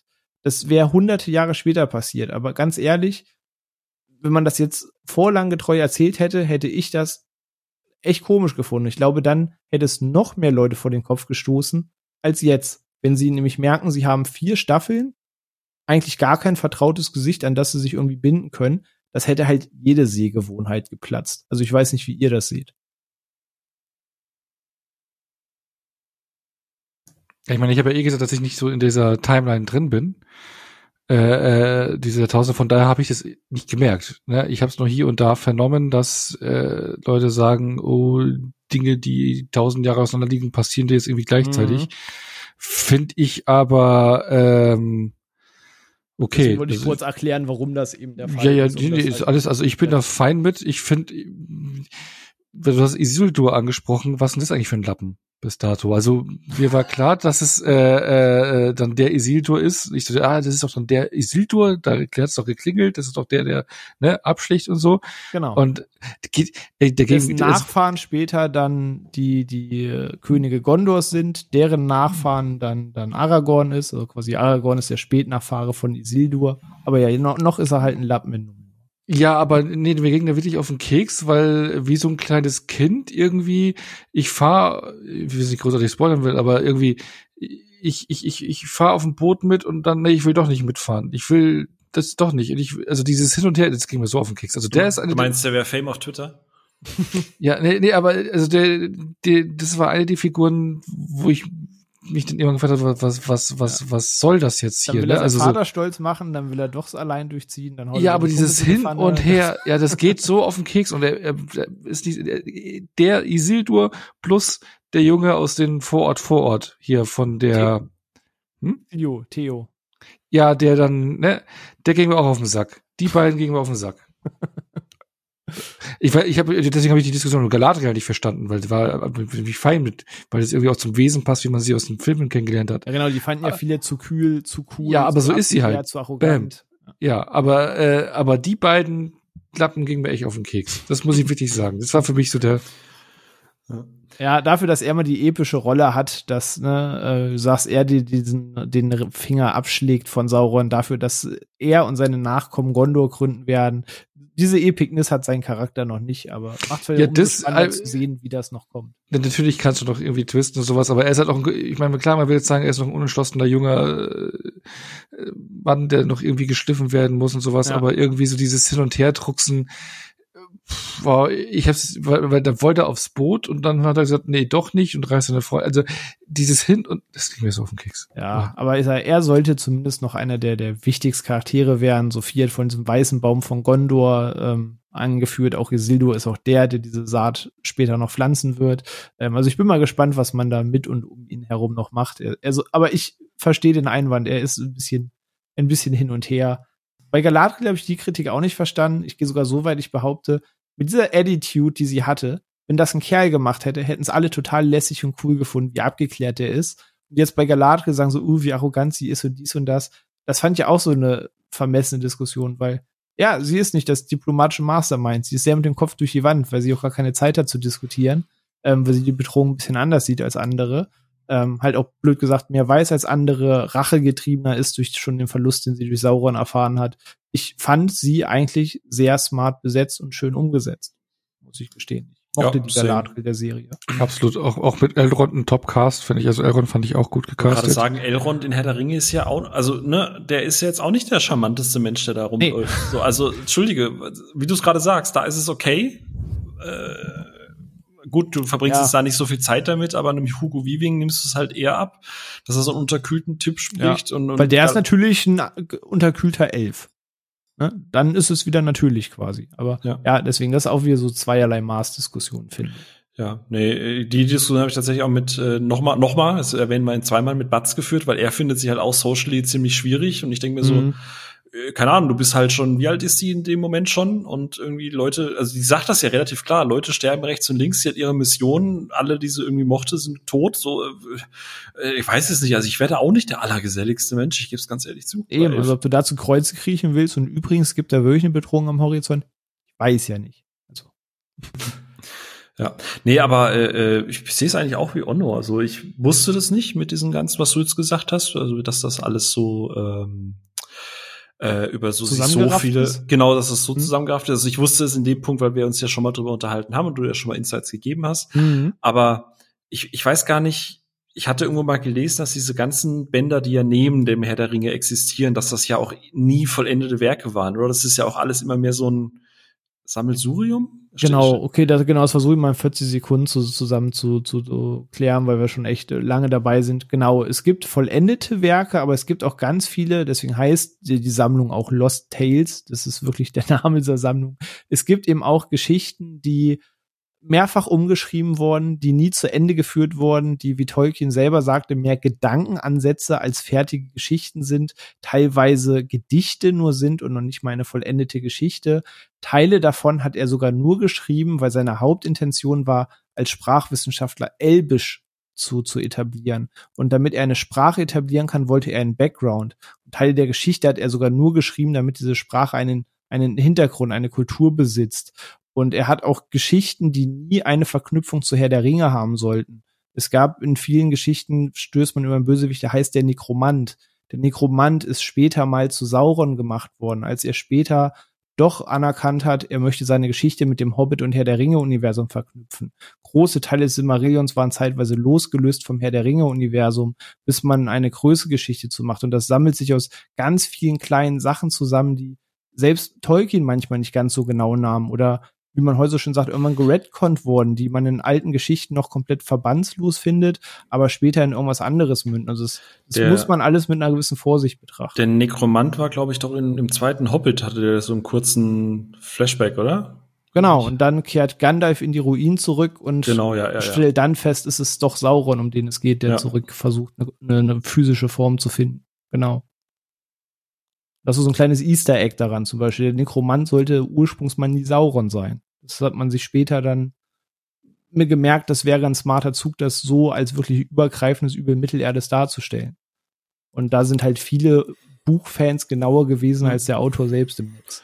Ja. Aber wie gesagt, die Kritik an, an äh, was Ono gesagt hat, da gehe ich ein bisschen mit. Ich fand den halt, okay, der ist halt jung und unentschlossen und ich hoffe, also ich, das ist ja auch wieder so, dass, ne, Zeit damit eine Figur sich entwickeln kann, damit er eben zu dem Badass wird, den man halt einfach kennt, oder dass er halt eben sich das verdient, was er, was er da eben dann tut in, am Anfang von Herr der Ringe. Ähm, mal gucken, ob sie es noch richtig hinbekommen, aber diese Kritik an Galadriel habe ich tatsächlich auch nie so wirklich verstanden. Also eigentlich mochte ich durchgehend alle Figuren, wobei natürlich, äh, oh Gott, oh, ich hier Zwerg und Elf. äh, die beiden, Elrond und Durin? Genau, die beiden sind halt einfach MVPs. Das ist einfach ja. Peak. So. Also das ganze Zwergending ist wirklich, da ging mir bei jeder Szene das Herz auf. Ja. Ja, aber Klare Highlights, ja, das auch alles äh, in der Blütezeit zu erleben. Ja, Moria, wie schön mal. sieht es in diesem Berg mhm. aus. Ja, also ja. auch das Setting darin. Ich fand ja. das richtig schön. Also so habe ich mir immer so einen Bergstollen vorgestellt, den Zwerge ausgearbeitet und rausgehauen haben, in dem sie leben. Ich finde, dass das hatte, das wirkte wirklich lebendig. Das habe ich komplett abgenommen. Also bin ich komplett bei euch. Ja, ja, also endlich mal die Moria, äh, Moria, Moria und, und alles zu sehen in seiner Blüte und, und wie, also wirklich, das ist wunderschön, das ist tolles Artdesign und das ist, das hat Hand und Fuß, wo sie entlang gehen, du weißt, wo was ist, da unten mit gearbeitet, oben ist der Thronsaal, du guckst da unten runter ich habe das Gefühl, wirklich mal da gewesen zu sein. Das ist schön. Das ist richtig, richtig toll ausgearbeitet. Da sieht man halt auch wieder, da ist dann wahrscheinlich das Budget mehr reingegangen als in die drei Hütten von aus dem Südland. Ja, das, ich, deswegen wundert mich das ja. Ich meine, äh, äh, wenn man andererorts so tolle, pompöse Sets aufbaut, ja, und, oder, oder Dinge schafft und warum man dann dieses Örtchen, wo dann auch ein, wo es dann zur Sache geht und um das man ja kämpft. Und ich dachte so, ja, ihr kämpft jetzt die ganze Zeit, macht das alles so für diese drei Orte oder das, ne? also ich meine, man hat ja für ein gesamtes Reich oder Land hier gekämpft, oder ein Be Bereich und aber man, man, das spürt man zu keiner Sekunde. Und das, das fand ich ein bisschen schade, echt. Ist, also mich wundert halt auch, dass man es äh,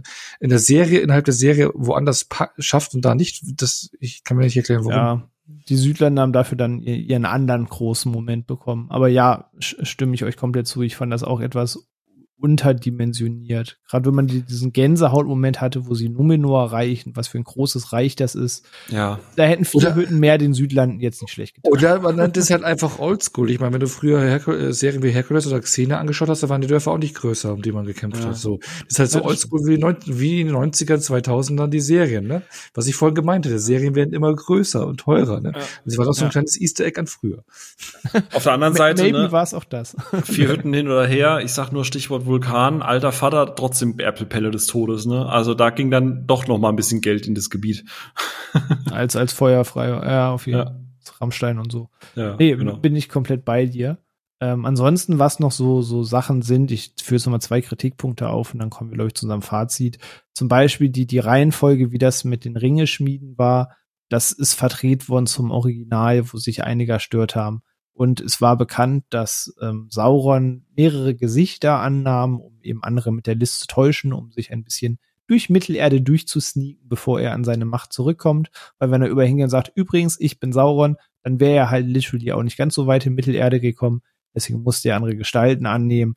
Und auch da hat man sich auf andere Namen gestützt, weil normalerweise haben alle Fans quasi gewartet, dass Anatar, der, der äh, Herr der Geschenke, ein sehr hübscher Elf, irgendwann das Licht der Welt erblickt und damit alle dann so mit Leonardo DiCaprio-Meme auf den Fernseher zeigen können, dass sie wissen, das Sauron. Ähm, aber um eben genau jedem, auch den Vorlagenkennern, eben da einen neuen Thrill zu geben, hat man eben sich für einen nochmal anderen Namen entschieden, hinter dem sich Sauron versteckt. Ähm, was ich auch vollkommen in Ordnung fand. Ich, wenn ich es eh weiß durch die Vorlage, dann wäre für mich auch der Spirit in Folge 3 raus gewesen, wenn ich sehe, da ist ein Elf, der ist Anaton, ich weiß ja, das Sauron.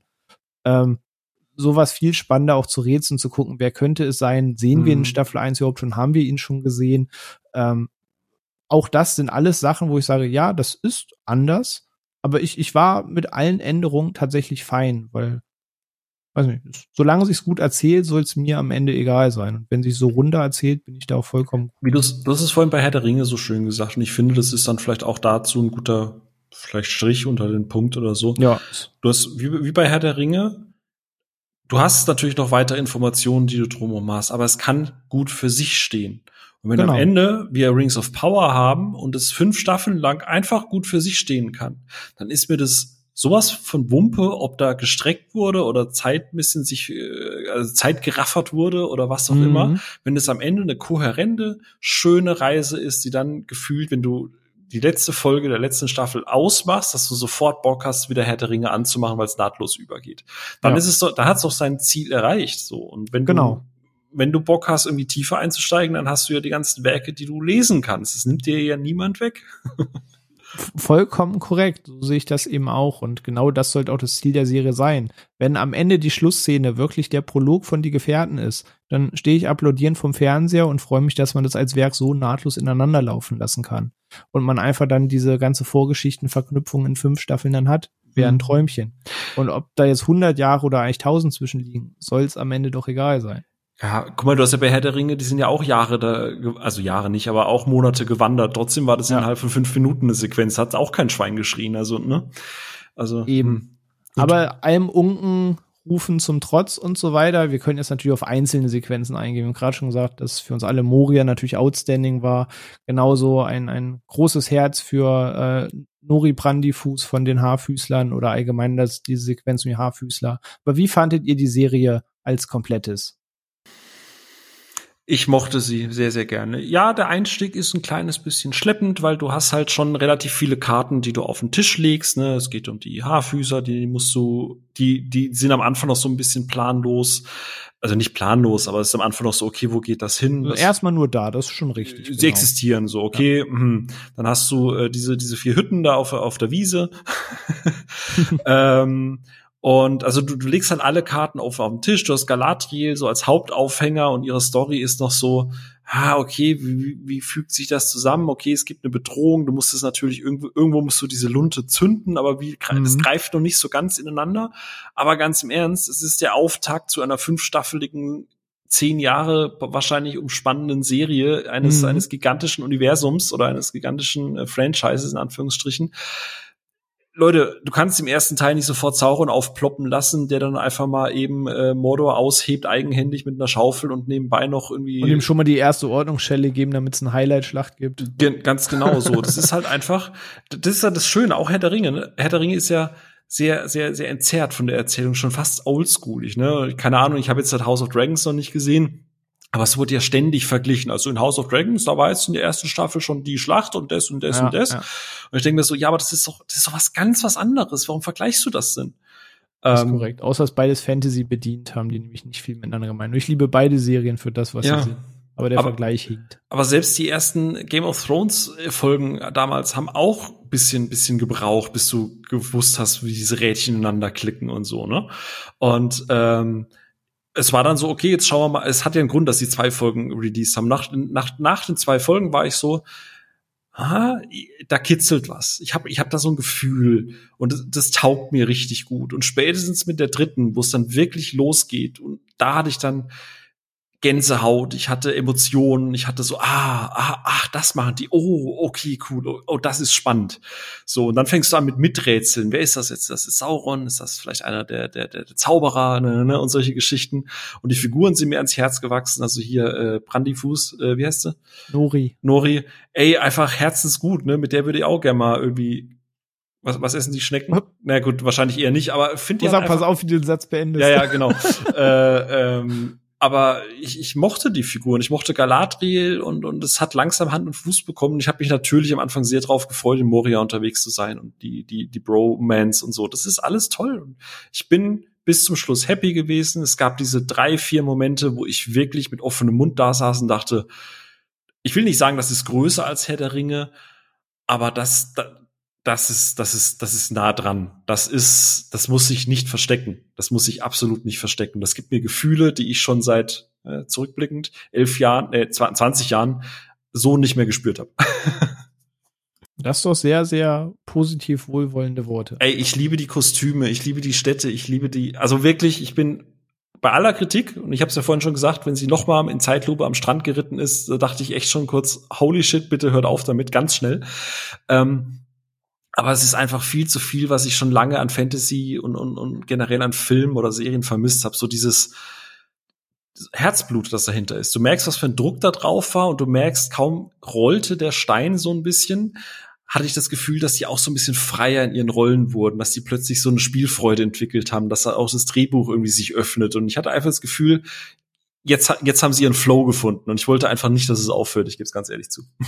Du hattest so einfach wöchentlich Lust auf den Eskapismus in Absolut. große Fantasy-Welt, ne? Absolut. Und äh, ich werde, glaube ich, bevor ich jetzt Herr der Ringe gucke, diese die erste Staffel sehr wahrscheinlich noch mal gucken. Und ich bin gespannt, ob ich dann immer noch so euphorisch bin oder ob ich dann sage, ah, das zieht sich jetzt dann doch schon. Mhm. Ja, kannst du ja gerne im, im Nachtrag gerne mal berichten, wie das so dann war, ob das einfach eine Euphorie und ein Ich will das jetzt auch feiern ist oder dann doch der Blick sich ein bisschen verhärtet, klingt jetzt negativ, aber vielleicht auch trotz mögen der ein oder andere Kritikpunkt mehr durchscheint oder so. Mhm. Ähm, ansonsten schließe ich mich deinen Worten an. Ich würde lügen, wenn ich jetzt sage, das ist 10 von 10, das krasseste, was ich je gesehen habe. Aber ich mag die Serie, ich freue mich auf Staffel 2, ich möchte mehr sehen. Ich hatte mehrfach Gänsehaut, die letzten drei Folgen. Äh, großartiges Fangeschenk aus Gründen, die ihr entweder auch gesehen habt oder noch sehen werdet. Ähm, also deswegen, ich will das gar nicht so auseinandersezieren. In keinem Produkt, egal wie sehr ich es liebe, ist nicht irgendwas drin, wo ich sage, naja, irgendwas kannst du immer anders machen. Mhm. Nennen wir das Kind beim Namen. Ähm, deswegen darf es ihm trotzdem gefallen. Onno, hast, saß, startest du der Serie nach acht Episoden genauso gegenüber? Ja, ja, klar, ich kann mich da auch an den positiven äh, Äußerungen auf jeden Fall nur anschließen. Ich meine, klar, hier und da waren schon Längen drin, man hat sie und da auch gespürt, aber ähm, und auch der Einstieg hat für mich jetzt so ein, zwei Folgen gebraucht, aber ich war trotz alledem recht schnell im Mittelerde-Fieber oder Gefühl drin.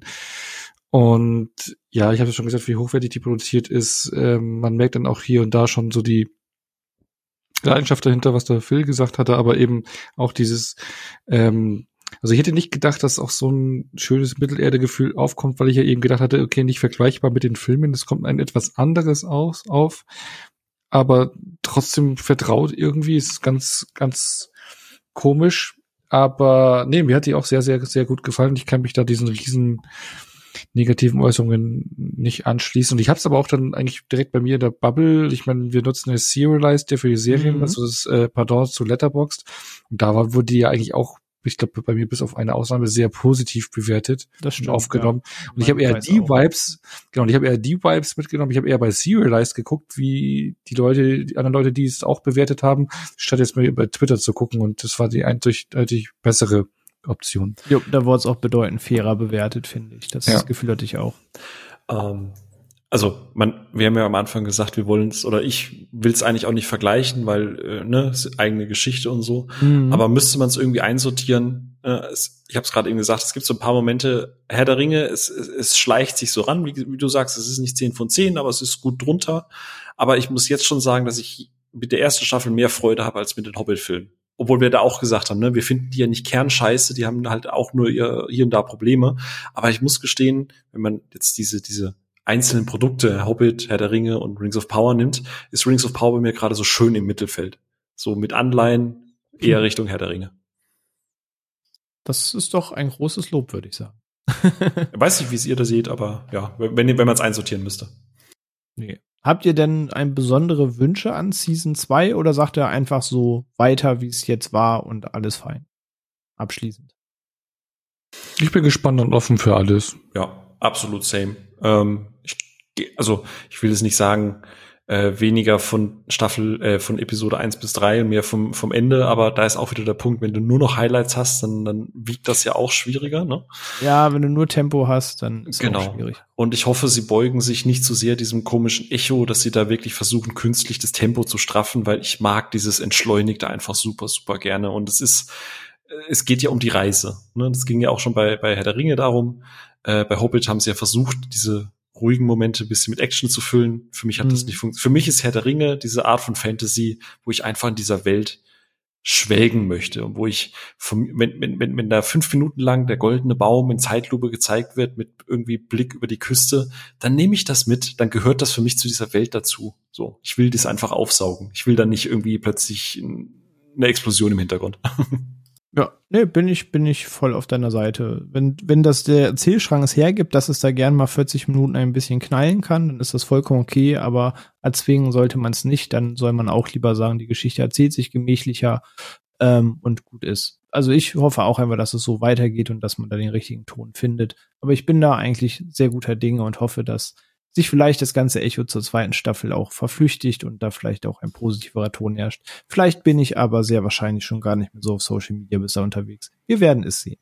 Ja, aber ich glaube, dann haben wir heute lang und breit äh, über Mittelerde gesprochen. Es wurde wie erwartet eine lange, große Episode zu aber auch einem Franchise, das mir oder uns auch sehr am Herzen hängt, was sehr wichtig ist, ähm, was vielleicht mal diese Bühne verdient hat, weil man spricht nicht jeden Tag über Herr der Ringe. Ähm, und gerade jetzt im Rahmen von Rings of Power, wenn ihr es noch nicht gesehen habt und ihr nur das Echo kennt und auch dachte, eigentlich hatte ich Bock, aber wenn irgendwie jeder und seine Urgroßmutter es zerreißt, äh, dann spare ich es mir vielleicht. Ich will mir meine Kindheit nicht zerstören lassen, wie Phil von so schön gesagt hat, wie es dann gerne im Netz heißt. Gebt dem Ganzen eine Chance, bildet euch safe eure eigene Meinung. Wenn es euch nicht gefällt, aus verschiedensten Gründen ist das vollkommen fein. Es soll nicht jedermanns Lieblingsserie werden.